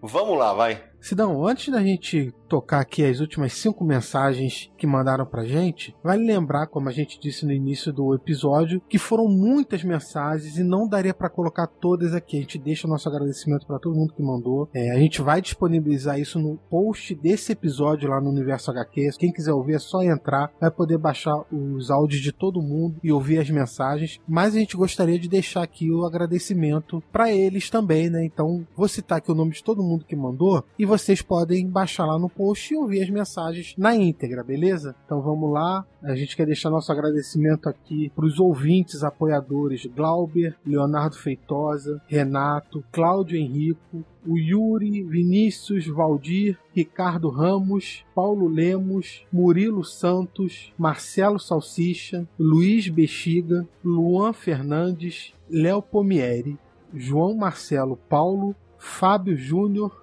Fabiano Cabelo, Ezequiel Siqueira, Diego Brandão, Cassiano, Bruno Portugal, Antônio Patrick, Alexandre e Alex. Pessoal que não mandou sobrenome, então só tô falando do primeiro nome mesmo. Muito obrigado a todos vocês. Também queremos agradecer aos quadrinistas, artistas, pessoas do meio que fazem eventos, ex-colaboradores. Fica então nosso agradecimento também para Camilo Solano, Marcel Bartolo, Rodney Buquemi, Sam Merg, Daniel Brandão, Delfim, Diego Figueira, Felipe Aquino, Liber Paz, jornalista Cassiano Pinheiro, o Roberto Guedes e o Télio Navega. Obrigado a todos vocês que mandaram. E Sidão, durante vários momentos desse episódio. A gente lembrou de pessoas que colaboraram com o site em vários momentos. Queria também deixar aqui o agradecimento ao Gilberto Barbosa Pereira de Souza, que ajudou a migrar o conteúdo antigo para o site. Valeu também pela força. Para fechar esse episódio, mensagens do quadrinista Luciano Félix, da Marcela Godoy, escritora, e também já participou aqui com a gente de dois episódios do Confins do Universo, do quadrinista Marcelo Campos, do quadrinista Wagner William e do nosso ex-colaborador Ricardo Malta. Vamos para elas.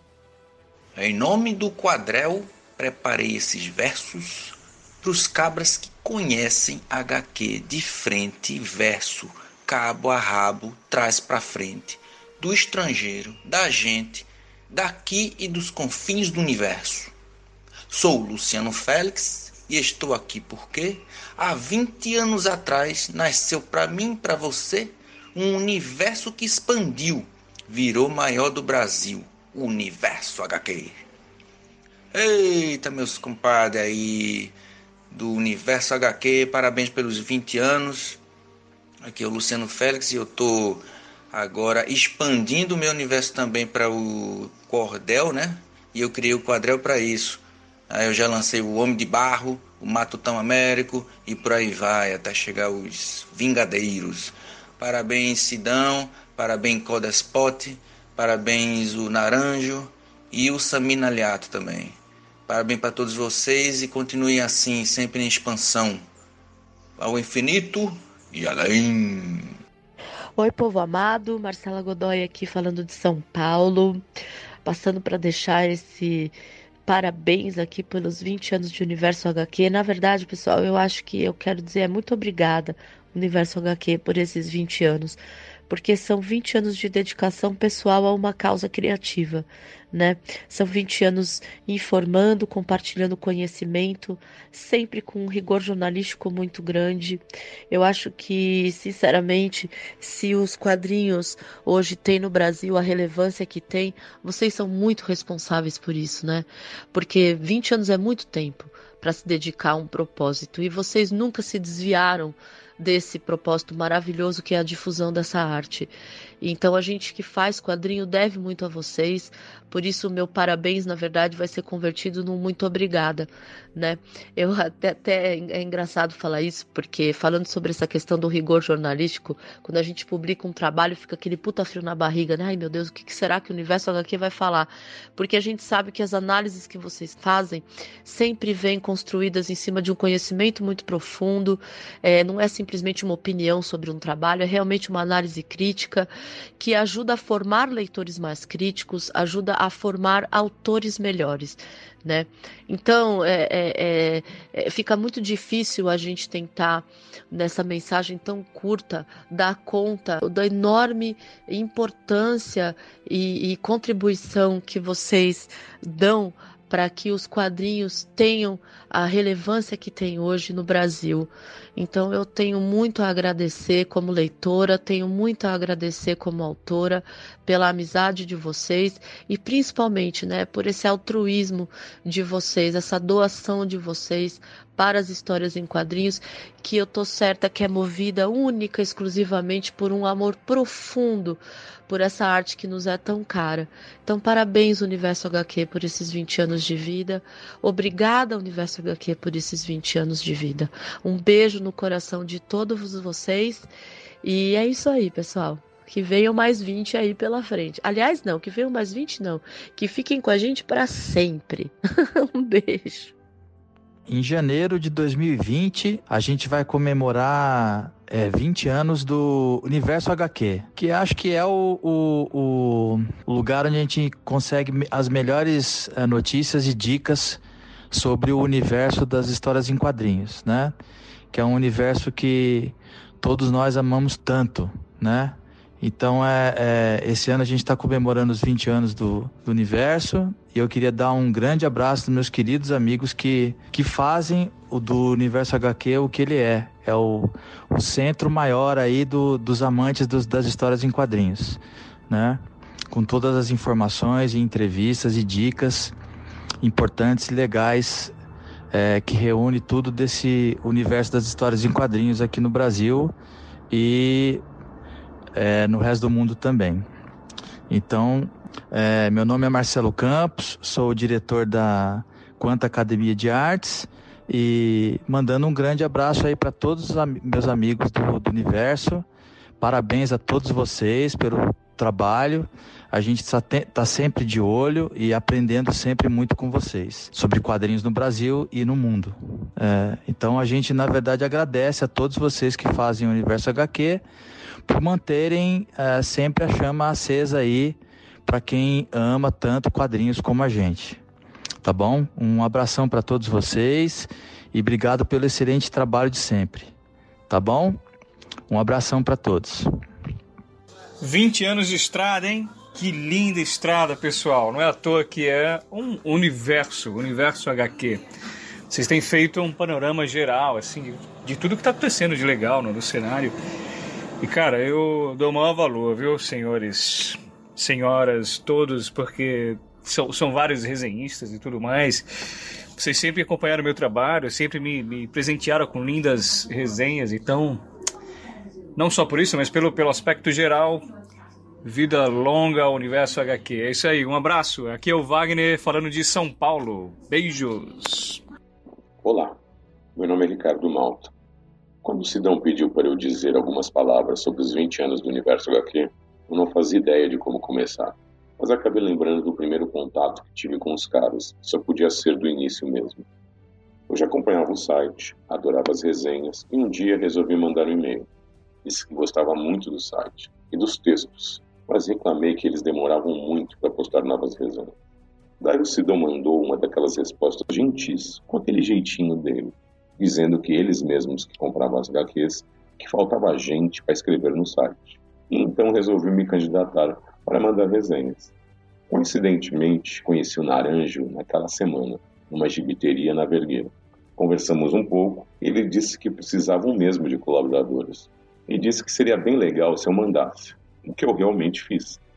Pouco tempo depois, foi um dos primeiros de muitos encontros do universo HQ, em meio a rodízio de pizza, nerdices e futebol. Acabei conhecendo ainda mais gente espetacular. Sérgio Codespot Minhola, Marcos Ramone, também conhecido como o homem que virou o sabonete Febo, Ronaldo Barata, Zé Olibone, primeiro homem resenha do site, Eduardo Nazi, Guilherme Crow, provavelmente o cara mais legal do mundo conhecido, Diego Figueira, Cassius Clay Medawar, Gelson Zene, Delfim Del Rey, André Soleto, Mário César, Samir e tantos outros. Não sei se já havia pensado nisso, mas acredito de verdade que uma mísera HQ não vale nada perto de qualquer um desses caras. Às vezes, o universo parece ser um lugar grande e assustador, mas com as pessoas certas do lado da gente, ele parece do tamanho de uma casca de nós.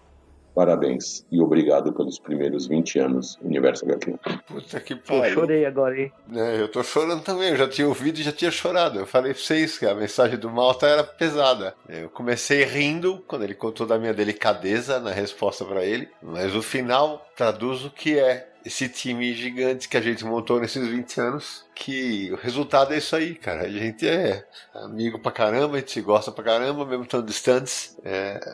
Não tem muito o que falar, alguém toma a palavra aí, cara. Eu já tinha ouvido ela. E assim, ele fala uma coisa que, para mim, o universo HQ ele sempre foi profissional, mas ele nunca foi um trabalho. E a coisa que eu mais guardo do universo HQ são esses amigos que. O Guilherme, que eu converso praticamente todo dia. O Malta, que eu vejo toda semana, assim, sem falta, a gente vai beber. E nesse bloco de mensagens entrou inclusive o Wagner William, que o Guilherme me apresentou, e hoje é um amigo que eu converso todo dia também. Então, o Universo HQ ele me deu pessoas tão próximas e tão importantes que eu não sei o que seria da minha vida sem, sem ter passado por esse site.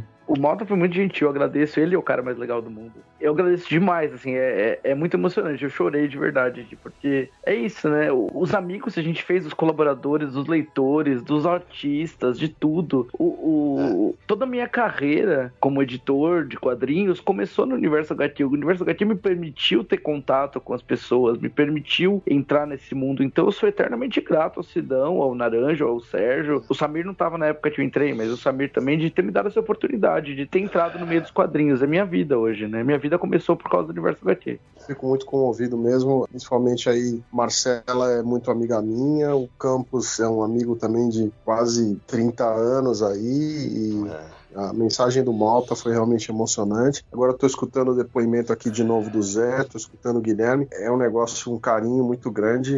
É difícil às vezes de, de responder para as pessoas. Eu me lembro do Guilherme, bem novinho mesmo, assim como ele falou, 19 anos, numa palestra em São Paulo. E aí eu vejo ele agora trabalhando na editora, publicando e tal. É, esses 20 anos é um negócio assim incrível para mim. Então é, a gente às vezes fica até sem ter o que falar, porque a emoção é muito grande. Já que você falou, né? Também agradecer o Luciano Félix, foi muito legal o cordel que ele fez com a gente, né? E eu não posso deixar de agradecer o Marcelo Campos, né? Que é um, é um irmão para mim, o cara, o meu workshop de edição de quadrinhos existe porque ele insistiu fazer, mas o que seria um exemplo para todo mundo que grava o Confins do Universo. Ele sabe disso, um, beijo para ele enorme, um beijo para Carol, é, e a gente tá sempre junto com vocês, sempre, sempre, sempre. Os amigos são a família que a gente escolhe, né? E acaba ficando aí pra sempre. Às vezes vira grande família, mas, mas depois volta a ser uma família querida. Então, obrigado demais de coração por tudo que eu escutei hoje. É isso aí. Eu também só.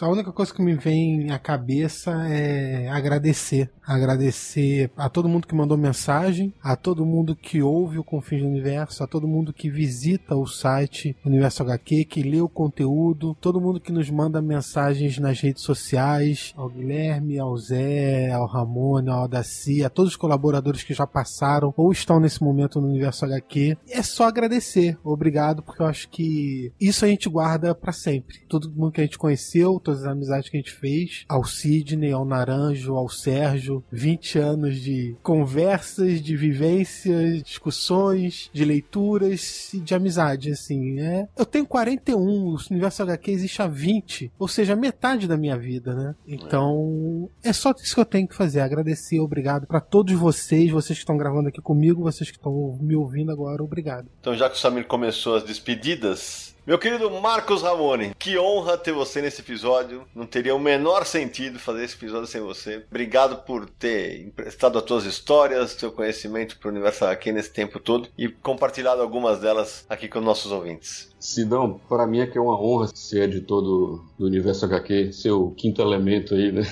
E, e eu tenho uma coisa para dizer. Talvez muita gente não saiba, mas houve momentos nessa trajetória do, do Universo HQ que houve a possibilidade de a gente jogar tudo pro alto. Não foi uma vez só, não foram duas. E uma coisa que você sempre disse, eu acho que foi isso que segurou bastante a gente, e foi bom porque aconteceram muitas coisas boas depois, a gente hoje nem passa pela cabeça isso de parar o universo HQ, é que você disse que seria ruim se o universo HQ acabasse por dois motivos. Primeiro que seria muito difícil para divulgação de autores nacionais, de produções nacionais, de autores é, underground e essas pessoas que a gente sempre tem divulgado os trabalhos, que sempre procuram a gente, que a gente sempre dá essa força né, para os quadrinhos nacionais, principalmente para os quadrinhos não mainstream, né? E a segunda coisa é que a amizade da gente poderia simplesmente é, se dissipar. A gente perderia o, o, contato. Falando de nós, no caso, nós cinco aqui, né? Uhum. Eu, você, Samir, o Naranja e o Sérgio.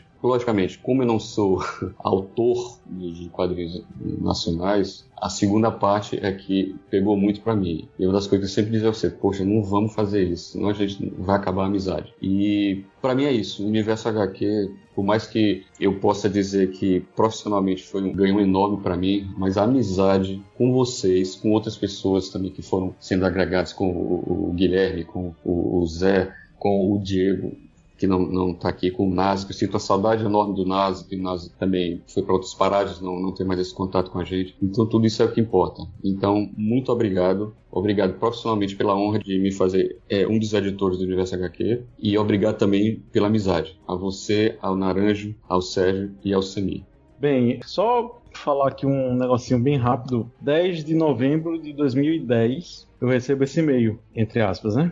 Aldaci, meu velho, primeiro, valeu pelo interesse. Seguinte, o site infelizmente não dá grana. Aí fecha aspas, continua, né? É o e-mail do Sidão me convidando pro Universo HQ. Eu digo a você, não dá grana, mas da credibilidade, da conteúdo, do aprendizado e da amor. Melhor, mostra o nosso amor pelo tal de gibi e pelas tais das pessoas não dá grana, mas dá tudo isso. E dentre minhas universidades, parafraseando o Gork, né? O Universo HQ está no meu âmago, assim. E só posso te falar, Sidão, obrigado. Obrigado, Sidão. Obrigado por me fazer uma pessoa melhor. Obrigado, Samir, Nara, Ramone, Zé, Guilherme. Obrigado, Sérgio são meus professores. Obrigado por existirem. Sabe aquele irmão mais velho que quando tem 10 anos ganha um caçula e agora esse caçula tem 10 anos agora? É, mas parece que é toda uma vida ali convivendo.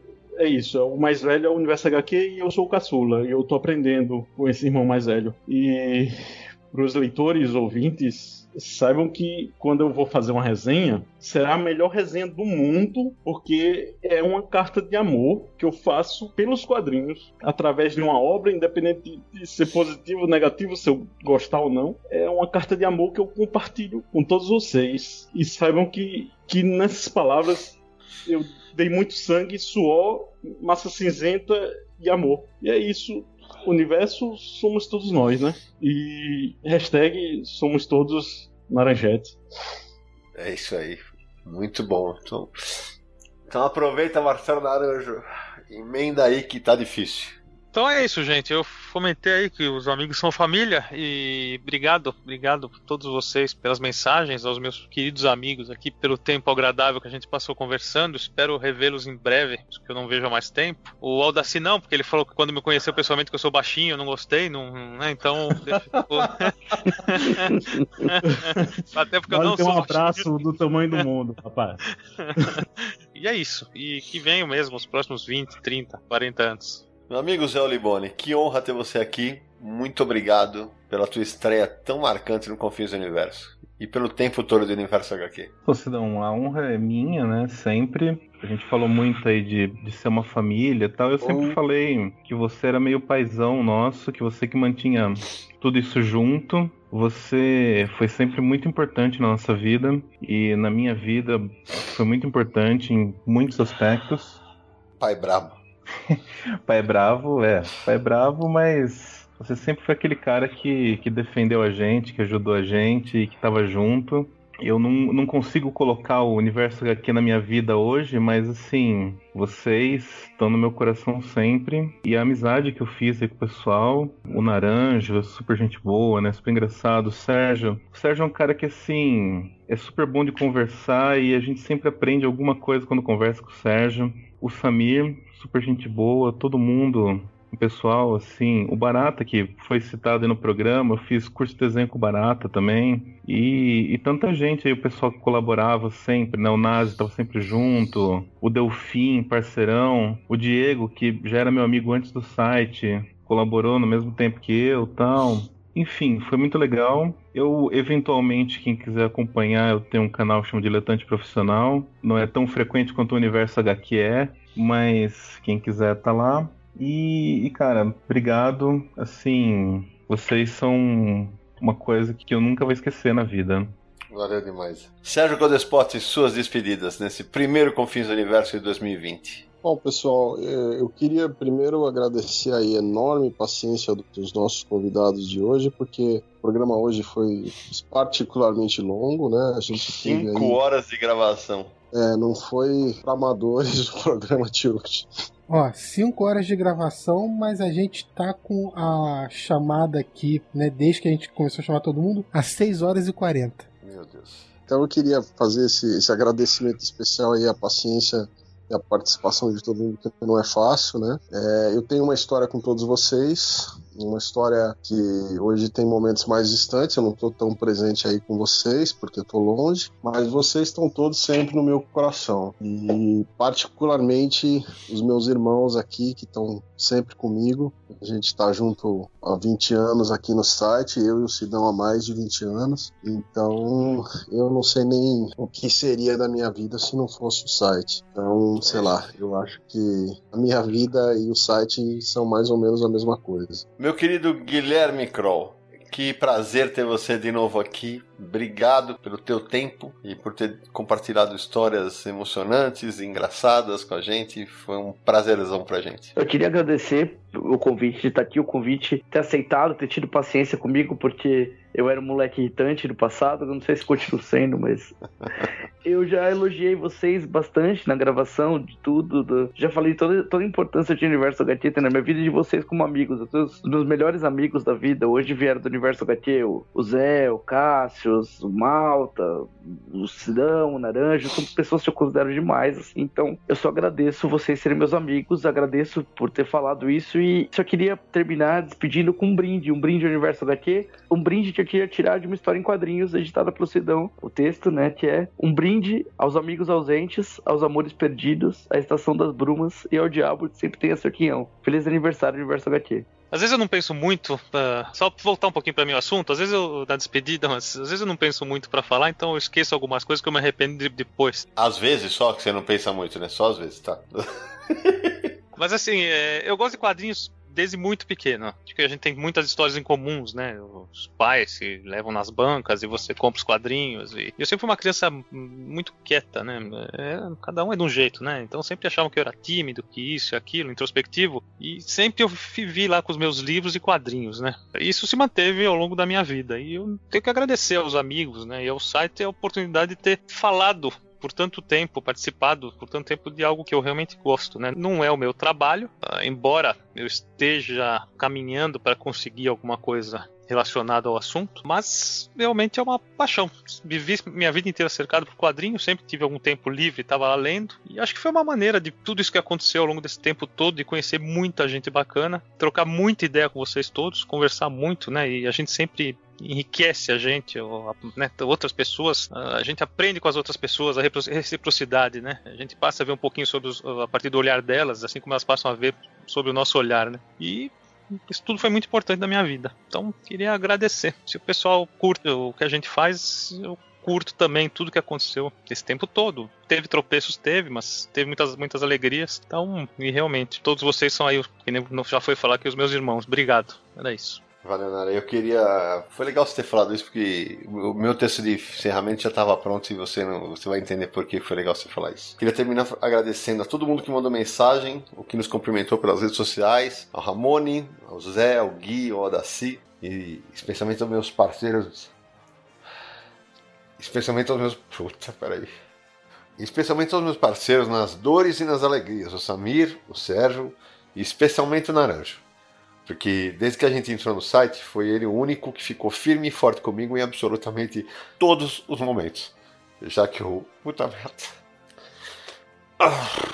Já que o Samir e o Sérgio se afastaram do universo HQ por alguns períodos. Então, Laranja, esse programa é dedicado para você. E eu vou terminar dizendo que qualquer relação que dura 20 anos, seja ela pessoal, amorosa ou comercial, só pode ser considerado um sucesso. Nessas duas décadas a gente brigou, riu, chorou, se estressou, ganhamos prêmios, mas principalmente ajudamos pra caralho o mercado de quadrinhos no Brasil. Então cada um de nós pode se orgulhar demais de tudo que já fez, porque não foi pouco. Só a gente sabe o quanto é difícil manter o site e agora o podcast nas horas vagas dos nossos trabalhos, sem ganhar por isso e simplesmente pelo amor aos quadrinhos. Hoje, quem diria, nós já somos considerados parte dos dinossauros da imprensa sobre quadrinhos. Mas fica aqui um aviso: estamos longe de ser extintos. E a gente se encontra no próximo episódio de Confins do Universo.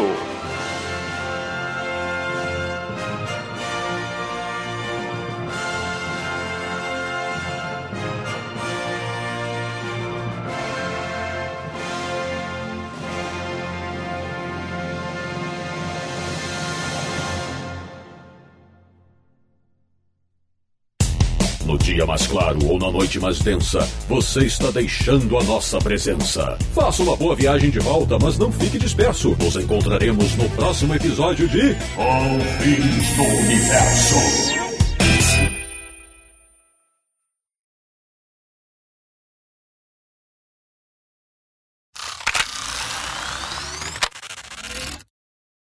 A manter. Ô, Guilherme, põe no, no mute aí. Não tá no mudo? Não. Putz. Beleza. Conseguiu? Consegui. Consegui, consegui, consegui. Ué, mas eu tô te ouvindo. Como que ele tá ouvindo? Sensacional, é o, é o multifalante. Esse programa vai ser uma festa. Ai, eu vou me mijar aqui.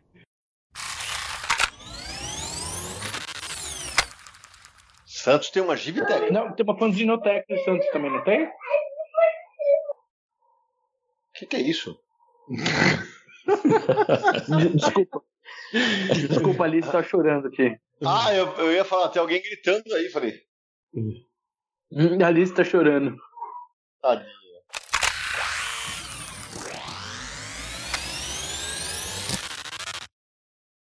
E eu me lembro, é, tem alguém comendo aí. É. Abrindo um. É. É, deve ser naranjo que disse que jantou e. e-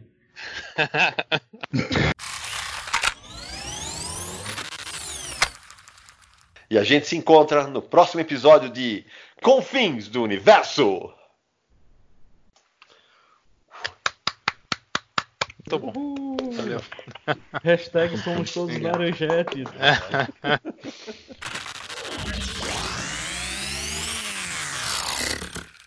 Este podcast foi editado por Radiofobia, podcast e multimídia.